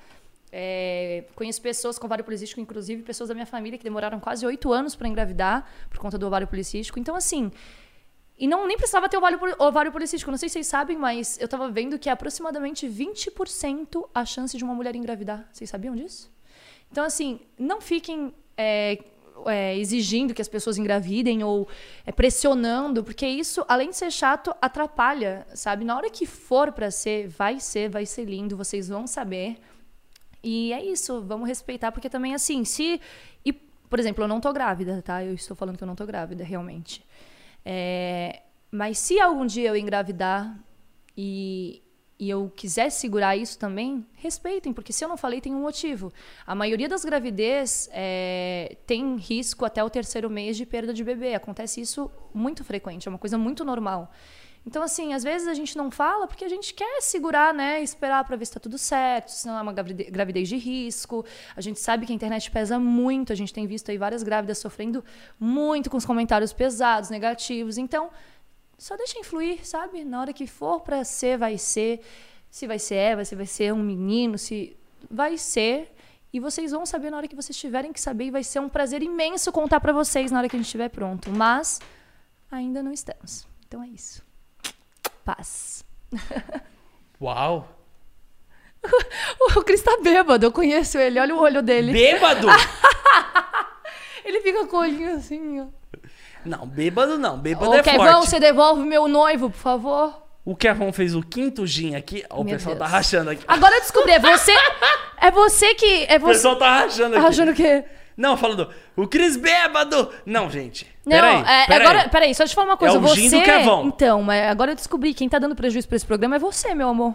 E eu? É, tá no quinto gin, eu tô- eu na mesma taça de vinho até agora. Ele só trocou porque tava já Não, é, parecendo. ficou quente, tá Eu horrível. tava fazendo água de banho. Não, Tava meu quente é- já. Meu negócio é drink gelado. Senhorita, Hum. a gente vai entrar agora no momento superchat. Hum. A galera aqui tá... A gente já tá no momento superchat, só pra te lembrar. Não, a gente tá, mas o pessoal tá falando que Neymar morreu. O pessoal doando pra falar que o Neymar... Eu não vou cair entrolada. Ai, gente. Ai, dá um recado pro fake news, meu amor. Ah, gente, O pessoal Vamos- pagando pra falar que o Neymar morreu. Vamos- Neymar morreu! vamos estudar francês, vamos é, aprender a, a, a fazer pontilismo. É mais legal. Ficar fazendo fake news. Palhaçada. Ó, essa aqui é uma pergunta boa. Hum. A eu, Fael Dávila, perguntou o Olha, é seguinte. quase, é quase da minha família, né? Juntou todas, todas as famílias. É. E se o programa, tá? Volta daqui a alguns anos, depois que passar a primeira temporada e tudo mais. Tá. E a gente entrevistar o Gael. Hum. Como que você acha que seria a entrevista com o nosso filho? Ai, eu acho que ia ser engraçada. Daqui a algum ano, daqui a, daqui a um ano, eu e você entrevistando o Gael. Como que você acha que seria? Eu acho que ia ser um tanto quanto engraçada, porque o Gael, ele tem uma personalidade muito forte. Ele tem um ano e meio. Daqui um Ele ano, um ano vai ter três, meses. an- três ele- anos ele- quase. É, ele tem um ano e sete meses, só que, tipo assim, ele já tem uma personalidade. O Gael é, da, da- é assim, ó, ele é taurino, teimoso, teimoso. Eu dou uma mamadeirinha de água que ele tem, que ele adora tomar, é pequenininha, assim, tipo, que ele fica tomando aguinha ali. Aí ele pega a mamadeirinha e ele fica chacoalhando a mamadeira pra ficar jogando água dele. adora ficar fazendo, se molhando, ele fica jogando. Aí eu falo, Gael, para de fazer isso. Tá se molhando, não é pra se molhar. Aí ele continua. Gael, eu não vou falar de novo. Aí ele continua. Aí eu falei, dá aqui pra mim. Aí sabe o que ele faz? Ele pega e joga a mamadeira pra longe. Ó, olha a personalidade da criança com um ano e sete meses, gente. Ele, ele é assim, ele tá numa fase e aí ele dá. Sabe o que ele faz? A gente briga com ele, ele dá risada, ele. neném, neném. Ele fala neném. Ele é uma figura, imagina como não vai ser entrevistas com essa criança. Na hora que ele começar a falar, ele vai falar de todos os desenhos que ele gosta, do Baby Shark, das crianças. Eu descobri que o Gael tem duas paixões, que é crianças, ele não pode ver uma criança que ele fica, nenê, nenê. Ele agora tá viciado, ele parou de assistir Baby Shark pra ficar assistindo os vídeos das crianças brincando no YouTube. Aí ele pede pra ver 30 vezes o mesmo vídeo que a, a menina brincando com o bebê que fica chorando.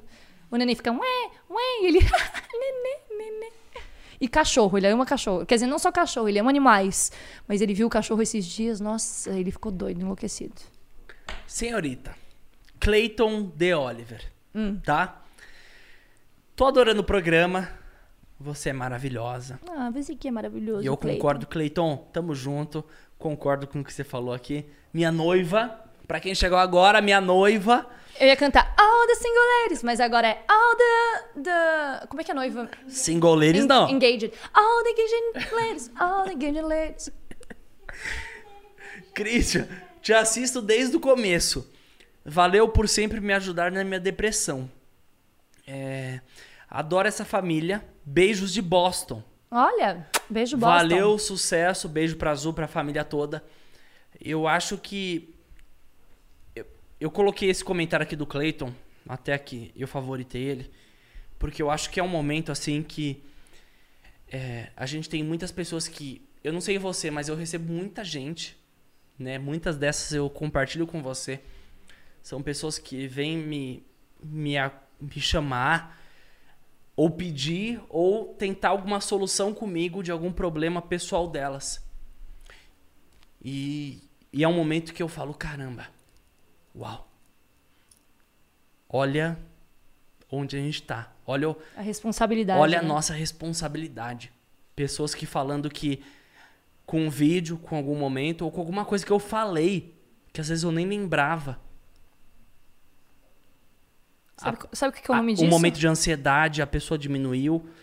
Um momento de depressão, qualquer coisa do tipo, ela, ela conseguiu apaziguar ou deixar mais calmo por uma frase ou um vídeo, ou alguma coisa, uma, uma reflexão nossa. Então, Clayton, obrigado. É, é, eu acho que eu e Azul, tanto eu quanto a Azul, a gente compartilha muitas mensagens durante as nossas noites é, mudanças que a gente causa na vida de pessoas que a gente nem imagina. E o programa hoje é dela. Vieram É vários nosso. relatos. Não, é seu, meu amor. Vieram várias histórias, vários, várias coisas da minha cabeça. Eu quero falar tudo isso agora, mas o programa hoje é teu. Você recebe muita coisa foda. Que eu falo, puta, minha mulher é do caralho. E eu queria que você compartilhasse um pouco de momentos, tipo, do Clayton, ou de pessoas que te mandam mensagens no, mensagens no dia a dia. Que às vezes uma frase, um, um vídeo, uma. Alguma coisa que você falou ou expressou online muda completamente a vida dessa pessoa. E eu queria que você desse, começasse falando do Clayton e emendasse em casos que você recebeu virtualmente. Primeiro, então, vou falar di- direcionadamente ao Clayton. Clayton, The Oliver. muito obrigada pelo carinho, por você acompanhar a gente. É, a gente fica muito feliz de saber de que alguma forma a gente toca você de forma positiva. É, esse é, a nossa, é o nosso intuito, né? Desde que a gente começou a se expor assim na internet e ver que muitas pessoas se inspiram na gente. É, o nosso propósito, o nome disso é propósito, tá? É, é trazer alegria para vocês, é trazer a diversão, fazer com que é, momentos ruins que vocês estejam passando se tornem é, não é, é, prioritários, assim, sabe? Você deixa de lado, às vezes, alguma coisa ruim que tá acontecendo para poder se divertir, para poder dar risada com os vídeos, seja com o dente do like do Gael pra você dar um sorriso. É, E a gente sabe também que hoje a gente vive numa, numa era é, muito complicada para muitas pessoas, né? Inclusive, acho que esse ano intensificou muito mais por toda a história da pandemia, é, tantas pessoas que tiveram que, né, parar de trabalhar ou ficar distante da família. É um momento difícil para todo mundo, tá? Para uns um pouco mais, para outros um pouco menos, mas para todo mundo é, foi afetado de certa forma. Então eu só tenho para dizer para você que eu espero que passe essa fase logo da sua vida, que você volte a, a ficar super feliz e, e a brilhar e a ter é, esse sentimento, né? De eu sei que a depressão, graças a Deus, assim, eu, eu nunca tive depressão, já tive momentos muito, muito tristes, mas é, acho que não chegaram a ser uma depressão, porque a depressão é algo que é muito intenso pelo, pelos relatos que eu ouço, né? E que você tenha essa vontade de viver novamente de forma muito feliz e, e que a gente possa te ajudar com isso e que tudo fique bem, sabe? Eu acho que todo mundo tá em um momento difícil agora, mas a gente tem que ter fé. Eu acho que independente de religião, do que você acredita, a fé é algo universal e, e independente de, de religião. Você acreditar na sua melhora, você acreditar no seu potencial, você acreditar nas coisas boas da vida, o que a vida tem para te proporcionar, porque sim, a vida tem muita coisa boa para proporcionar pra gente. Então é isso, fica aqui o meu abraço apertado em você à distância, mas se sinta apertado com calor humano. E muito obrigada por acompanhar a gente, a gente fica muito feliz. Isso, isso que eu falei sobre propósito é uma coisa muito louca, né? Porque o Cris, ele tem o propósito dele que é trazer com o entretenimento dele, com os vídeos dele, algo que agregue no dia a dia de vocês, né? E eu sinto que eu tenho isso muito ligado à música, porque é, é a forma de eu me expressar. Eu, vocês não têm noção o quanto eu me sinto feliz, o quanto eu me sinto bem quando eu leio uma mensagem de alguém falando: Zu, eu amo ouvir você cantar, sua, sua voz me traz paz, me traz calmaria, é, faz eu parar de pensar em coisas que me deixam triste. E esse é o meu propósito, sabe? Eu sinto que todo mundo tem um propósito e, e o meu eu já tenho muito claro do que é, então cada vez mais eu vou trazer isso para vocês, para tentar de alguma forma ajudá-los e, e a gente fazer um mundo melhor. Muito bem. Te amo, noivo. Minha noiva. Meu noivo. Minha noiva. Senhorita, Fala, senhorito. a Juliana Berti tá falando o seguinte: tão jovens e tão seguros. Muita proteção e muita luz para essa família linda. É, você se considera jovem e segura ou eu acho que tem muito lance de online e virtualmente ou no momento que a gente tem uma plateia, a gente querer mostrar o nosso lado mais seguro e mais estável. Você tem isso, não? Como é o nome dela mesmo? Juliana Berti. Juliana Berti, primeiro um beijo para você. Obrigada por estar assistindo aqui nosso programa de hoje. E obrigada também pelas palavras, né? É, bom, eu me sinto sim uma pessoa muito segura hoje, mas não foi do dia para noite. Já fui muito insegura. Já fui insegura com a minha voz, já fui insegura com a minha, a minha aparência, com o meu corpo. Mas eu acho que é um exercício diário, sabe? Como eu comecei a trabalhar muito cedo com isso, com esse exercício, eu não sou uma pessoa 100% segura, obviamente, eu tenho minhas inseguranças. Tem dia que eu acordo, eu me olho no espelho e falo, nossa, eu tô uó. Não quero aparecer. Eu falo pro Cris, ai, nem me filma muito, meu amor. Mas, e, é o que eu digo, né? Tá tudo bem. Ninguém precisa estar 100% perfeito, maravilhoso todos os dias. É, mas eu me sinto segura, assim, num geral, é, de de aprender. Eu, eu acho que a segurança vem com amor próprio, sabe? Eu falei isso algumas vezes hoje aqui no programa e eu vou bater na tecla do amor próprio porque é muito bom se amar, gente. É muito importante. Quando você começa a se amar, você vê que tudo ao teu redor é lindo, é perfeito, é maravilhoso. A gente tem a, a graça divina de estar vivo, sabe? De estar aqui vivendo esse mundo louco. E para poder cada vez mais se superar e, e, e é uma autossuperação, sabe? Todo dia a gente acordar e falar, eu quero ser melhor do que eu já sou. Isso traz a segurança pra gente.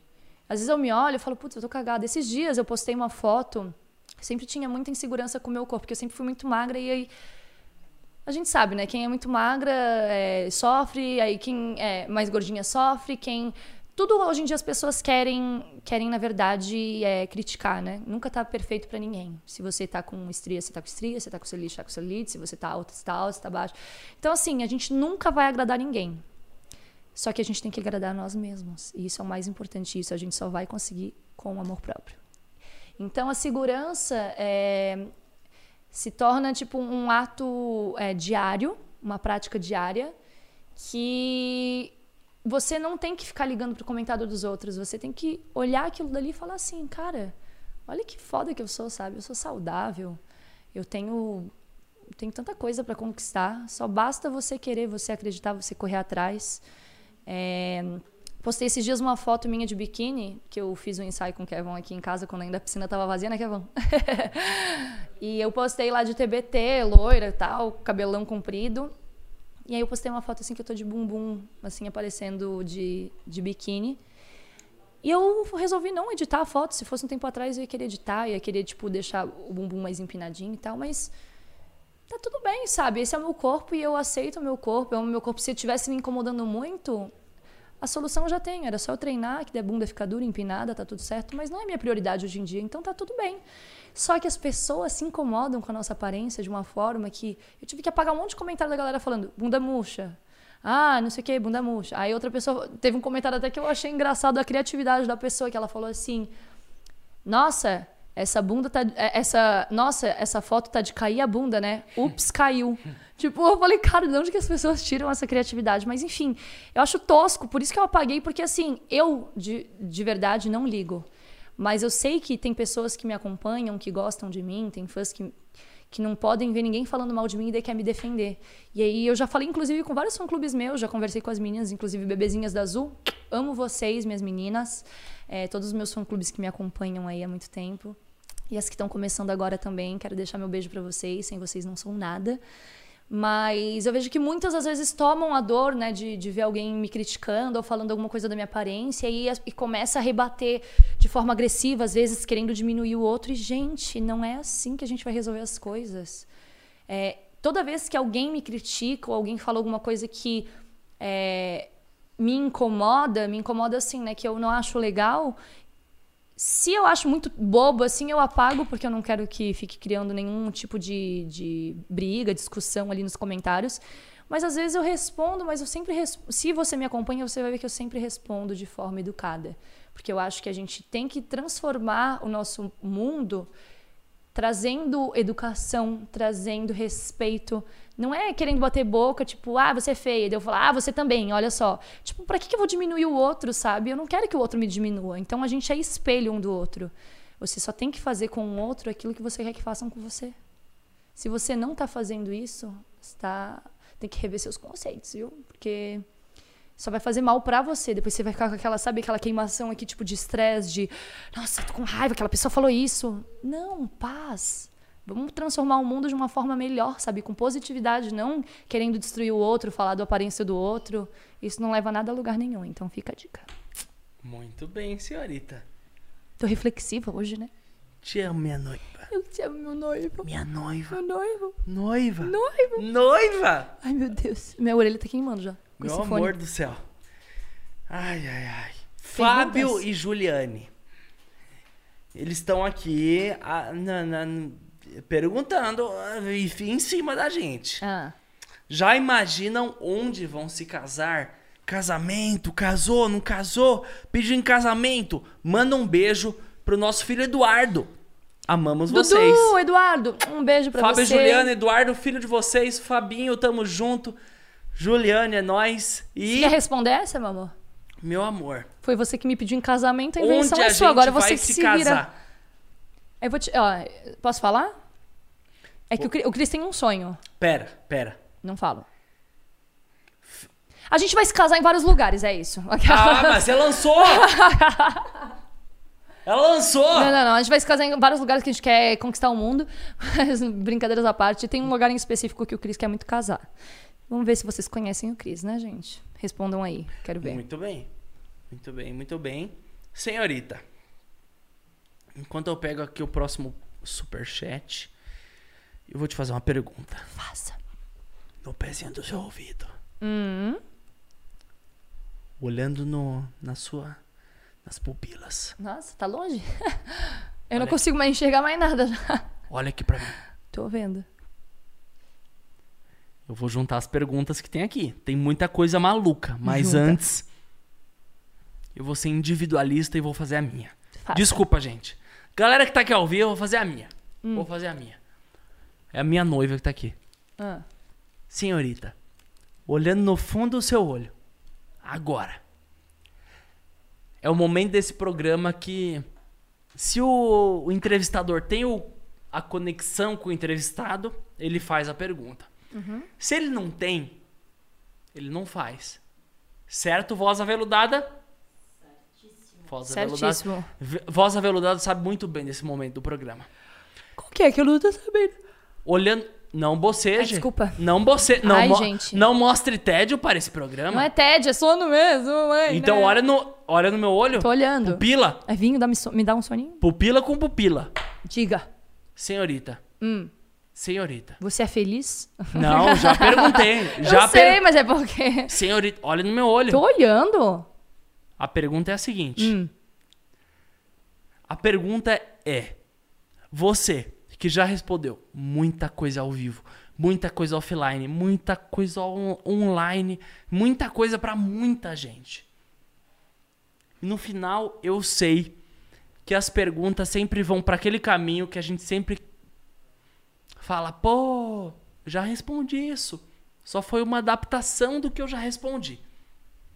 Agora olhando no, no, no fundo do olho do seu noivo, T- Tá longe, meu amor. Minha noiva. Ai. Qual é a pergunta que você sempre quis responder ao vivo? Ou a pergunta que nunca te fizeram, mas você sempre quis responder de qualquer forma sem ninguém ter te feito? Agora. Aí, pra eu criar a pergunta? Não, não, não, não. É você puxar alguma coisa que você fala, pô, nunca puxaram isso comigo. Eu quero puxar esse assunto agora. Nossa. É o momento de você dar um soco em todo mundo que já te perguntou coisa. Você fala, pô, que pergunta merda. E a hora que você responde o que você sempre quis responder. Porque já já a gente vai entrar na segunda blo no segundo bloco aqui do, do Superchat e tá uma loucura. Olha, eu vou responder aqui então pra vocês, já que hoje é um dia especial com revelações especiais. Eu vou responder uma pergunta que vocês sempre me perguntam e eu nunca falo sobre. E não, isso não quer dizer que ah, é algo que eu queira falar, mas eu vou falar porque, tipo, pra ver se param de perguntar. É, muita gente questiona a questão do meu pai, né? Minha relação com meu pai. Porque, tipo, eu sempre mostro minha mãe, minha mãe tá sempre aqui, muita gente pergunta do meu pai. Gente, meu pai tá bem, eu tenho contato com ele. Meu pai mora em Florianópolis. É, eu sou filha única por parte da minha mãe, mas eu tenho irmãs por parte de pai. E assim, é, a minha vida praticamente inteira, assim, eu sempre tive muito mais conexão com a minha mãe, né? Meu pai, eu tenho muitas coisas em comum com ele, inclusive uma delas é a música. Meu pai que sempre me incentivou desde pequena a, a trabalhar com música, ele sempre é, falava assim, ai filha, não quer gravar música, não sei o quê. Ele trabalhou muito tempo com esse meio artístico. Só que assim, tive é, muitas épocas de estar perto com ele, de passar dias com ele e tudo mais. Só que assim, como qualquer pessoa normal, é, as pessoas elas podem ter certos momentos que, tipo, não agradam elas. Eu tive minhas diferenças com meu pai, com tudo que aconteceu, que acho que isso não vem a público. Tem coisas que eu, eu não tenho por que falar para vocês, porque é uma coisa muito única, exclusiva e pessoal. Mas já tiveram situações que, que não foram legais, que eu não gostei. Mas a gente ficou um tempo sem se falar. Aí depois é, a gente voltou a se falar. Aí depois a gente ficou um tempo de novo sem se falar. Aí depois a gente voltou a se falar. Mas assim, é, eu acredito que nada é por acaso, né? Meu pai, ele tem é, só filha mulheres. Ele sempre quis ter um filho homem. E aí eu tive essa graça de ter o Gael, né? E eu senti que foi algo muito forte, assim, de de uma conexão, uma reconexão com o meu pai. Então, quando eu descobri que eu estava grávida, eu fiz questão de, procura, de procurá-lo, de conversar com ele. A gente se resolveu, deixou as diferenças no passado. E eu tenho contato sim com ele, né? Por ele morar longe, é, não é algo tão diário também, porque também ele tem as coisas dele, eu tenho minhas correrias aqui. Mas amo meu pai. É, eu, eu acho que se tem uma coisa nessa vida que a gente tem que aprender a fazer é perdoar.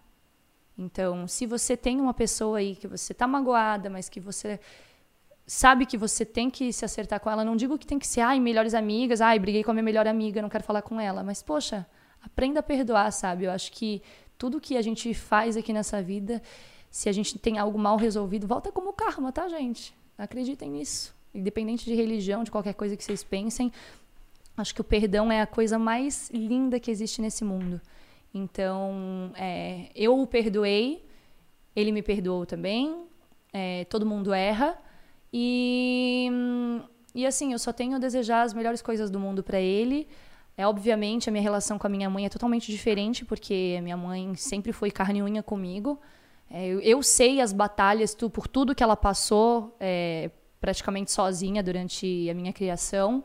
Então, respeito demais a minha mãe. Eu vejo ela como um exemplo gigantesco como mãe, como mulher. E é isso, pra quem sempre pergunta meu pai, meu pai tá bem, eu tenho contato com ele, a gente se fala por FaceTime, ele vê o Gael, ele estava no meu, no meu chá de be- bebê que eu fiz em Florianópolis. É, por conta da pandemia, esse ano a gente não conseguiu se encontrar pessoalmente, mas em janeiro iremos nos encontrar. E é isso, tá tudo certo. Só tem algumas coisas que a gente não mostra da nossa vida que são coisas que não tem por que ser mostradas, sabe? Eu acho que se algum dia. é, acho que todo mundo tem, né, seus. é, não digo nem que é ponto fraco, mas, mas tem assim, tem alguma coisa que você não vai querer ficar falando para as pessoas. E é isso, eu gosto, eu, eu hoje em dia, tipo, tenho uma relação muito é, tranquila com meu pai, né? Mas é isso, não, não tenho o que trazer para vocês. Só falar que tá tudo certo e é isso. Pronto, respondido. Agora vocês param de perguntar? Obrigada, Muito gente. bem. Muito bem, senhorita. Vamos lá, vamos lá, vamos lá. Ó, esse superchat tá bombando, tá? É. Tô rindo dos comentários aqui. Cris! Kevão, maneira no, no, no gin do Kevão. É verdade. Cris, o, que, o Cris tá louco. Cris, sai daí. Cris, deixa o Kevão ler o superchat. O Cris tá muito louco com o, o gin do Kevão. Gente, 3 horas e 20 de programa. Batemos Tá. o recorde! Batemos hoje o recorde de programa mais longo! Palmas, palmas! Ai, peraí, deixa eu fazer um Vem bater alongamento aqui que tá doendo Vem, já. vem, vem, vem, vem! Ai, minha orelha tá doendo. Peraí, deixa eu fazer um alongamento. Não, o pessoal que tá chegando agora nem imagina. Hoje batemos o recorde de programa mais longo da história do Eu Fico Louco.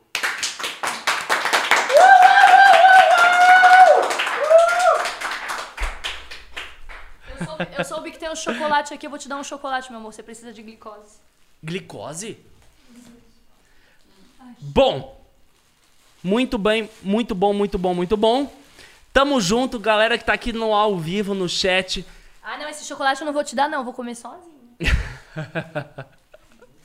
Peraí, desculpa, meu amor. Preciso. Muitas das perguntas do ao vivo aqui são, são sobre, né, é, futuros desse casamento, que a gente não vai revelar, coisas que a gente nem pode falar aqui ao vivo. Mas vocês vão acompanhando nas redes sociais que a gente mostrou aí pra vocês. Muito bem. Chá, é, é, gin do Kevão é uma doideira. Depois de três horas de programa, você vai tomando gin do Kevão, vai fic- ficando uma loucura. Todo mundo que tá aqui ao vivo estão perguntando. Não vamos tirar férias. Meu amor. Quer dar esse recadinho no final? Eu fico louco, vai ter férias? Ah, ou eu fico louco, não. A gente sim, por favor. A gente gravou com o Lucas Lili Bruna, é verdade? Gravamos com o Lucas Lira e Bruna. Felipe Castanhari e Nive. Felipe Cassanhari Nive. Oh yeah. Pablo Vittar. Muito bem. Quem mais? Coringa. Coringa da da Laude. Laude. Dileira, Dileira e Cocielo. Cocielo. Temos um elenco aí de férias absurdo. Esses programas vão ao ar. É... Meu amor, vou deixar agora você se conectar com todo mundo aí que tá pedindo você, falando de você. É o seu momento com a sua galera. A pergunta lá, você vai querer que eu fale ou não do, do- da minha situação lá do hospital ou não? Que perguntaram mesmo ou não? Perguntaram aquela hora. Você quer contar sobre? Não, não precisa, porque eu já contei. É que assim, é um de- em detalhes, detalhes eu não contei no meu canal. Eu contei meio que por cima, assim, porque são muitos detalhes. Senão a gente ia ter que ficar mais três horas aqui pra eu contar. Porque eu gosto de contar tudo detalhado, né? Mas depois a gente fala mais sobre isso. E tem o meu vídeo lá no meu canal que eu já falei sobre o dia em que eu quase morri. É exatamente esse título. Então vocês podem procurar lá no YouTube. Lá no YouTube, né? Aqui no YouTube. e o que, que você quer que eu fale pro pessoal? Que eu vá me despedindo? Ah, meu amor, é o que você quiser. O pessoal quiser. falou assim, ah, o Gin do Kevão tá maluco, tá todo mundo louco, programa louco, fim do ano. Tira o Cris daí, o Cris tá louco, Ó, o meu Gin do Kevão. então isso daí eu acho que a galera, a galera já tá Meu mandando amor, a a gente gente... tá, meu amor, a gente tá três horas e meia ao vivo. É, é, é puta que pariu, é o... É o, porra, é muito filme aqui. Ô, boca suja, vou lavar tua boca com sabão. Dois não filmes aqui é Gael três assistir horas e meia. programa, não. Gente, vamos encerrando por aqui o programa, porque o meu senhor precisa de, de comer algo, né? Que ele tá três horas e meia, na verdade, três horas e meia não. Quantas horas você tá sem comer? Ele não Sem sou- comer desde o meio-dia. No meio-dia ele também não comeu, ele só beliscou um negocinho ali porque tava muito nervoso. Então fecha a câmera nela. Fecha a câmera em mim. Gente, Já agradeci, vou continuar agradecendo muito, e muito, muito, muito, muito vocês. Primeiro, por todo o amor, todo o carinho, todo, toda essa conexão que a gente acaba criando, né? É, vocês acabam conhecendo muito é, nosso íntimo, né? Nosso dia a dia. E, por um lado, a gente sabe que que tem as consequências, né? Às vezes a gente fica meio assim, tipo, de algumas pessoas que vêm falar com a gente e a gente. É tipo o show de Truman. Vocês já assistiram esse filme? Show de Truman, que é o cara que, né? Eu não vou ficar contando o filme, porque quem quiser assistir, mas assistam. Mas basicamente é, é engraçado, às vezes, as pessoas que a gente nunca viu saberem tão bem da gente. Mas é muito especial é, ver o carinho de vocês, faz tudo valer a pena. É, cada, cada momento assim da nossa vida que vocês estão junto com a gente, estão torcendo por nós. E é isso, só muita gratidão, muita felicidade de ter vocês aqui. É, quero agradecer por quem ficou até agora, essas três horas e meia com a gente aqui no programa, porque a gente falou muita abobrinha, mas a gente falou muita coisa legal também. E se você chegou agora, não assistiu tudo, gente, aproveita, tira um tempinho, aí nas férias, assiste o programa que tá muito legal. Eu quero agradecer em primeiro lugar ao Papai do Céu, né, que está aqui nos deixando com, com muita saúde. É, graças a Deus, esse ano aí a gente conseguiu conectar ainda mais nossos laços, né, meu amor? A prova disso aqui. E eu quero agradecer. Júlia Botelo. E eu, peraí, eu quero Zu parabenizar. tá doidona igual o Cris. Ai, eu tô por osmose, eu tô com sono, gente.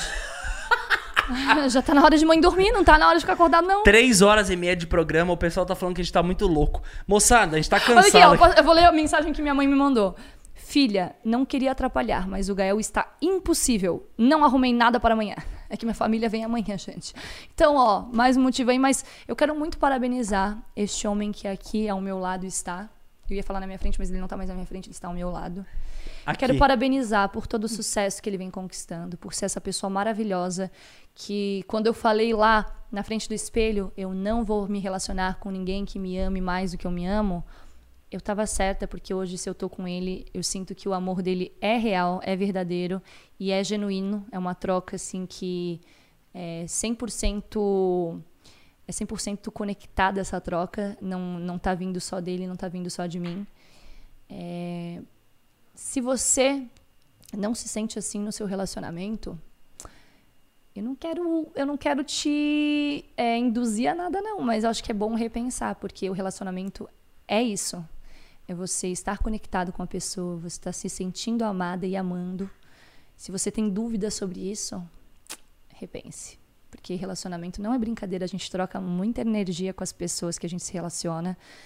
E existe amor sim, gente. Existe amor em São Paulo, existe amor em- no mundo. É, basta só a gente abrir espaço para o amor, tá? Ele é muito importante. E eu quero te parabenizar, meu amor, por todos esses programas lindos que você está fazendo, é, por toda a profissionalidade, é, por todo o. Como é que se fala, meu Deus? Estou até grog aqui. É, por todo o prof- profissionalismo. Você é uma pessoa muito profissional, que independente da pessoa que está sentada aqui, independente da história dela, você consegue tratar todo mundo de igual para igual, respeitando, deixando a pessoa falar o pensamento dela, é, o, o, o que a pessoa tem para oferecer, né? Eu confesso, vou aqui já abrir já para vocês que, obviamente, tem algumas pessoas que já passaram por esse programa que eu preferi não atravessar a porta aqui, mas tá tudo bem.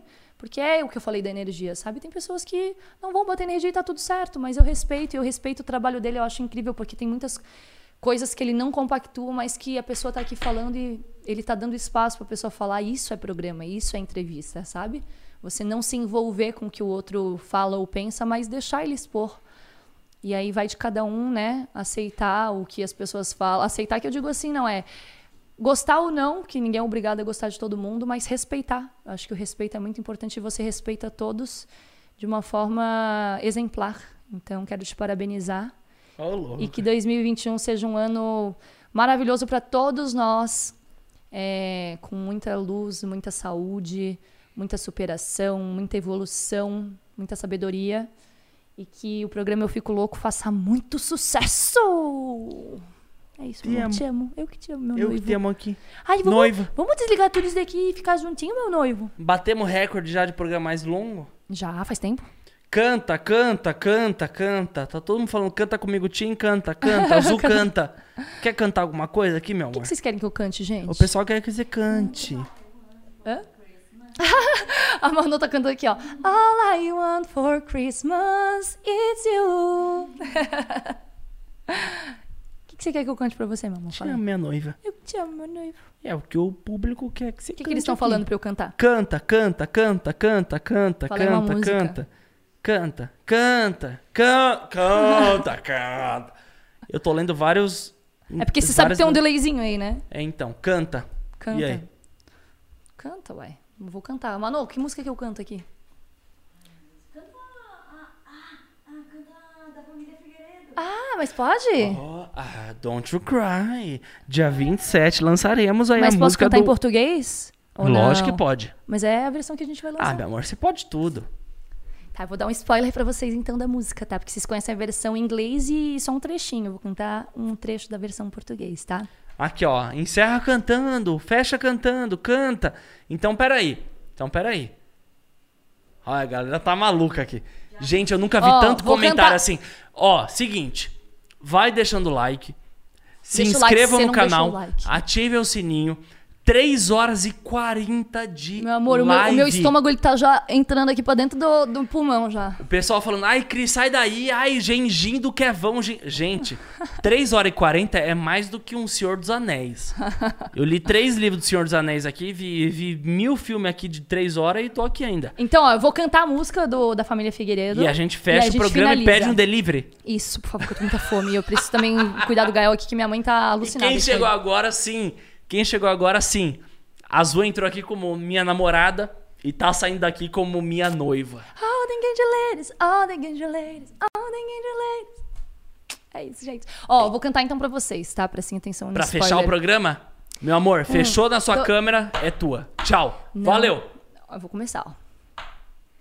Não chore mais, você disse com força no olhar. Não olhe pra trás, não é tarde demais. Você é capaz e é quem faz, então vou. Oh, oh, oh, oh, oh. Com você estou. Oh. Pronto, chega, gente. Vocês já ouviram muito. Acabou. Acabou, meu amor. Quer ver o clipe? Ai. Vai ser que dia mesmo? Dia 27. 27 de dezembro. Daqui a nove o clipe dias. da música da família Figueiredo. Então, Com aguardem. versão Zo, português. Eu já tô e cantando versão até meio inglês. ofegante, assim, porque eu tô, eu tô me escorando aqui na mesa de, de fome já. Senhorita, minha noiva, minha mulher, te amo demais. Eu que te amo. Obrigado, galera, que ficou até o final. Obrigada, 3 gente. horas e 40 de papo. Ai, Cris, o gin do Kevão tá forte. Cris, foi incrível. Cris, foi demais. Patrocinadores Cris, do Gin do. Kevão, ano que vem estamos com... 2021 voltaremos com os ao vivos. É. Então, gente, Feliz Natal pra vocês. Um próspero ano novo. É, vamos trazer muita energia positiva pra esse mundo que a gente tá precisando. Deixa as desavenças pra trás. Larga o ego, que o ego não te leva pra lugar nenhum. Ah, porque eu não vou falar com aquela pessoa, não, que ela fez tal coisa pra mim. Perdoe, perdoe. A pessoa pode continuar fazendo cagada com você, mas perdoa que vai fazer bem pra você, vai fazer um bem danado. Não deixa a mágoa te levar aí pro caminho do ego, que só vai te trazer coisa ruim. Então, ó, positive, vibra positive vibrations, tá? Muitas felicidades pra vocês, muita luz, que 2021 seja um ano muito maravilhoso pra nós. Será, não não que seja, né? Vai ser, estou falando aqui que vai ser. Sempre pense positivo. Um beijo pra vocês e a gente se vê ao vivo ano que vem aqui no programa Eu Fico Louco. Muito bem. E é isso, moçada. Vai deixando aquele like, se inscrevam no canal, ativem o sininho, porque é programa novo, quer dizer, Toda semana agora no programa de férias. e isso, toda quarta-feira. Toda quarta-feira, programa pra vocês gravado aqui com pessoas incríveis para este programa de verão. E na primeira semana do programa Fico Louco de Férias, teremos o Lucas Lira e Bruna Sunaika! Sunaika Bruna. Ah, é verdade, é Sunaika Bruna. Eu descobri, gente, que o nome dela é Sunaika Bruna. Durante né? o Bruna programa Sunaika. descobriu e foi um, um puta punch na nossa cara. É verdade. É isso, moçada. Temos aí. Noah, Noah! Eu fico louco de férias vindo aí. Muita novidade vindo aí. Obrigado, obrigado, meu amor. Maior Obrigada, meu programa da história desse canal. Quase quatro horas de programa. Literalmente. Te amo. Foi um prazer. Obrigada por tudo. Obrigada por fazer eu ser sua noiva. Obrigado amo. você por ser minha noiva. Eu te amo. tanto. Gente, obrigado. Dois bobos. Deixa aquele like, se inscreva no canal, ative o sininho. E. Quer deixar um recadinho final para o seu público que tá aqui em massa, meu amor? Canta Floripa, Floripa, Floripa, Floripa. Gindo Eu Kevão. só quero viajar, curtir, brisa do mar em Floripa, em Floripa. Eu não quero me estressar de você, eu vou provar em Floripa, Floripa, viajar. Gente, Floripa, minha cidade maravilhosa. Um beijo pra todos que são de Florianópolis, um beijo pra todo mundo que tá assistindo a gente. Amo vocês. Muito obrigada por tudo. E vamos embora, meu amor, porque eu tô cansado, o Gael tá chorando, a gente tem que fazer um monte de coisa, vida de Um pai e mãe, né? A gente tem que voltar à beijo. realidade agora. Um beijo no coração de todos. E a gente se vê já já aqui no canal Fico Louco e lá no Daily Vlog Christian Figueiredo. Fechou? Beijo no coração, deixa aquele like, se inscreva no canal, ative o sininho. Falou, tchau e fui! Uau! Uau!